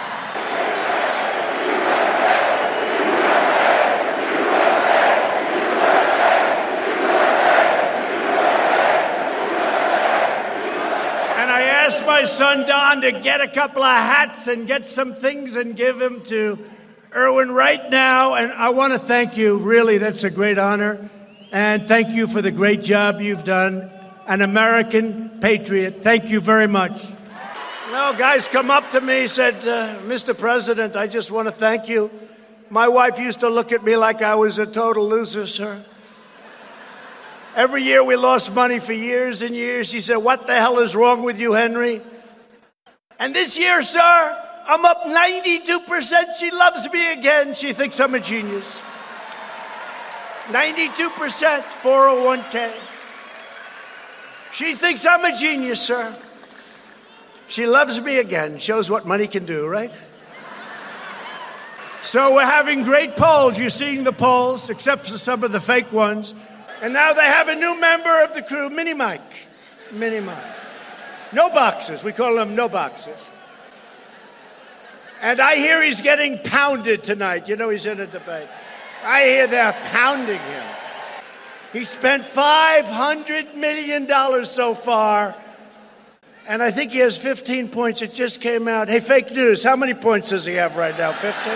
You know, I hear that in Nevada. I'm hearing bad things about their vote count. I hear a lot of bad things are happening, like they don't know what the hell they're doing. They spied on our campaign, remember that. And after they spied, we won. And then after we won, they tried to get us out of office. There, this, it's never happened before in the history of our country. And we can't let that happen. We can never, ever excuse it. We can never let them get away with that. By the way, for people with the small farms and small businesses, if you love your children, you can now leave your companies, you can leave your farm, you can leave your ranch to your children, and you don't have to pay. They don't pay a death tax. they don't pay an inheritance tax. Mm-hmm. If you don't mind, I'm not going to criticize it tonight. Let them keep going, and I'll start talking about it about two weeks out from the election, okay? And we're very importantly combating the opioid epidemic. Drug overdose deaths, the overdose deaths have declined for the first time in 34 years, and life expectancy is rising again in our nation. The Democrat Party is the party of high taxes, high crime, open borders, late term abortion, socialism, blatant corruption, and the total destruction of your Second Amendment. Republicans are fighting for school choice because no parent should ever be forced to send their child to a failing government school. To keep our America, right, right. Right, right. And together we are taking back our country. We are returning power to you, the American people. With your help, your devotion, and with your drive, we are going to keep on working. We're going to keep on winning, and we're going to win like never before. And the people of Arizona are going to love it. The fact is, we are one movement, one people, one family, and one glorious nation under God. America is thriving like never before. And ladies and gentlemen of Arizona, the best is yet to come. Right? That's right. Mm-hmm. Together we will make America wealthy again. We will make America strong again. We will make America proud again. We will make America safe again. And we will make America great again. Thank you very much. Thank you, Arizona. Thank you.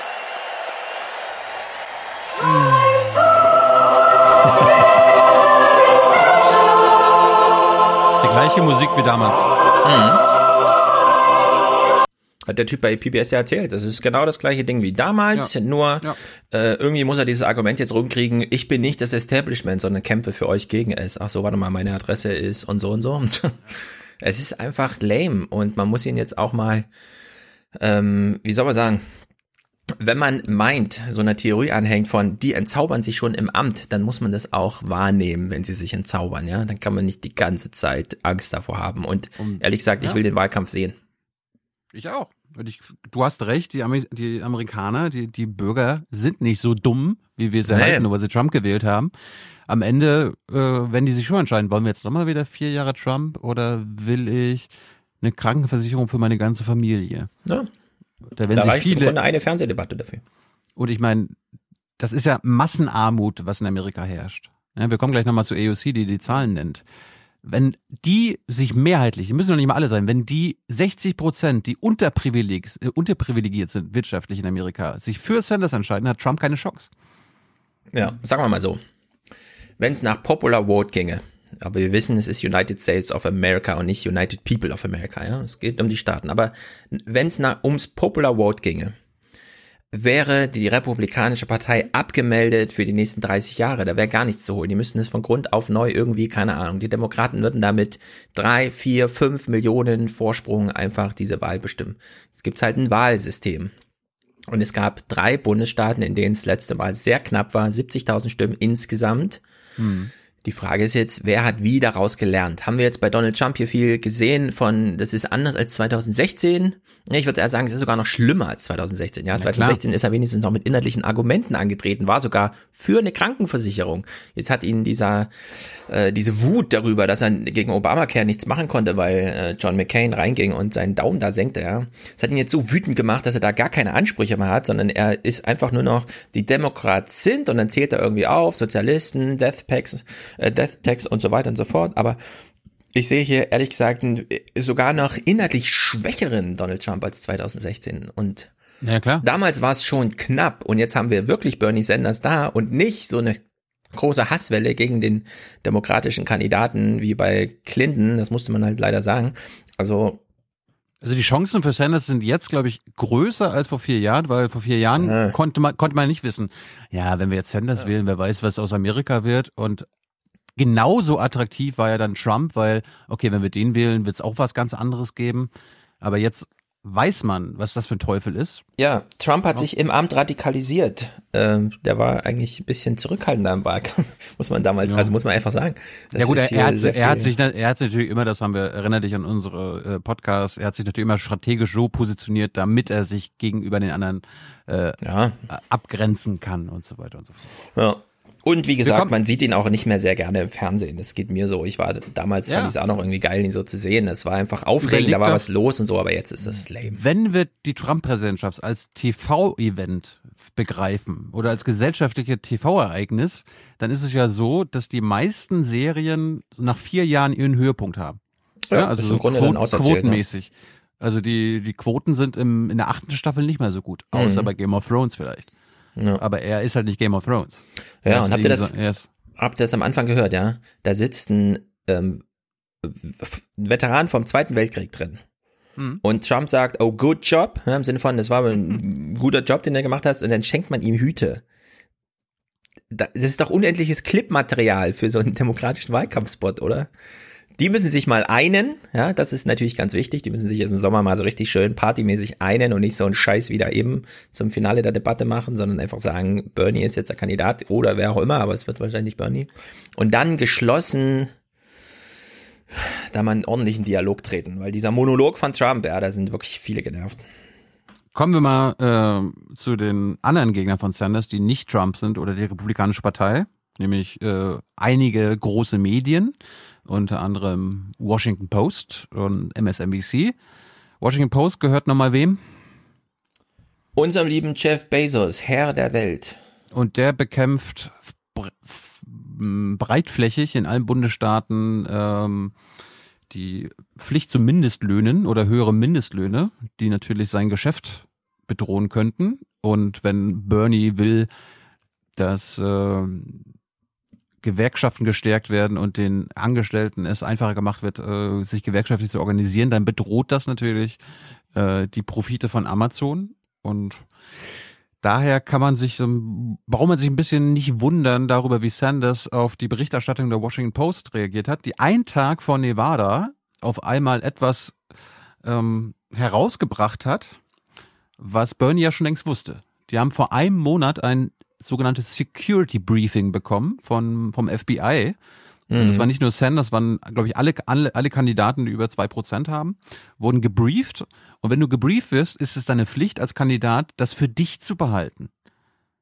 Und das wurde geleakt an die, an die Washington Post, die daraus einen Bericht gemacht hat. Da, weil in dem Bericht äh, drinstehen soll, dass Russland Sanders hilft. Jetzt wurde Sanders genau das vorgeworfen, dass er die Wähler und Wählerinnen darüber nicht informiert hat, nachdem er geschworen hat, darüber nicht zu reden. Ja. Also das war, das ist die mediale ist Aufarbeitung. Wahlkampf. Ja, natürlich ist es Wahlkampf. Aber ich fand Bernie geil. Achte mal auf den Abschluss. Er will, er, er sagt was zu Russland und dann geht er schon weg und wird gefragt. Ich weiß nicht, ob du die Szene kennst, aber sensationell. And when I say to Mr. Putin, if elected president, trust me, you are not going to be interfering in American elections. Senator, when were you briefed on this? I'm guessing about a month ago. And what and what are you going to do now that you now that you know this? Well, we, uh, it was not clear what role they're going to play. We were told that Russia, maybe other countries, are going to get involved in this campaign. Uh, and look, here is the message to Russia stay out of American elections. And what they are doing, by the way, the ugly thing that they are doing, and I've seen some of their, you know, their tweets and stuff, is they try to divide us up. That's what they did in 2016. And that is the ugliest thing they're doing, is they are trying to cause chaos. They're trying to cause hatred in America. It's an ugly business, and all of us uh, have got to say, sorry, you're not going to do this in this election. And again, as President of the United States, Mr. Putin, you will not interfere in our And if election. this came out a month ago, how do you how do you think it came out now? If you had the briefing a month ago, Well, I'll let you guess about one day before the Iowa, the uh, Nevada caucus. Why do you think it came out? Was the Washington Post? Good friends.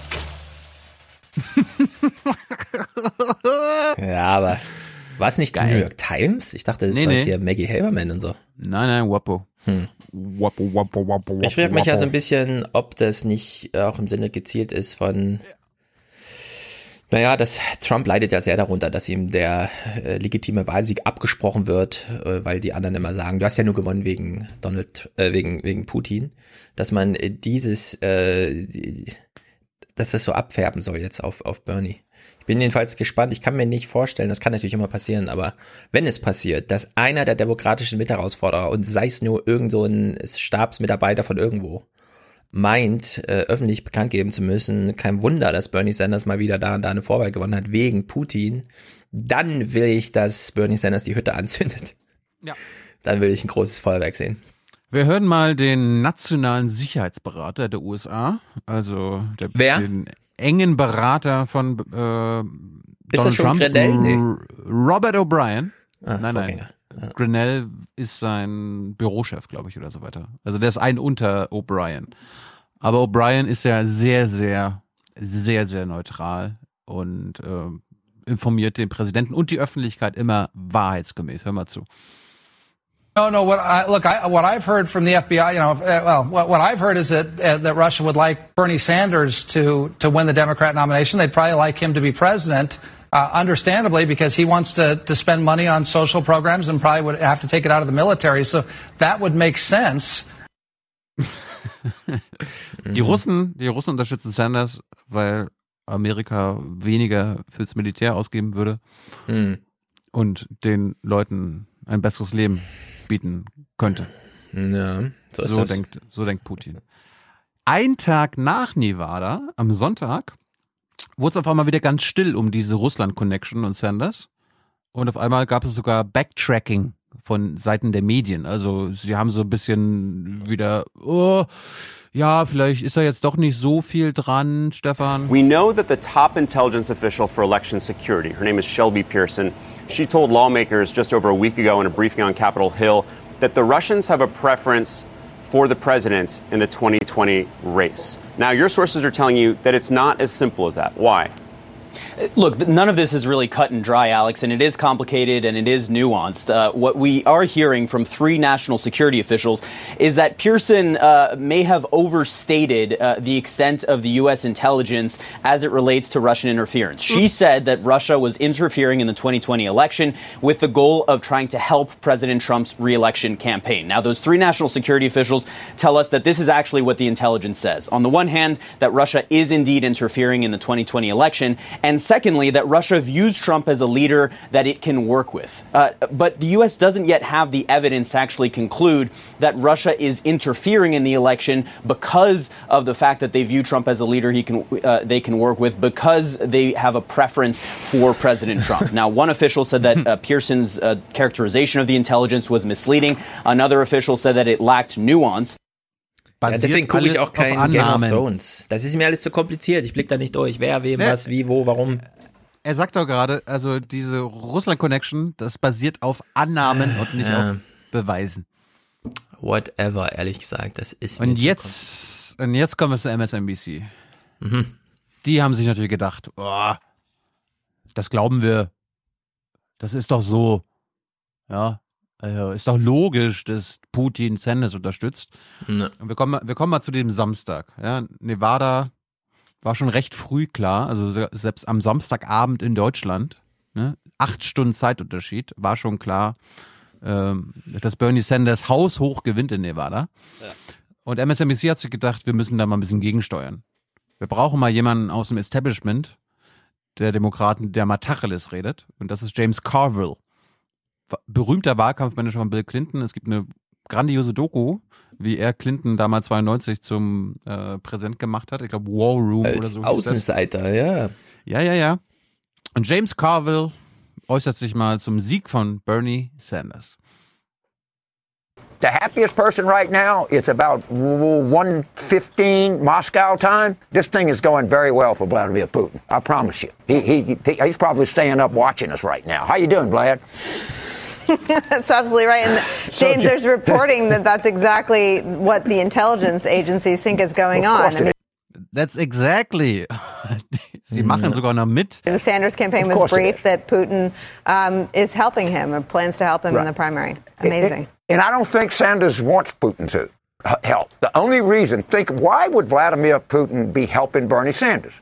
Of course, because he wants Donald Trump to win. Of course. I, I mean, it's a straight line. And I, I I don't think that, that the Sanders campaign in any way is uh, collusion or collaboration. I think they don't like this story.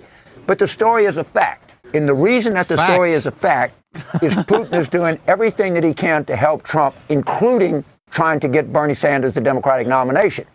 If you remember when Bernie ran in 2016, his chief strategist was Paul Manafort's sidekick in the Ukraine. Mm-hmm. I, I mean, this this this thing just didn't start right now, and and it's something that people need to know about. They need to be made aware of it. The candidates on the debate stage in South Carolina on, on Monday night need to quit attacking each other and start talking about where where this country is and how do you push it forward under some some real choices that Democrats have to make. Ja. Äh, also wenn sich sowas durchsetzt, ne, als und, und jemand redet, das, also äh, plappert sowas nach, dann ja, das ist nicht gut. Das, das wird die nächsten Monate oder nächsten Wochen, solange die anderen Kandidaten im Rennen sind, nicht aufhören. Ich bin mal gespannt. Äh, Aber das war nicht der Tiefpunkt, Stefan. Was? Das war nicht der Tiefpunkt an dem Tag. Mhm. Es gibt ja noch Chris Matthews. Ist so ein bisschen Ah. der Klaus, der Klaus Kleber. Das ist wirklich der Klaus Kleber. Ein bisschen Der aufgeregter, Klaus- aber sonst nicht ganz so Klaus staatsmännisch. Und, und auch ein bisschen verärgerter, ja, verbitterter. Wütender, Äh, weißer alter Mann. Der Klaus Kleber von MSNBC und der hat auf den Wahlsieg eines jüdischen Kandidaten, dessen Eltern und Angehörige unter anderem im Holocaust getötet wurden, so reagiert. He got nowhere near. Bernie, on the other hand, did his job. He got more than a majority, more than a majority of that 67%. That is the name of the game. It is pretty much over unless that changes. I was reading last night, Brian. I know you're a history guy too. I'm reading last night about the fall of France in the summer of 1940. And the general, Renault, calls up Churchill and says, It's over. And Churchill said, How can it be? You got the greatest army in Europe. How can it be over? He said, It's over. So I had that pre- suppressed feeling. I can't be as wild as Carville, but he is damn smart. And I think he's damn right on this one. Er vergleicht die Niederlage des demokratischen Establishments mit der Niederlage Mhm. der Franzosen im Zweiten Weltkrieg gegen die Nazis. Hm. Er bringt also Bernies Kampagne mit den Nazis in Verbindung. Ja, das ist halt MSNBC neuerdings. Ich schalte mal Nazi-TV ein. Aber das Gute ist, das Gute ist, wenn die äh, unter Druck sind, ja, die MSNBC-Leute, dann werden sie, oder äh, wenn sie so frustriert sind, dass sie nicht mehr glauben können, was passiert, dann werden sie auch ein bisschen ehrlich, finde ich. Weil Chris Matthews hat an dem Abend noch was gesagt. Out of left field. I'm wondering whether the, the, the Democratic moderates want Bernie Sanders to be president. I mean, that's maybe a, a too exciting a question to raise. They don't like Trump at all. Do they want Bernie Sanders to take over the Democratic Party in perpetuity? Well, I mean, he can takes it over. He sets the direction for the future of the party. Maybe they'd rather wait four years and put in a Democrat that they like. Das Allerdings- ist, nat- da- das ist natürlich eine Gefahr. Also Sanders übernimmt die Partei und dann wird er halt nicht von den Demokraten so im Wahlkampf unterstützt, Mhm. wie, äh, wie Sanders das vielleicht bräuchte. Weil das könnte Trump ja dann nützen, ne? wenn er dann immer nur auf die Demokraten zeigen könnte. Weil das werden die Republikaner ja machen. Also wenn Sanders ganz oben ist, dann müssen auch alle Senatorenkandidaten und Kandidatinnen und Mhm. die Leute für den Kongress Bernie verteidigen, Medicare for All verteidigen, Democratic Socialism verteidigen. Und wenn die Demokratische Partei dann sagt so, äh, pff, ja, nö, nicht wirklich, dann kann Mhm. das nur Trump nützen. Ja, ich meine, bei den allgemeinen Interessenlagen, ne? Ich erinnere nochmal. Should you have earned that much money? Yes. I worked very hard Yeah. for it. You know what, Mr. Bloomberg? It wasn't you who made all that money. Maybe your workers played some role in that as well. Angenommen, es ist gar kein Kampf zwischen Republikanern und Demokraten, sondern zwischen Arm und Reich. Diesen Ja. Krieg haben ja alle, Ja. Warren Buffett und so vorausgesehen. Irgendwann bricht er auf. Was ist denn, wenn. Bloomberg gar nicht in diesen Kampf geht, um Trump zu verhindern, sondern um Bernie Sanders eigentlich zu verhindern? Vielleicht Richtig, ist das die eigentliche Idee. Und das muss man echt mal durchspielen jetzt. Und Weil das, äh, Bernie Sanders ist die größere Gefahr für Leute wie, äh, für, wie Bloomberg als jetzt nochmal vier Jahre Trump. Ja, damit können die wunderbar leben. Ja, damit würde auch die Karriere von Nancy Pelosi vorbei sein und anderen Establishment-Kandidaten. Ja. Du hast völlig recht. Es gab aber auch nicht nur Chris Matthews bei MSNBC, es gibt auch Joy Reid, die war auch beeindruckt von dem Abend, ist jetzt auch keine Anhängerin von Bernie Sanders, aber sie hat ein bisschen, ein bisschen reflektierter reagiert. I think that the rest of us that sort of look at politics have underestimated the sheer unadulterated rage, the anger of working class people, especially young people who are living in with three uh, roommates and have a Lyft job and an Uber job and they can't make it and they're looking at my generation Gen X who we could have it all in the Clinton years and we were living well and our parents and grandparents and they're like throw the tables over. They're turning the tables over and they don't care what the potential result is. They're the hungriest and he only had to consolidate them.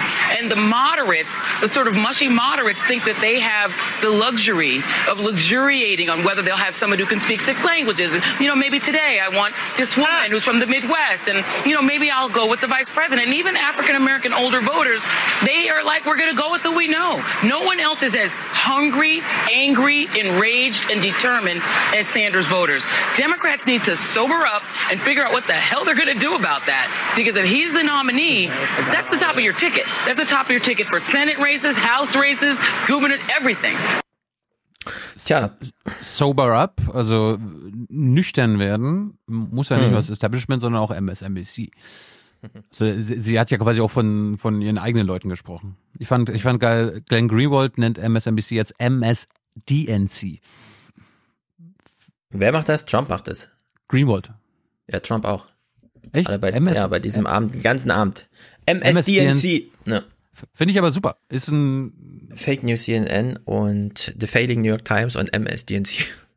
Aber MSDNC passt super. Es gibt, äh, es gibt auch einen Variety-Artikel, der nochmal, äh, also seit letzte Woche ist er rausgekommen, der aufzeigt, warum die Trump-Kampagne aktuell lieber zu Fox News geht als zu MSNBC, weil sie sich bei Fox News fairer behandelt fühlen. Die Sanders-Kampagne. Richtig. Trump verstanden. Ja, ja, ja, da ist einiges in Bewegung. Bei CNN war, und das fand ich ganz repräsentativ für die Wähler, also Minderheit, also Minderheiten, die Sanders gewählt haben, äh, ein Latino-Voter erklärt uns mal, warum er Sanders gewählt hat. goers, uh, Pedro Amando. Uh, you work uh, at a VIP lounge, you said. Yes. I can see who you're caucusing for, Uh, but Mr. Bernie, yes. Mr. Bernie. When did you make that decision? I, I always be a Democrat, and I really like uh, the, the way he's thinking about, uh, you know, our people. Mm-hmm. And actually, I had to, I got kids. They have, a, you know, um, I want to go to a school. And so I know my position, I get, you know, I can say, you know, I make a good money. But for all the people that don't make no money, you know, it's hard to send our kids, you know, to, to a school or pay the university. But what, what Mr. Bernie's, you know, talking about, you know, is I think is everybody have to look out. Yeah. Thank you so much, Pedro. So it sounds like education is a big issue for you. Der Mann will seine Kinder auf die Uni schicken. Er will, dass sie ein Mhm. gutes Leben haben, aber er kann sich das nicht leisten. Also wählt er Bernie Sanders, der sagt, keine Studiengebühren. Ja. Van Jones war, ist so der einzige von der, vom Establishment äh, der Demokraten, der mal einigermaßen reflektiert bei CNN redet. Ja, warte, warte, warte. Also, Ben Mhm. Jones ist der, der nach der ersten State of the Union von Trump meint, jetzt ist er Präsident geworden, jetzt sollten wir ihn alle anerkennen als Mhm. unseren Präsidenten und so weiter, ja. Nur weil er jetzt plötzlich hier in unserer Richtung irgendwie signalt, dass Sachen und so weiter, würde ich das immer unter größter Vorsicht, was wir von Van Jones hören. Ich frame das ja so, dass die allermeisten bei CNN, MSNBC Sanders kritisch sind und immerhin Van Jones sich ein bisschen reflektiert zeigt. Also, weißt du, ich will ja nicht nur bashen. People uh, in the establishment's jaws are hanging off their faces. Uh, nobody uh, six months ago thought we'd be sitting here with Bernie Sanders on his way to the nomination. He's on his way to the nomination. Uh, now something could happen to stop him. Uh, somebody might have some marbles to throw on the stairs or banana peel. They better, they better find it. Money? They, they, got- they better find it because this guy is off and running, and he has he's he's done something extraordinary. Uh, first of all, and I'm sure we'll hear about it from you. This is a youth quake. You got a new generation stepping up. They're not scared of any of these ideas, and they're, and they're tired of hearing Republicans call everything that we say socialist. So they've ruined the word socialist. It's, it doesn't mean anything for, for the younger people. Uh, you've got the Latinos uh, stepping up now in a major, major way behind Bernie Sanders. He's running as if he's a Latino candidate now. Um, and these ideas are no longer as scary to a whole bunch of Democratic voters. This could be a disaster for us in the general election. It's hard to know, but this is a phenomenon. And, uh, you know, we, we got to acknowledge people underestimated Bernie Sanders every step of the way, including today. Youthquake ist auf jeden Fall ein geiles Wort. Mhm. Und er erinnert auch nochmal daran, ja, also die jungen Leute, die können mit diesem Socialism-Vorwurf, also diesem bewusst negativ konnotierten Angriff der Republikaner einfach nichts mehr anfangen oder mit dem Establishment. Das sind halt so Angriffe aus dem 20. Jahrhundert. Ja, also so die unsere, also die Großeltern, ja, die jetzt 80 sind in Amerika oder die Babyboomer, die so mit dem Red Scare aufgewachsen sind, ne, McCarthyism und so weiter, die können mit diesem, oh, die Kommunisten und Socialism und so weiter, die wissen noch, was das bedeuten soll. Aber die jungen Leute, denen ist das so egal. Hm. Die hören, wie ich, äh, Krankenversicherung für alle, Ja, keine, kein, kein, Col- keine College-Gebühren mehr. Ach, dafür bin ich. Ach, das ist Das- Sozialismus? Na gut, dann bin ich halt Sozialist. Hm. Wir kennen das so in Deutschland, wenn, wenn Norbert Röttgen sagt, das ist die SED-Nachfolgerpartei, dann muss er schon die 60-jährige, äh, die ihre Schwester in der DDR damals verloren hat und so weiter, adressieren, damit die ergriffen ist davon, weil wenn du äh, den unter 40-Jährigen irgendwas von SED-Nachfolgerpartei erzählst, ja. dann ist, wird es abgehakt und ah ja, okay, alles klar, Röttgen.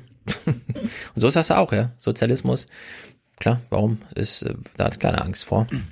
Eine Stunde später, die sitzen da ja stundenlang. Die, die sitzen ja den ganzen Tag, so irgendwie gefühlt äh, Ortszeit 14 bis 24 Uhr im Studio und kommentieren alle dreiviertel Stunde nochmal dasselbe Mhm. Ergebnis. Van Jones hat nochmal zwei Stunden später gesagt. But more importantly, why is he able to pull this off? He's able to pull this off because he detached himself from the normal establishment way of controlling candidates. Mm-hmm. He, he's not getting the money from the big folks. He's getting money from lots of little people. He was able to build something that could survive a complete media blackout. And now it's very hard to stop him. And Trump did a very similar thing in that he said, look, I'm going to self-fund. I don't need you guys. And once, once somebody is able to survive the full onslaught from the establishment and keep going, they become very attractive. Ich meine, das, was Fox News vor vier Jahren mit Trump gemerkt hat, dass sie nicht mehr sich aussuchen können oder steuern können, wer Kandidat wird, das merkt MSNBC und CNN jetzt. Hm. Weil halt nur noch die Alten sie gucken. Und die Alten Mhm. äh, wählen am wenigsten Sanders. Ja, und die Alten sind die, bei denen, wenn die Jungen äh, zu Weihnachten aufschlagen und die fangen ein politisches Argument an, also die Alten, dann winken die Jungen als erstes ab. Ja, ja, alles klar. Ich habe auch deinen YouTube-Clip gesehen. so ungefähr. Hm. Alles gut? Ist nur ein Stift runtergefallen. Okay. Am Sonntag war dann auch nochmal Inan Giri Horades, ein Schriftsteller aus Amerika, zu Gast bei MSNBC, ist so ein Gastkommentator und ich finde, der hat auch nochmal auf den Punkt gebracht und er hat quasi nicht nur eine Einschätzung, eine politische Einschätzung abgegeben, sondern quasi auch sich an die Führungsleute bei MSDNC bericht, äh, gerichtet. Last night was a historic win that I think a lot of us are still struggling to understand. It's not historic only because Bernie Sanders is now decisively proving that he can win in milk white America and in the emerging superpower of color that we are becoming. Something is happening in America right now that actually does not fit our mental models. It certainly doesn't fit the mental models of a lot of people on TV. It doesn't fit the mental models of a lot of people in the parties. It doesn't fit our cultural mental models. You have someone talking about, in a way we have not heard, genuine, deeper democracy, popular movements, um, human equality in a meaningful way, and, and a politics of love in the tradition of Dr. King, and winning elections in America, the United States of America. And I just have to say, and I, I've been, I've been um, encouraged watching you on air talk about your own rethinking of things, which I think we all have to do to be in this work. I think this is a wake up moment for the American power establishment.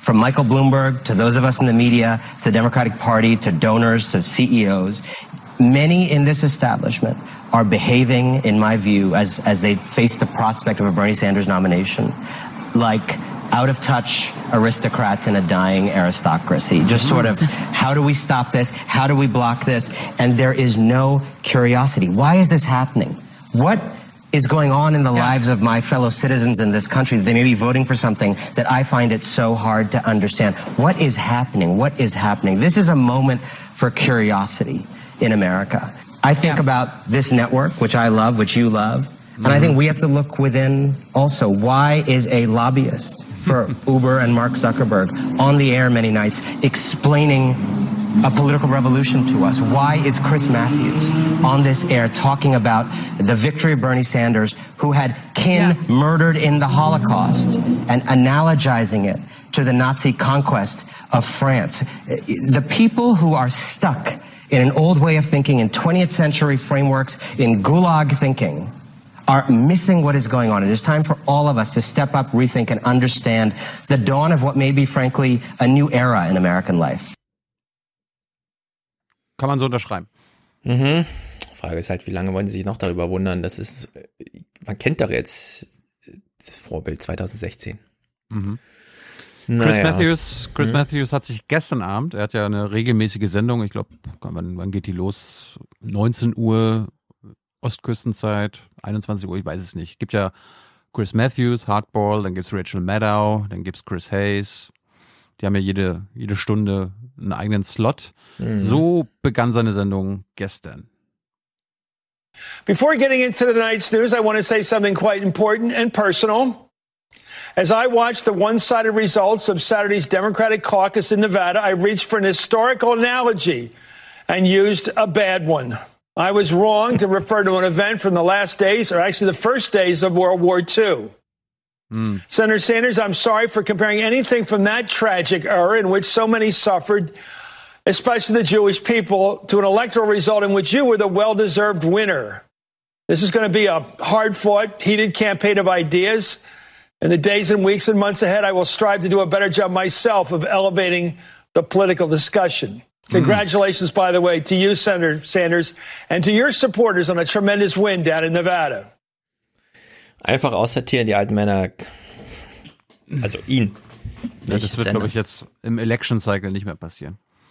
Ja. Ein paar andere Sachen noch zur MSNBC, um unseren HörerInnen aufzuzeigen, die ja nicht so im amerikanischen Medienspektrum drin stecken, wie sehr MSNBC Sanders äh, indirekt bekämpft hat die letzten Monate. Joy Reid zum Beispiel, du erinnerst dich an die vorletzte Debatte, wo Mhm. Elizabeth Warren doch den Handschlag verweigert hat.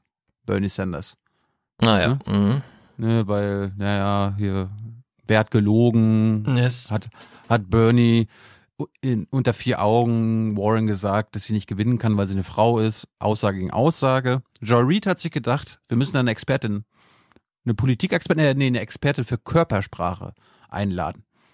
Also joining me, Janine Driver, a body language expert. And when I saw the both on during the debate, Warren was quite cool about it. She was like, Bernie's my friend. I'm not going to get into that here. But then afterward, she rolled up on him. yeah. Was like, no, no, we're not going to handshake now. You called me a liar. Yes. That felt to me like a lot of the ways that women have to operate and work in the professional environment where you can't be angry or you're the bad, you're the bad. You, most, most of us want to deal with it afterwards instead of just going right for it. The fact that Elizabeth Warren not only came over, she squared her body. He's giving her the cold shoulder. He doesn't turn to her. She says, I think you just called me a liar on national TV. If you go back to Wienergate, you go back to all of these political um, Armageddons when it comes to deception, no one calls someone else a liar like this. And she comes right out and says, wait a minute, did you just call me a liar?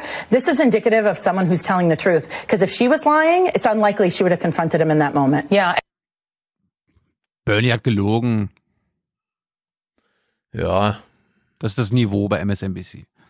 Problem ist halt so ein bisschen, Bernie hat ja nicht gesagt, du kannst nicht Präsident werden, sondern er hat einfach vor einer Weile gesagt, ich kann mir nicht Frauen haben's vorstellen, dass in Amerika eine Frau Präsidentin wird und dem würde ich nun auch mal beipflichten. Das würde ich genauso sagen. Ich kann mir das nicht vorstellen, dass in Amerika eine Frau Präsidentin wird. Dieses Jahr nicht, nein. Kann man natürlich jetzt ummünzen auf, es war ein Argument gegen Sanders, die waren, äh, äh, Warren, die waren damals beide nicht im Rennen zu diesem Zeitpunkt. Sinnlos.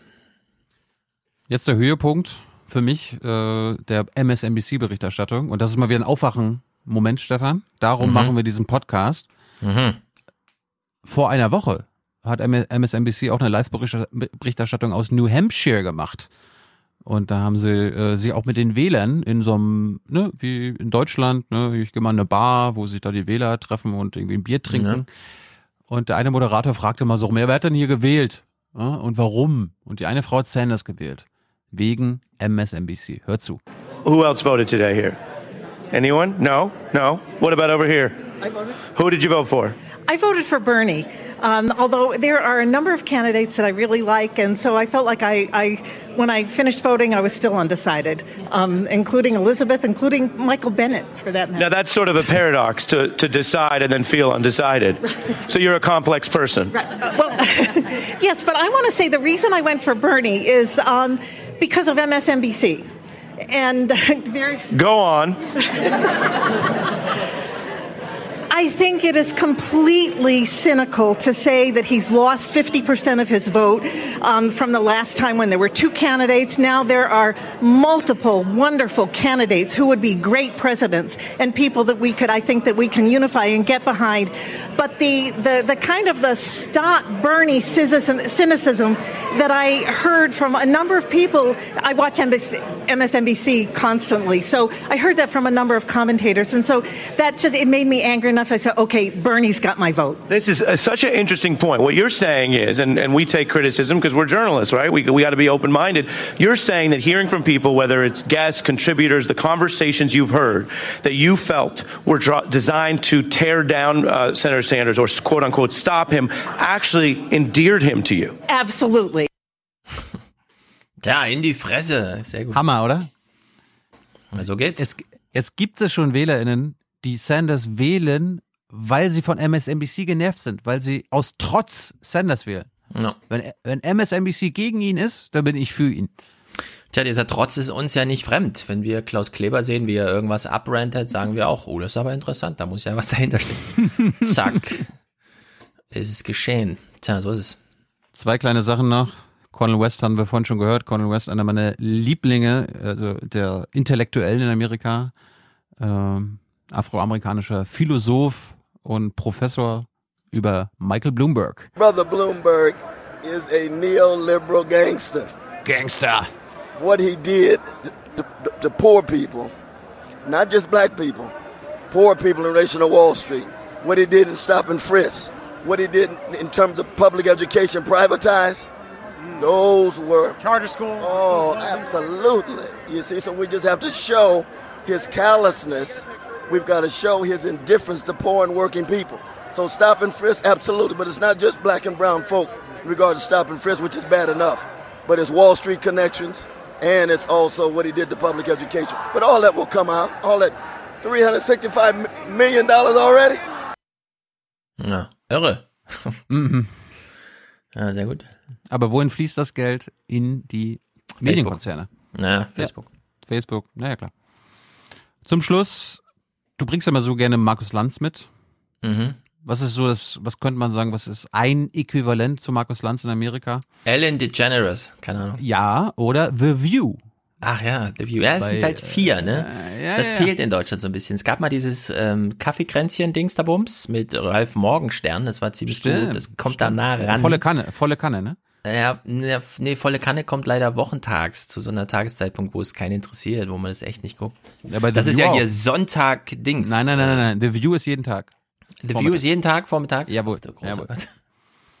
Und da war Ja. diese Linksextremistin zu Gast. Oh, das habe ich gesehen. Sie hat ein wunderschön glitzerndes Kleid angehabt. Alexandria Ocasio-Cortez. Ja. Die vielleicht bald äh, die Präsidentin werden sollte. Ja, ja. Warten wir mal ab. Äh, zwei Clips davon. Einmal Meghan McCain ist die Tochter von John McCain, eine Republikanerin. Und die hat mal versucht, AOC anzugreifen. Und AOC ist unfassbar gut in solchen Situationen. What you're proposing and what Bernie Sanders pro- is proposing, you said that Fox was like ushering in the apocalypse with both of you, but to conservatives like me who think that big government is very, very dangerous, it is like the apocalypse. And it's not just that Bernie is asking a lot of voters to buy into what I consider radical ideas like free public college, the Green New Deal, Medicare for all. Radical Dangerous Ideas. Mhm. Medicare for All. Pu- Free College. Das sind radikale, gefährliche Ideen. Da kann ja jeder kommen und studieren und ihr He's The View-Mitglied werden. Ja, das wollen wir nicht. Wir wollen ja nur, dass Leute, die sich leisten können, studieren. advocating for a complete paradigm shift of the American system as we know it. And it's a huge ask for people like me, and it's a huge ask for a lot of people. This seismic shift from capitalism to socialism. I think there's one story that's not really being told here is what's actually happening on the ground in America. Um, do you know how many, what percent of American workers make less than $40,000 a year? Mm-hmm. Almost 60%. 60% of Americans. You can't live on that in New York. You can't live on No that in. New York, and you can barely live on that anywhere. You can't could live on that if you have kids. And 60 Prozent der Arbeitnehmerschaft in Amerika verdient weniger als 40.000 Dollar pro Jahr. And, um, and I think that that reality personally does require a paradigm shift. Um, this isn't working for us. And a $2.1 trillion tax cut, which has been deemed capitalism at its finest, doesn't work for us. Right. Um, dying, you're losing your husband because he couldn't afford insulin because big pharma cares about profits more than people as capitalism at its finest does not work for us. And I Bernie think he has a hard time explaining how he's going to pay for it, though. so. Let's talk about how we'll pay for it because I think we need to um, talk about Yes. what policies. A tuition-free public college, 2.2 trillion over 10 years. So, uh, so it's funny because um, policies are always progressive policies are always talked about in ten-year price tags. Uh, conservative policies are always talked about in one-year price tags.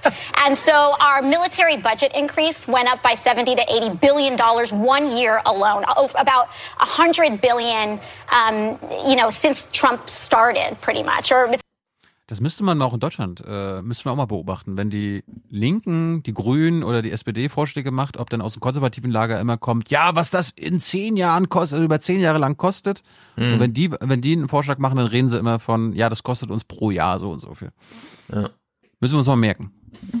It's, about, it's been about 100 billion increase since Trump uh, started. We don't ask how he pays for that. When we talk about big government, we don't talk about big government interjecting themselves into the bodies of women and gender nonconforming people for anti-choice policy.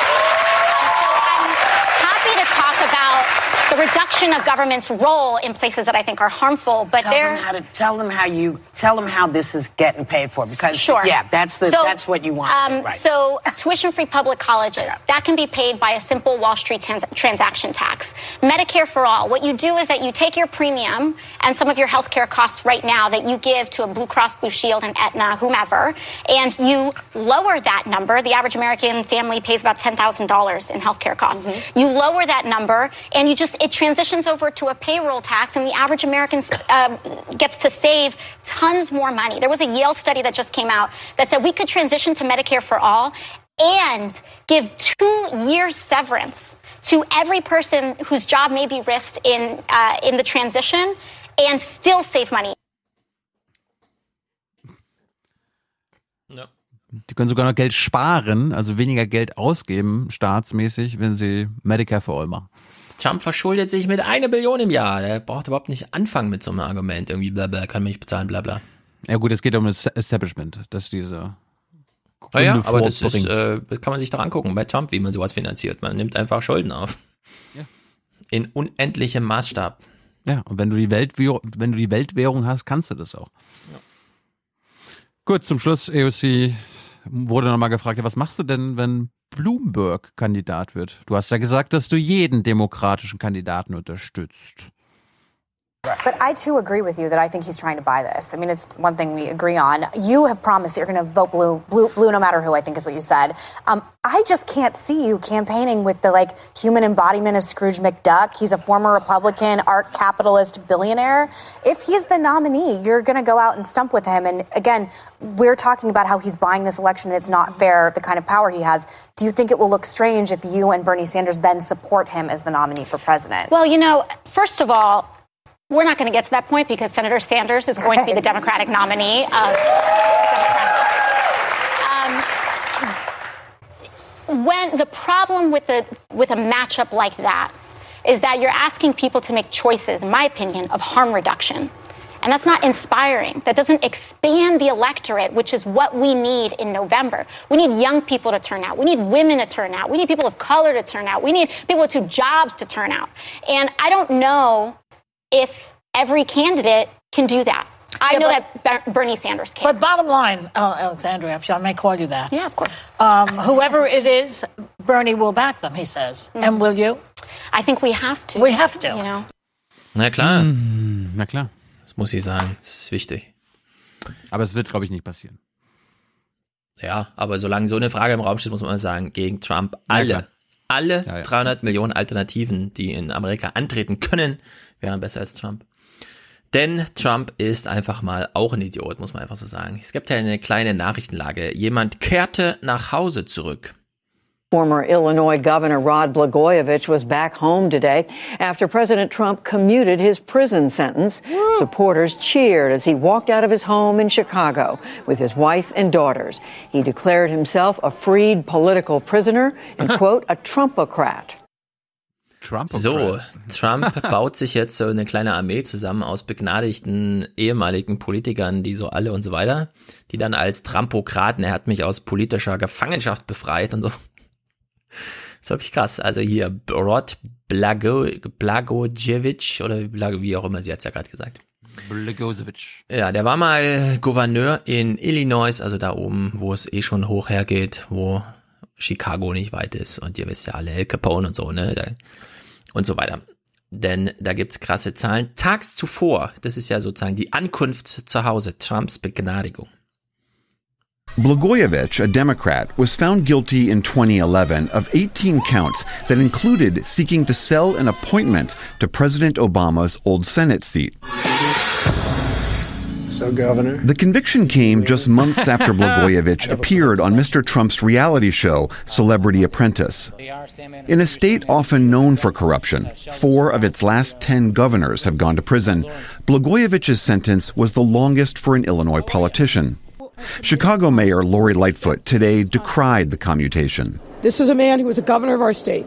He committed crimes as found by a jury of his peers. He's got to accept responsibility for that. President Trump is probably the least credible person to make this decision.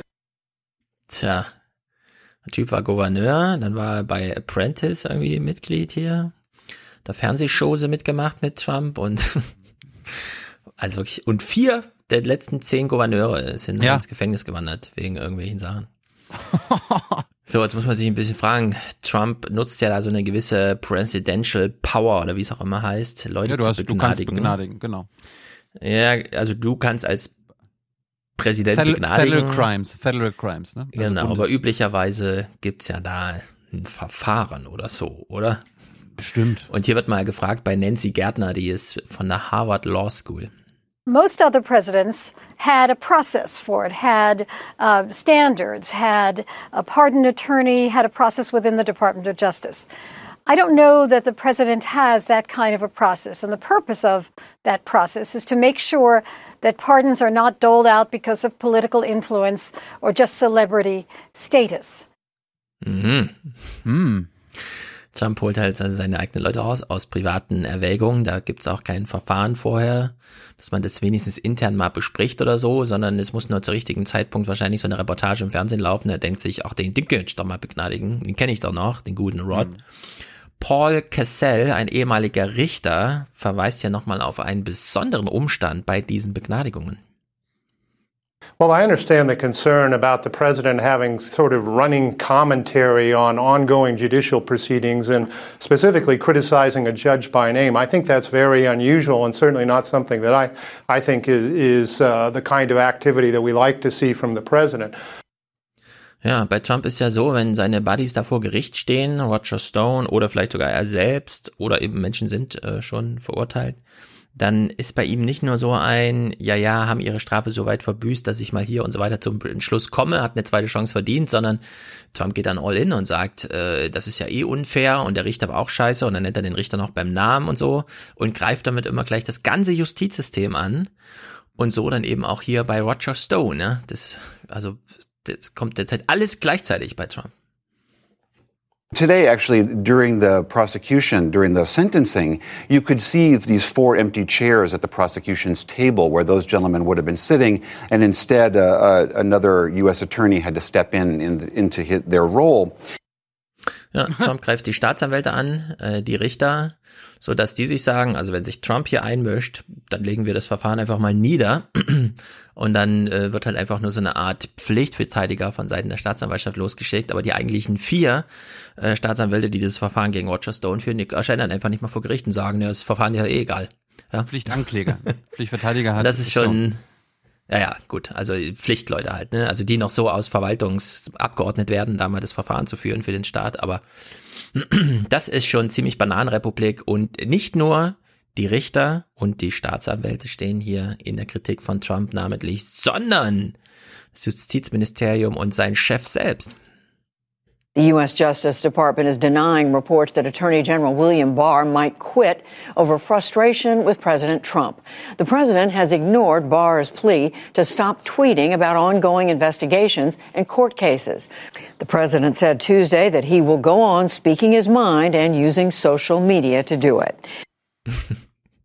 Wer glaubt, wer glaubt denn wirklich, dass Barr dafür zurücktreten will? Der wusste doch ganz genau, wie der Job ist, wie Trump drauf ist. Und das ist jetzt meiner Meinung nach ein abgesprochenes äh, Ding. Also ich mache in der Öffentlichkeit, ich, ärg- ich ärgere mich über dich, Donald. Ich werde sagen, du behinderst meine Arbeit und so weiter und so fort. Und ich, ich, ich werde so tun, als ob ich zurücktreten würde deswegen und so weiter. Hm. Aber daran, dass sie es spielen, sieht man ja, dass sie verstehen, welches Problem Ja, hier klar. eigentlich vorherrscht und sie machen es halt trotzdem. Ne? Und Trump nutzt dann die Gelegenheit nochmal zu sagen, also ich kritisiere jeden und auf Twitter ist keiner vor mir sicher. Das ist Tyrannei, kann man nicht anders sagen. Und naja, Nein, Trump halt. nicht, aber. Das ist noch keine Tyrannei, ich würde sagen schon. Ja, we- wenn, wenn sich die Staatsanwälte wehren können und da wegbleiben, dann gibt es schon einiges im System, ja, da ist was dieses. Verfahren quasi aufgelöst, ne? Wenn die da nicht mehr hingehen. Das ist, es gab schon vor einem Jahr oder so, der New York Times einen Bericht, wenn Trump auf irgendwas seinen Twitter-Fokus legt, hört die Polizei auf zu arbeiten, weil die dann denken, auch gegen die wir gerade arbeiten, das sind ja Trumps Leute, da machen wir uns nicht die Hände schmutzig. Und zack, wird da gar nicht mehr ermittelt. vielleicht hat es ja ein, eines Gutes, wenn Sanders zum Beispiel im Wahlkampf sagt, okay, ich werde diese Macht, jemanden begnadigen zu können, abschaffen. Ja, also Angela Merkel kann ja in Deutschland auch nicht äh, jemanden, der im Knast sitzt, begnadigen. Nee. Ja, also, das kann man ja Vielleicht mal diskutieren. Ähm, angenommen, Trump gewinnt die Wahl, weil er medial so gut funktioniert. Ja, Mhm. er ist einfach, äh, Chris Matthews sagt, das ist ein cooler Typ und so, keine Ahnung, und dann ist er. Ich meine, das, das, das muss man ja nochmal sagen. Das größte, das größte Plus für Trump ist die Wirtschaft. Also äh, die, die boomt ja gerade. Also da, da geht's ja gerade aufwärts und es gibt ja tatsächlich neue Arbeitsplätze und so weiter. Wie die erkauft wurden und dass die auf einem ganz äh, dünnen Brett sind, das ist eine andere Frage. Aber wenn das bis, zu, bis November hält, ist das natürlich immer schlecht für den Herausforderer. Corona hat gestern, wie gesagt, 1000 Punkte Dow minus gemacht. Da ist, das ist sehr wackelig. Ob das bis November hält, mal gucken. Ja, wer weiß, wer weiß, wer weiß. Allerdings, ähm, angenommen, Trump gewinnt die Wahl, weil, keine Ahnung, die Leute finden ihn attraktiv, aber diese ganzen Repräsentantenhausgänger, äh, es wird ja der Drittel des Senats neu gewählt, angenommen, äh, es gibt tatsächlich Mehrheiten für die Demokraten im Repräsentantenhaus und im Senat, dann hast du vier Jahre lang die Möglichkeit, das Präsidentenamt richtig kurz und klein zu schlagen. Wieso zwei? Ja, weil in zwei Jahren wieder Wahnsinn. Ja gut, aber da wird es wahrscheinlich, äh, gehen wir mal davon aus, dass so ein Präsident immer, wie das die Geschichte sagt, einfach seinen Gegenwind bekommt da. Dass man äh, nach acht Jahren mit einer Mehrheit im Repräsentantenhaus aus dem Präsidentenamt geht, das finde ich nun wirklich sehr unwahrscheinlich. Aber ähm, die Mehrheiten in den beiden Parlamenten können das Präsidentenamt mal richtig zusammenschrumpfen. Vielleicht ist das auch notwendig. Dass man mal richtig so sieht, äh, oh Gott, mit so einem, das müssen wir jetzt mal und so. Und da. Aber kann man ja ja, einiges, na klar, da geht vieles. Die brauchen dafür zwei Drittel Mehrheiten. Und zwei Nicht Drittel für Mehrheiten alles. Nicht für alles. Um Trump zum Beispiel die Möglichkeit zu nehmen, im Iran einfach irgendwen wegzudrohen, hat eine ganz normale Mehrheit im Senat gereicht und da gab es auch acht Republikaner, die da Ja. mitgemacht haben. Du denkst, du denkst, ich weiß, du hast recht, aber er kann alles äh, vetoen. Er kann alle Gesetze und alle Beschlüsse des Kongresses vetoen. Und was brauchen die denn für eine Mehrheit? Eine Zweidrittelmehrheit. Ich ja, weiß, dann muss man es halt drauf anlegen. Aber ähm, diese Iran-Sache hat er jetzt mal nicht gevetoed und je nachdem, wie viel er da vetoen will, also klar, kann man muss natürlich sich jetzt wie auf alles drauf einlassen. Ja, er brauchte die Iran-Sache nicht vetoen, weil es nur in einem, in einer Chamber äh, beschlossen wurde. Es Ja, müssen ja, an beiden beschlossen werden. Bis hin zur Amtszeitbegrenzung und so weiter äh, reichen da Mehrheiten in diesen Parlamenten. Nein, in der Amts, Hinsicht- Amtszeitbegrenzungen sind äh, verfassungsmäßig festgeschrieben. Da braucht es nicht nur zwei Drittel Mehrheiten im Kongress, also äh, Senat und Repräsentantenhaus, sondern in allen Bundesstaaten. Steht jedenfalls alles, kann alles zur Disposition gestellt werden. Amtszeitbegrenzung hat man schon, während Präsidenten im Amt waren, begrenzt und so weiter. Das war ja nicht von Anfang an. In der Hinsicht besteht ja auch eine Chance, dass man äh, eine gewisse Gefährlichkeit in der Machtfülle des amerikanischen Präsidenten sieht und da auch parlamentarisch mal ein bisschen einhegt. Aber wir haben ja die letzten Wochen, wir haben, wir haben die letzten Wochen ja auch aufgezeigt, warum die Republikaner super treu gegenüber Trump sind. Und das wird sich, glaube ich, auch bis zur letzten Ja. Wahl mit Trump, wenn er wiedergewählt werden sollte, dann gibt es ja 2022 wieder eine Zwischenwahl. Bis dahin wird sich das glaube glaub ich, nicht groß ändern. Danach ist er eine Lame Duck. Mhm. Oder wäre er eine Lame Duck. Ja. Zurück nach Deutschland, kurze letzte Nachrichten. Und zwar Nee, gab es mal ich wieder hab- ich ein hab- Urteil. Ja. Ein, eine letzte Sache noch. Sonntag hat Sanders ein ganz wichtiges Endorsement bekommen von unserer Lieblingskandidatin neben Elizabeth Warren im Rennen der Demokraten, die jetzt aber schon raus ist, Marianne Williamson. I'll tell you what's already happened to those who say it cannot happen. You just tell them this. It already happened. He won Iowa. It Iowa. already happened. He won New Hampshire. It already happened. He won Nevada. And by doing all those things, Bernie Sanders has taken a stand. And Bernie Sanders has been taking a stand for a very long time. He has been consistent. He has been convicted. He has been committed. And now it's time. I'm here and you are here because it's time for us to take a stand with Bernie. And let one day generations look back at us and let us know that we did what those before us have done. And we said in our time to the forces who would say it can't be done, this liberty and justice stuff, it's a dream. It's just something you talk about. But when it gets in the way of the financial interests of a few, you can't have that. And we have been trained in America over the last few decades to expect too little, to say pretty please about things that should be the right of every American. Today, today, we're tired of saying pretty please. We're going to stand up. We're going to show up because we woke up and we're going to say with grace, we're going to say with style, we're going to say to all those who say liberty and justice cannot be done, sure hell can be because we're here and we're with Bernie. Thank you. Und da hat sie zumindest das richtige Mental Model. Allerdings hat Bernie nicht in Iowa gewonnen, das sollte man so auch nicht sagen. Er hat die meisten Stimmen bekommen.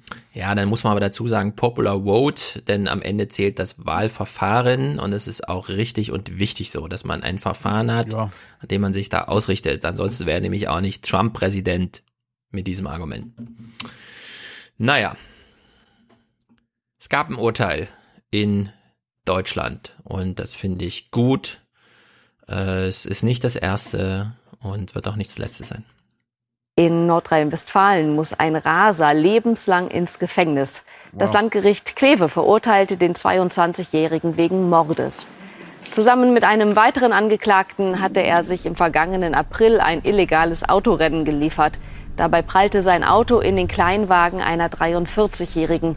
Die zweifache Mutter starb im Krankenhaus. Ja, Mord ist Mord und wird jetzt auch als solches behandelt.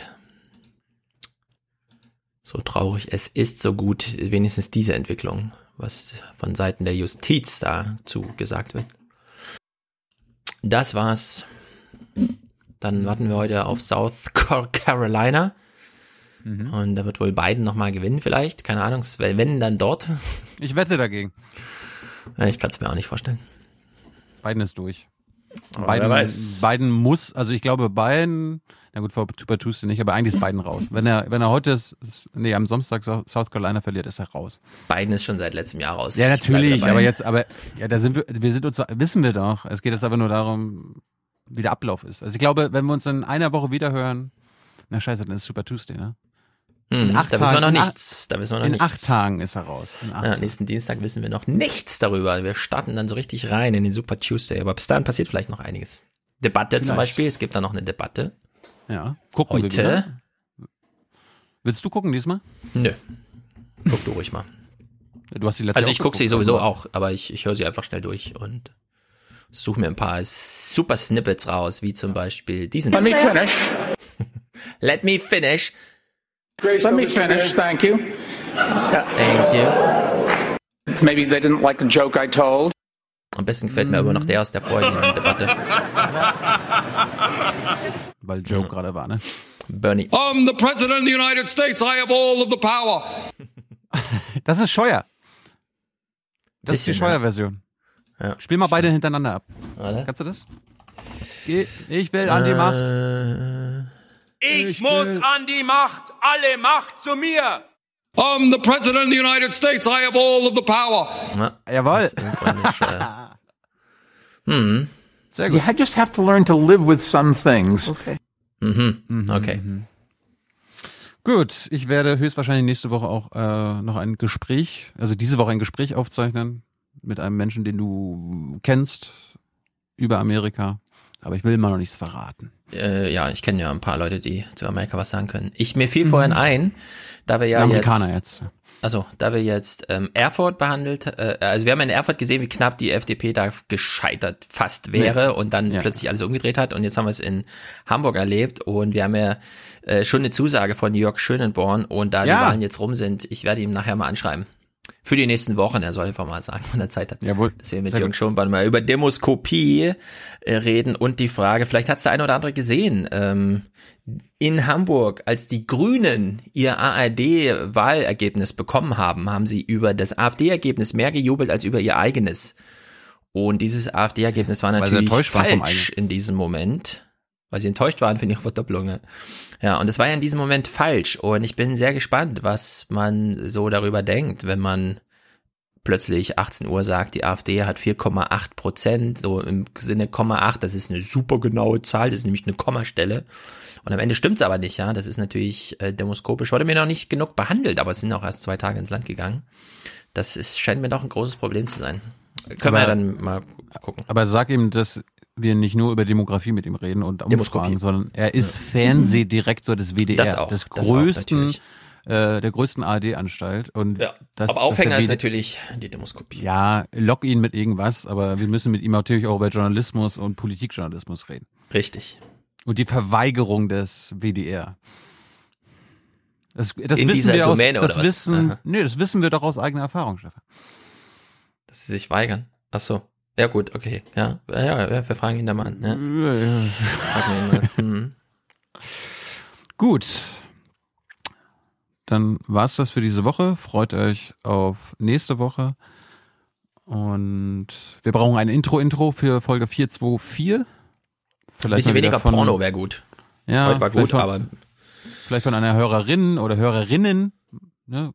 irgendeine Band oder so. Oder Mhm. einfach eine Frauenstimme, die sagt, Folge 424 wird präsentiert von. Das reicht schon. Mhm. Ansonsten brauchen wir Unterstützung. Jeder Euro zählt. Ab dem ersten Euro seid ihr im 1% Club angekommen. Seid auf der Ehrentribüne. Ab 42 Euro werdet ihr sogar Produzent oder Produzentin. Und ab 250 Euro werdet ihr Präsentator oder Präsentatorin. Ansonsten freuen wir uns auf morgen Abend. Unser Stargast hat leider gestern abgesagt. wer hat abgesagt? Susanne Ja, Henniggels. habe ich mir gedacht. Ja. Die müssen jetzt Start bauen in Thüringen. Mal wieder ein bisschen. Aber die Show ist trotzdem dabei. Mr. Schmidt ist auch dabei. Mm, Mr. Schmidt, äh, weil Berlinale ist, ist ja Mr. Schmidt eher da. Und auf dem Weg nach Berlin äh, könnt ihr euch natürlich die Februar-Ausgabe des 20er Podcasts, wir haben den Monat ein bisschen eher abgehandelt, aber ist auch kein Problem, denn Impeachment und so weiter hat ja im Februar schon für ganz schön viel Zivilisationszerbröselung gesorgt. Kann man Ich jetzt hatte- nachhören. Ich hatte letzte, ich hatte letzte Woche schon verlinkt, das hast du mir dann rausgenommen. Ja, ich mag's immer nicht, wenn wir Sachen verlinken, die wir gar nicht angesprochen haben, wie zum Beispiel auch das andere, was du da noch drin hattest. Irgendwelche Sachen, die da so auftauchen. Von Skobel, ja, das hatte ich vergessen. Ich hatte ja, lieber vergessen. einfach twittern oder so. In der Folgenepisode ist das so ein bisschen. Ich hab's ja Dann- getwittert, aber dann, dann verlinke ich es heute nochmal. Ähm, Gerd Skobel. Nochmal Skobel. Ach, ach, du hast es nicht War rausgenommen. das so ne? gut? Nee, Skobel habe ich nicht raus. Naja, ich wollte jetzt nicht deinen Link Doch, der war- rausnehmen, aber meinen habe ich doch, der- zumindest mal rausgenommen. Doch, Skobel war, war so gut. Fand ich gut, Ja. ja. okay. Also es ist ja jetzt Ende Februar, diesmal, wegen Berlinale nehmen wir das immer ein bisschen eher auf, Und aber ich- es und ist ja jetzt Ende Februar. Und sag mal so, ich empfehle Skobel, wenn ihr das hört, wie er über äh, rechte Propaganda anhand der AfD redet, Mhm. denkt, also wer auch, es gibt ja auch ein paar Leute, die auf YouTube andere politische Sendungen und andere politische Kanäle gucken. Ich will jetzt keine Namen nennen. Influencer-Kram, ja. Nee. Nee, ich will jetzt keine Namen nennen, aber man, man kann sich denken. Hört euch das, was Gobel sagt, nicht nur basierend auf AfD-Propaganda an, sondern auch auf ähm, die Politiksendungen, die es sonst so auf YouTube gibt. Ah, ich verstehe. Ja. Ich habe einen Verdacht, ich prüfe den nachher. Ich gucke mir Skobel an. Cool. Ansonsten verlinken wir nochmal Intercepted von letzter Woche über Bloomberg und den Vanity Fair äh, Artikel über, Blue, äh, nee, über Sanders und Fox News, MSNBC. Mhm. Gut. Gut. Danke und äh, Leute. alle, die morgen kommen, wir freuen uns auf morgen. 18 Uhr geht's schon los. Seid rechtzeitig da. Ciao, ciao. Herzlichen Dank und Ihnen und Ihren Zuschauerinnen und Zuschauern einen schönen Abend. Herzlichen Dank und äh, Deutschland alles Gute. So viel heute von uns. Ihnen noch einen schönen Abend bei uns im Ersten. Selbstverständlich werden Sie die Tagesschau und die Tagesthemen auf dem Laufenden halten. Machen Sie es gut. Feuer! Podcast, dann das Land, dann die Partei. Oh, ups, das war jetzt. Das war mein Fehler. Sorry, sorry, sorry. Mhm. Die Merkel, die hat das Deutsche, Deutschland und Europa zunichte gerammelt, hat die das mit ihrer Politik. Ich finde das nur geil hier. Es waren so 45 Euro über den Schnitt. Bereut? Na, überhaupt nicht. Wir haben Riesenrad gegessen und haben schön Puffjes gefahren. We connect the dots, Penner. We connect the dots.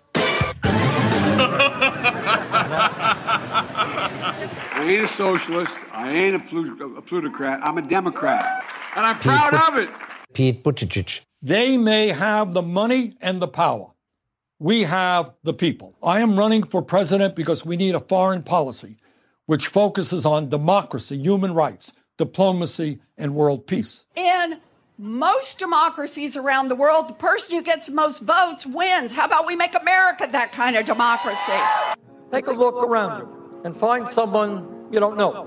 Maybe somebody who doesn't look kind of like you. Are you willing to fight for that person as much as you're willing to fight for yourself? What is denn das? Ich denke, was ist denn?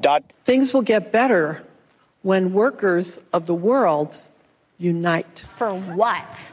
Like for what? Toller Nachmittag, der allen Beteiligten richtig Spaß gemacht hat. Tschüss zusammen. Wiedersehen. Schönen Abend. Ciao, vielen Dank.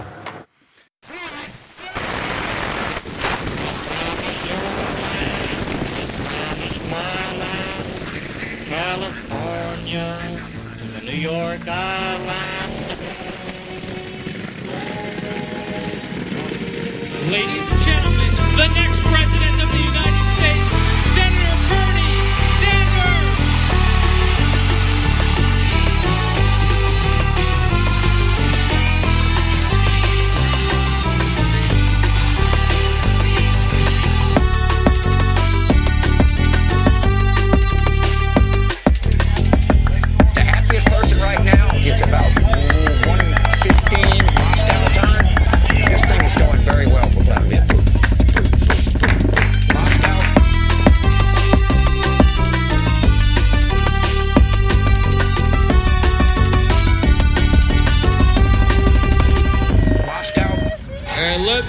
introduce to you the next First Lady of the United States. because he detached himself from the normal establishment way of controlling candidates. He, he's not getting the money from the big folks, he's getting money from lots of little people. He was able to build something that could survive a complete media blackout, and now it's very hard to stop him. And Trump did a very similar thing in that he said, look, I'm going to self-fund, I don't need you guys. And once, once somebody is able to survive the full onslaught from the establishment and keep going, they become very attractive.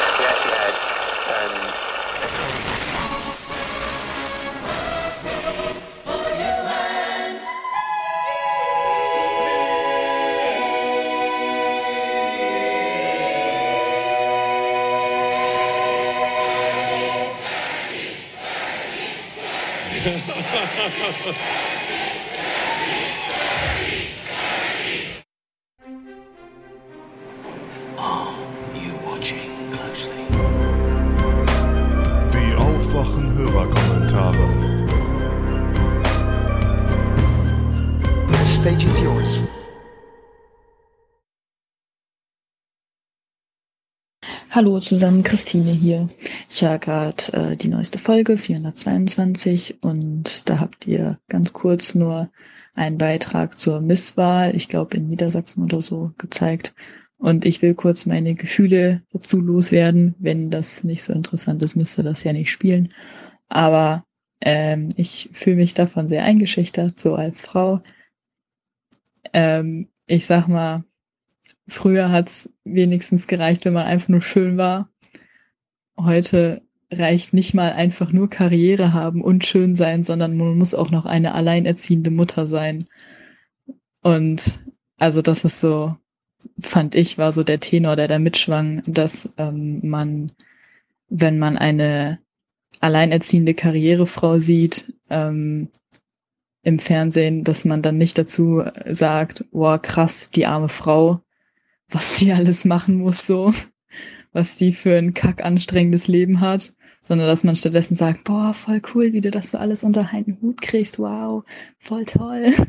Und ich denke mir so, Alter, das ist bitte, bitte nicht das, was man von einer Frau verlangt, was so das erstrebenswerte Leben ist.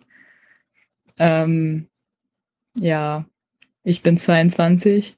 Ich ähm, überlege gerade so ein bisschen, was ich eigentlich mit meinem Leben mache. Wahrscheinlich bin ich da deswegen jetzt gerade auch so ein bisschen empfindlich. Ähm, aber ich habe mich jetzt schon ziemlich sicher, soweit ich das beeinflussen kann, gegen Kinder entschieden, weil, also so, ich will nicht mal Karriere machen, aber, und ich habe sogar einen Freund, aber das äh, ist mir irgendwie, kommt mir das echt viel zu anstrengend vor. Äh, kommt jetzt Stefan wieder mit, hey, mi, mi, mi. Die jungen Leute heute trauen sich gar keine Kinder mehr zu. Ja, ist halt so, keine Ahnung, ich will halt ein nettes Leben haben irgendwie. Ähm, und alleinerziehend sein ist für mich einfach der größte Albtraum. Und ich habe einen riesen Respekt vor allen Menschen, die Kinder großziehen. Und ich habe einen riesen Respekt vor allen Menschen, die Kinder alleine großziehen. Ähm, das ist eine krasse Arbeit. Also ich habe auch so in meinem Alltag mit Kindern zu tun. Ich kenne Kinder und manchmal übernehme ich sogar für die eine oder andere Zeit Verantwortung für diese Kinder und ähm, mache ich schon gerne, aber ich bin auch immer sehr glücklich, wenn ich dann wieder abends sie zurückgeben kann. ähm, und ich fand den Beitrag ein kleines bisschen gruselig, auch wenn er nur ganz kurz war, weil ähm, der Tenor einfach war, yo, ähm, so die, die Vorzeigefrau ist nicht einfach nur die, die schön ist, die gut aussieht, sondern die Vorzeigefrau ist die, die Charakter und Individualität hat. Und das bedeutet, du bist eine alleinerziehende Frau, die Karriere macht. Und das finde ich absolut gruselig. Ja. Ist vielleicht uninteressant, muss man vielleicht nicht spielen. Aber das war, das musste ich jetzt einfach mal loswerden und hier ist gerade sonst keiner, dem ich das erzählen kann. Jo, sonst äh, wie immer gute Podcast. Tschüss, schönen Tag noch. Hallo zusammen, Adrian hier. Ich wollte euch nochmal ein bisschen was über Oxytocin erzählen, weil das in meinen Augen ein super interessantes und spannendes Hormon ist. Ja, zum, zur Physiologie kurz. Es wird in der Hypophyse gebildet, der sogenannten Hirnanhangsdrüse, wo auch ganz viele andere Hormone gebildet werden, die auf vielseitige ja, Stoffwechselvorgänge in unserem Körper einen großen Einfluss haben. Und es wird ja, wie ihr eben schon gesagt habt, bei, bei Körperkontakt ausgeschüttet, also bei, bei, bei beim Kuscheln mit dem Partner, weshalb es natürlich auch diesen Namen hat. Oder ganz stark natürlich auch bei Sex und insbesondere bei Orgasmen ist darüber hinaus für die Mutter-Kind-Bindung sehr, sehr wichtig, weil unter anderem beim Geburtsvorgang das sehr stark äh, ausgeschüttet wird und auch insofern eine große Rolle spielt, dass es die Wehen auslösen kann oder auch mit auslöst und verursacht. Deswegen kann es auch in der Geburtshilfe zur Einleitung von Wehen benutzt werden. Also wenn jetzt eine Frau über den Geburtstermin hinaus ist, ohne das Kind ge bereits geboren zu haben, kann man Oxytocin ihr spritzen, um damit die Wehen einzuleiten. Was aber auch noch sehr, was ich auch irgendwie ganz, ganz krass und, und lustig finde, wenn man mal bedenkt, dass dieses Oxytocin eben ja auch eine, dadurch, dass es so positive Gefühle hervorruft, auch eine, ein gewisses Suchtpotenzial hat, ist, dass es beim Marschieren auch ausgeschüttet wird. Das heißt, wenn im Militär Soldaten gemeinsam marschieren, dann entsteht dadurch ein starkes Gefühl von Gemeinschaft, was die Ausschüttung von Oxytocin auslöst. Und auch wieder aber was Positives quasi, was auch evolutionär eigentlich ganz interessant ist, ist, dass das Oxytocin beim gemeinsamen Essen auch vermehrt ausgeschüttet wird. Das heißt, es war für unsere Vorfahren anscheinend ein auch ein, ein, ein Ding des Wohlbefindens, sich gemeinsam ans Feuer zu setzen und da gemeinsam zu speisen, weil durch dieses Oxytocin dann auch ein, ein wohliges, heimliches Gefühl ähm, entstanden ist was dieses gemeinsame Essen auch so sehr und so stark in unserer Kultur verankert hat. Und ja, das natürlich auch einen Familienzusammenhalt sehr, sehr stark fördern kann, wenn man dann gemeinsam isst und dann eben dieses Hormon dabei ausgeschüttet wird. Deswegen auch mein Tipp an alle, esst öfters mit euren Familien, nehmt euch mehr Zeit zum Essen und genießt das einfach gemeinsam. Dann könnt ihr auch die ja, berauschende Wirkung vom Oxytocin mehr genießen. Danke euch. Moin, moin, aufwachen. Hier ist Marco. Ähm, ich habe gestern einen Artikel gelesen, der mir seitdem im Kopf rumgeistert und ich dachte, ich erzähle euch mal davon. Und zwar geht es äh, um den guten alten Klimawandel, ist ja auch immer wieder gerne Thema im Podcast. Und äh, in diesem Fall äh, speziell um den Meeresspiegelanstieg auf der langen Zeitskala.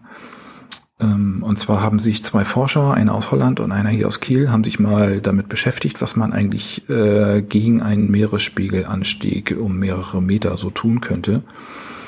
Ähm, wir wissen ja, dass wir entweder kurz davor oder vielleicht sogar schon kurz nach einem Kipppunkt sind, dass das ganze Grönlandeis abschmelzen könnte.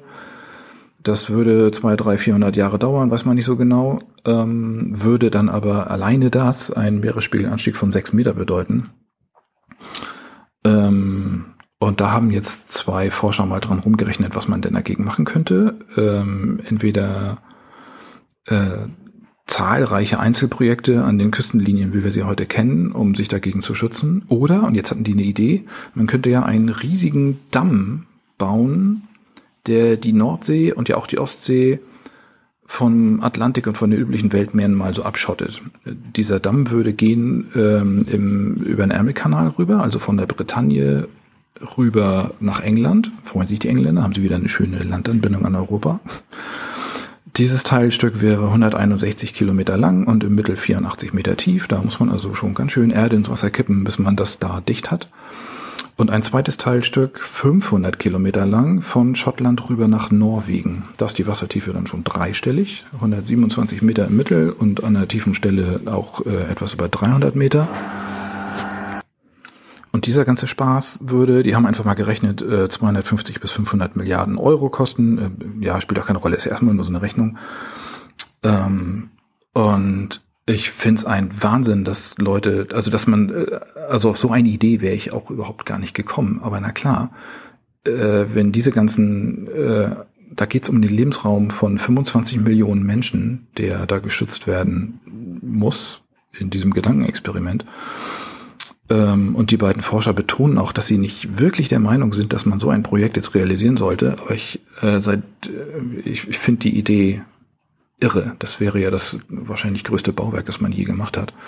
Und womöglich wäre das ja viel, viel weniger Aufwand als jetzt diese ganzen Küstenlinien, also quasi die ganze Nordseeküste, die ganze Ostseeküste, da kommt ja so einiges zusammen, anstatt das quasi einzeln zu schützen. Ähm, ja, ein Wahnsinn, dass über sowas überhaupt nachgedacht wird. Aber uns betrifft das ja sowieso nicht, unsere Kinder auch noch nicht.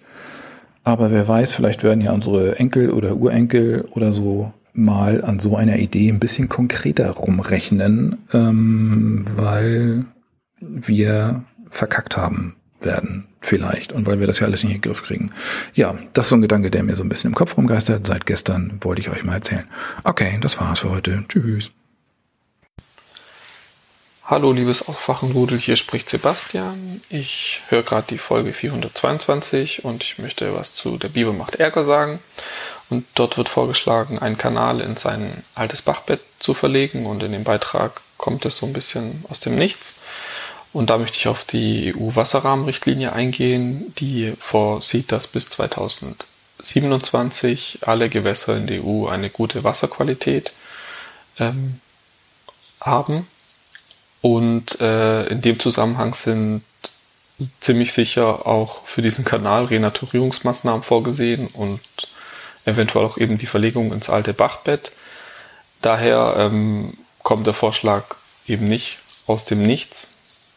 Die EU-Wasserrahmenrichtlinie, die ist ähm, vielleicht auch generell für den Podcast interessant, ähm, weil die auch Themen betrifft, die, die immer wieder angesprochen werden. Und zwar, die wurde 2003 in nationales Recht ähm, umgesetzt und wird von den Bundesländern ausgeführt. Die EU-Kommission ist äh, sehr stark hinterher, dass die auch umgesetzt wird. Und bis jetzt ähm, wurde auch irgendwie wurden alle Milestones so in, in, in Zeit, in Time äh, geliefert. Und in Deutschland haben wir tatsächlich ähm, großes Problem mit, äh, mit den Nitrateinträgen in die Gewässer und mit Quecksilber in den Gewässern. Die Nitrateinträge, die kommen durch die intensive Landwirtschaft, besonders in Norddeutschland, äh, zustande. Das heißt, da gibt es auch eben Argumente, ähm, die Landwirtschaft ähm, neu zu gestalten und Quecksilber, die Quecksilberbeeinträge kommen von den fossilen Brennstoffen, also besonders von den Kohlekraftwerken und das wäre eben auch ein Argument zu sagen, dass man sich auch von der Kohlekraft weiter löst, um eben die, die Mindeststandards, die wir bis 2027 erfüllen müssen, ähm, erfüllen zu können. Genau, das war alles, was ich dazu sagen wollte. Eben noch vielen Dank für den Podcast und gerne weiters. Guten Morgen, liebes Aufwachenrudel. Hier ist der Fabian aus Düsseldorf. Ich höre gerade Aufwachen 422. Es geht um den größten Solarpark Deutschlands und Hans sagt, man muss die Bürger äh, möglichst frühzeitig beteiligen. Ja, gehe ich recht, äh, gebe ich, gebe ich mit. Ähm, die Frage ist nur, wann ist frühzeitig? Ne? Also wir haben häufig bei der Beteiligung von Bürgerinnen und Bürgern die Problematik, dass, ähm, ja, sag ich mal, Konzeptstadien einfach aufgrund der fehlenden, ich nenne es mal, Sozialisation mit, ähm, sag ich mal, Planzeichnungen ähm, von Seiten der Bürgerinnen und Bürger einfach die sogenannte, äh, so gesehen Medienkompetenz fehlt, ähm, das Ganze dann zu bewerten. Also man kann meiner Meinung nach nicht mit einer Skizze in eine Bürgerbeteiligung gehen, weil dann ähm, die Fantasie, die ich durchaus äh, wertschätze, ähm, so weit geht, dass alles hineininterpretiert wird. Und man muss sich auch vorab Gedanken machen, ähm, beispielsweise was das für Umweltauswirkungen hat. Und ähm, in der Regel wird, wird nicht nur die Öffentlichkeit beteiligt, sondern auch ähm, die entsprechenden Behörden, die von dieser Planung in ihren Belangen ähm, ja, betroffen sein können und sonstige Träger öffentlicher Belange, beispielsweise BUND etc. Und dafür braucht es halt einen gewissen Planungsstand.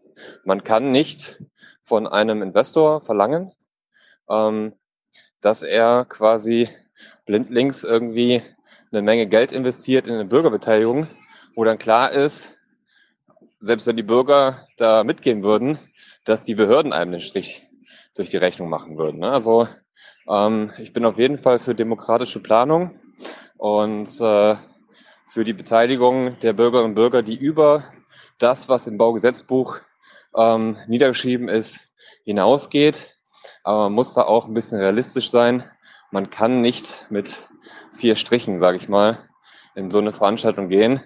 Insbesondere deswegen, weil solche Initiativen nicht unbedingt immer die Interessen der Mehrheit vertreten, sondern das sind auch Partikularinteressen, ähm, dem man einfach auch dann die wirtschaftlichen oder hier auch ähm, die Klimaschutzinteressen fundiert entgegensetzen muss. Ne? Also man will ja in einen demokratischen Diskurs und will sich nicht, ähm, sage ich mal, mit einer fixen Idee, die man dann mal irgendwie kurz zu Papier gebracht hat, äh, von den entsprechenden Bürgerinnen und Bürgern überfahren lassen, sodass dann die Deutungshoheit ähm, derart besteht, dass das alles äh, ähm, überhaupt nicht sinnvoll ist und äh, aufgrund der ja, einfach nicht festgezurrten Rahmenbedingungen, die dieses Vorhaben haben würde, die man vorschlägt, da kann sich ja durchaus was ändern.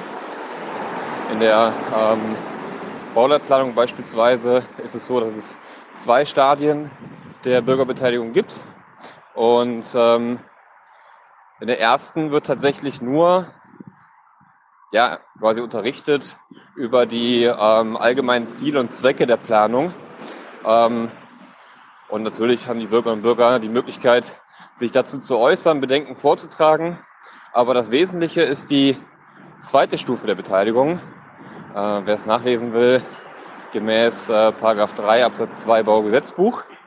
Und ähm, das Besondere an dieser Beteiligungsform ist, dass sofern nach dieser sogenannten Offenlage der Planung äh, sich noch äh, grundlegende Dinge der Planung ändern, dass eine erneute Offenlage erfolgen muss. Ne? Also ähm, im Endeffekt ist das schon ganz klug hinterlegt, was im Baugesetzbuch äh, passiert, aber natürlich ähm, haben wir den, den Fall, dass Bürger und Bürger verständlicherweise ähm, mehr Beteiligung einfordern, aber man kann nicht mit äh, ja, vier Strichen quasi in so eine Beteiligungsveranstaltung gehen, dann fliegt einem das alles um die Ohren und dann kann man im Endeffekt gar keine Projekte mehr durchführen und ich denke, wir sind uns alle einig, dass irgendwo Solar- und Windparks entstehen müssen, wenn wir unsere Art zu wirtschaften und der Energieversorgung umstellen möchten. Dann geht es natürlich darum, wie alle Belange, äh, alle privaten und äh, öffentlichen Belange gerecht gegeneinander und untereinander abgewogen werden können, sodass sich da jeder berücksichtigt fühlt. Aber ich warne davor, mit solchen Skizzen in solche Beteiligungsformate zu gehen. Äh, das geht nie gut aus. Hallo, einmal ganz kurz äh, zu eurer kleinen äh, Radfahrerdebatte in der letzten Folge. David hier aus Dortmund. Ich bin selbst Radfahrer in Dortmund, einer mittelgroßen Großstadt.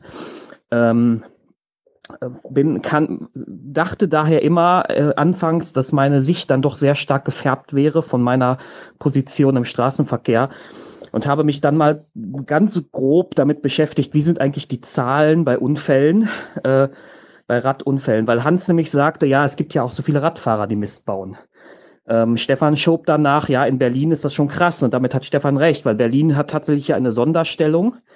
Ähm, aber das erläutere ich gleich. Ähm, Im bundesweiten Durchschnitt hat eine Versicherung, ich habe jetzt leider gerade nicht zur Hand, welche das war, weil ich mal wieder den Kommentar direkt spontan als Antwort aufnehme.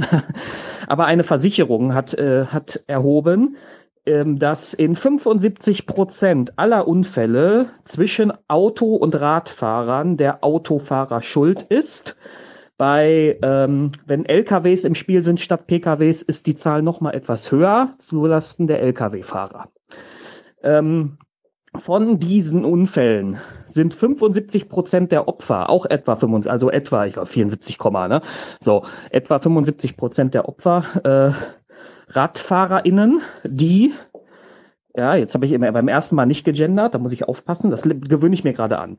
RadfahrerInnen, die, ähm, die äh, äh, sehr verkehrsregelkonform unterwegs waren. Also nichts mit kein Licht im Dunkeln, nichts mit, äh, mit 30 km/h über die Ampel, nichts mit äh, irgendwie mitten auf dem Fahrstreifen fahren, wobei das ja teilweise sogar empfohlen wird ähm, sondern die meisten Opfer sind tatsächlich Kinder und Rentner, die vorrangig auf Bürgersteigradwegen fahren.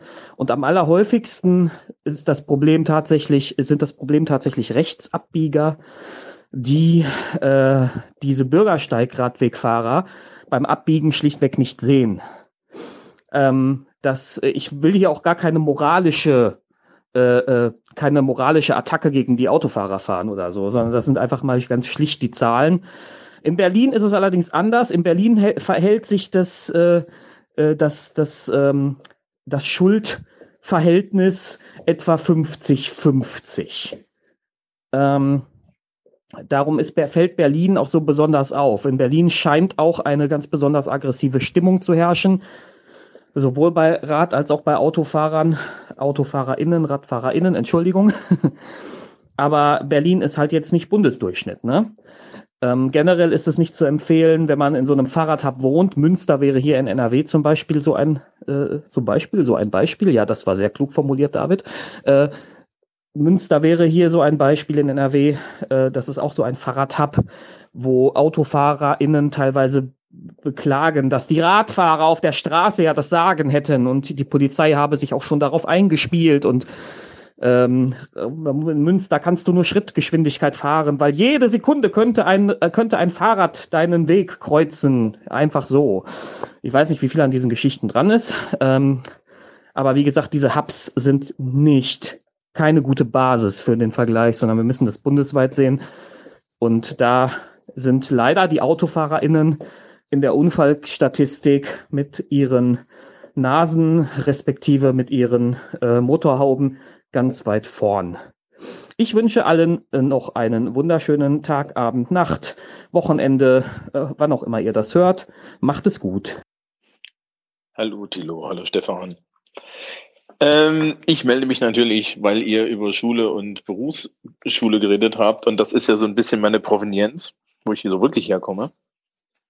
Und ähm, die Analyse, die da gemacht wird, dass es bei den Berufsschullehrern tatsächlich immer schwieriger wird, Lehrkräfte zu finden, ist, ist doppelt schwierig, weil ähm, tatsächlich Berufsschullehramt kann man nicht so einfach studieren. Also jedenfalls in Bayern braucht man dafür eine Berufsausbildung.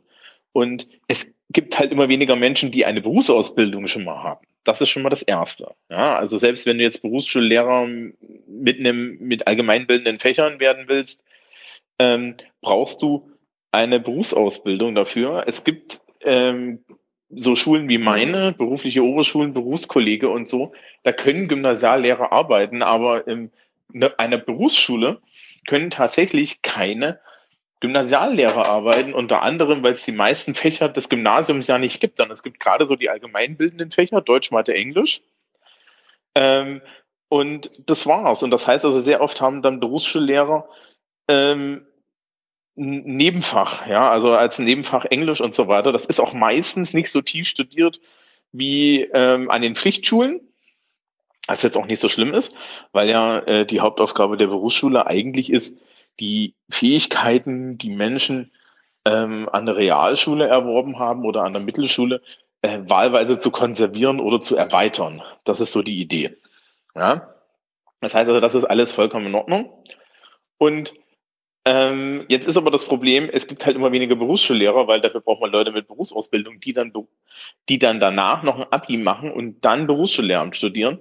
Dazu ähm, ist halt der Markt unheimlich breit, weil du brauchst halt für auch, auch mit äh, auch, auch Fachlehrer in größeren Mengen. Und da darf man dann halt Praktiker einstellen, aber die meisten Leute in den, in den anderen Bereichen, ja, also die allgemeinbildenden Fächer, die findest du ähm, und äh, die findest du dann halt eben nicht. Ne? Also du hast dann vielleicht jemanden, der sehr gut äh, CNC-Fräsen beibringen kann, weil er eigentlich als Fachlehrer da eingestiegen ist und ähm, äh, Industriemechaniker selber ist und dann seinen Industriemechaniker-Meister gemacht hat.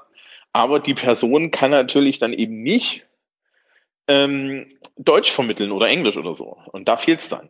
Es ist auch schon länger so, also das, das weiß ich auch, weil wir hängen ja hinten an den Berufsschulen dran. Also dass ähm, da dann auch Leute fachfremd diese allgemeinbildenden Fächer vermitteln müssen und dass zum Beispiel Wirtschaftslehrer Wirtschaftsenglisch vermitteln müssen. Und das ist natürlich schwierig, weil ohne den Kollegen nahezutreten zu wollen oder ein Urteil über ihre Fähigkeiten abgeben zu, zu wollen, weil das gar nicht die Kritik ist, die können das halt nicht so gut. Ne? Also woher denn? Selbst, selbst die Ausbildung zum Berufsschullehrer mit allgemeinbildendem Nebenfach ist, wie gesagt, nicht so tief und das ist auch nicht deren Aufgabe. Ja? Also das ist wirklich keinerlei Kritik, aber es ist halt ein strukturelles Problem. Gleichzeitig sinkt die Qualität dessen, was Schülerinnen und Schüler, die von der Realschule und Mittelschule kommen, tatsächlich können, auch. Das sehen wir an den beruflichen Oberschulen ganz stark, insbesondere in unsere Vorbereitungsklassen. Also das ist ein großes Problem und die äh, Fachlehrer werden auch immer weniger gesät werden, insbesondere in Berufen, die wenig Ausbildung haben und das bedeutet dann übrigens für Schülerinnen und Schüler gerne auch, dass sie in einem Bundesland dann relativ viel durch die Gegend reisen müssen, weil es vielleicht nur noch ein oder zwei Berufsschulen gibt, die überhaupt Lehrkräfte haben, um dann einen bestimmten ähm, Bildungsgang anzubieten. Ne? Das ist ja dann auch die Sache. Also hier in Bamberg zum Beispiel haben wir Maurer, aber wenn du Bauspengler werden möchtest, also jemand, der mit Metall auf, auf dem Bau arbeitet, musst du nach Coburg fahren oder nach Lichtenfels, weil dort die Berufsschule ist, die das ausbildet, oder nach Bayreuth. Also das ist tatsächlich ein größeres Problem. Ähm, da auch noch die Lehrkräfte zu kriegen. Und dieses Problem geht halt auch damit einher, dass ähm, was, was Thilo da zeigt, nämlich, dass ein größerer Teil der Menschen, die aus Gymnasium gehen, mh, auch jetzt ohne jegliche Wertung wahrscheinlich nicht für den Bildungsgang des Gymnasiums, so wie er vorgesehen ist, geeignet sind. Das bedeutet dann halt auch, dass man diesen Menschen sagen muss, sie sind dafür nicht geeignet.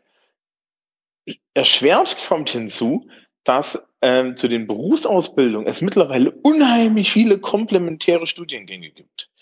Und ich bin über die Jahre da komplett weggekommen, diese gut zu finden.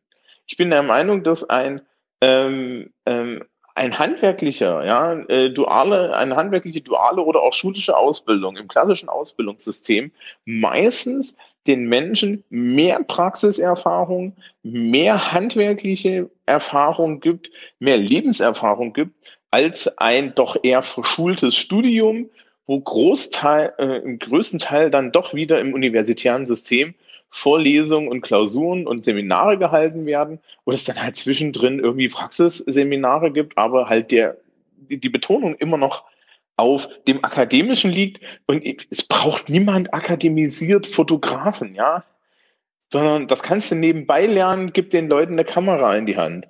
Ja, das ist dasselbe in anderen, in anderen, in anderen Sachen, ja, also Landschaftsarchitektur und so weiter. Ähm, ist, ist das ist Flocke, ähm, ist halt dann so eine Sache, muss man machen. Ja. Tschüss. Ja, hallo Thilo, hallo Stefan, hallo Hans. Erstmal danke für euren Podcast. Ich finde das wirklich eine sehr wichtige Arbeit, die ihr da macht. Und ich habe gerade gehört die Folge Nummer 422 und da wurde kurz angesprochen, dass eben so ein großer Teil der Schüler aufs Gymnasium geschickt wird, obwohl keine Empfehlung vorliegt von der vorangegangenen Schule. Und ja, da wäre ja jetzt naheliegend zu sagen, naja, wenn eben keine Empfehlung vorliegt, dann ja, geht es eben nicht auf äh, das Gymnasium für diese Schüler. Und ich muss sagen, bei der Vorstellung hat sich bei mir dann äh, so ein bisschen die Zehennägel hochgerollt. Ähm, einfach aus persönlicher Betroffenheit. Und zwar äh, habe ich selbst damals in der Schule keine Empfehlung, also in der, in der Grundschule damals keine Empfehlung fürs Gymnasium bekommen. Man muss dazu sagen, ich bin äh, ADHS-Patient und ja, dementsprechend äh, fiel mir eben der schulische Ablauf schwer damals. Damals war ich halt auch nicht diagnostiziert. Die Lehrer haben das auch nicht, äh, ja, nicht wahrgenommen, nicht erkannt, äh, wussten damit nicht umzugehen und äh, für die war ich halt einfach ja, ein unkonzentrierter Störfall, ne? Ähm, gut, dann irgendwann, also meine Eltern haben mich trotzdem aufs Gymnasium geschickt. Äh, irgendwann bin ich dann auch in Behandlung gegangen, nachdem ich diagnostiziert äh, wurde. Und ja, ähm, ich meine, seitdem funktioniert es, äh, hat es für mich funktioniert. Also ich habe einen ähm, Einser Abitur gemacht. Ich habe jetzt mein äh, Studium abgeschlossen, auch mit einem Einser Schnitt.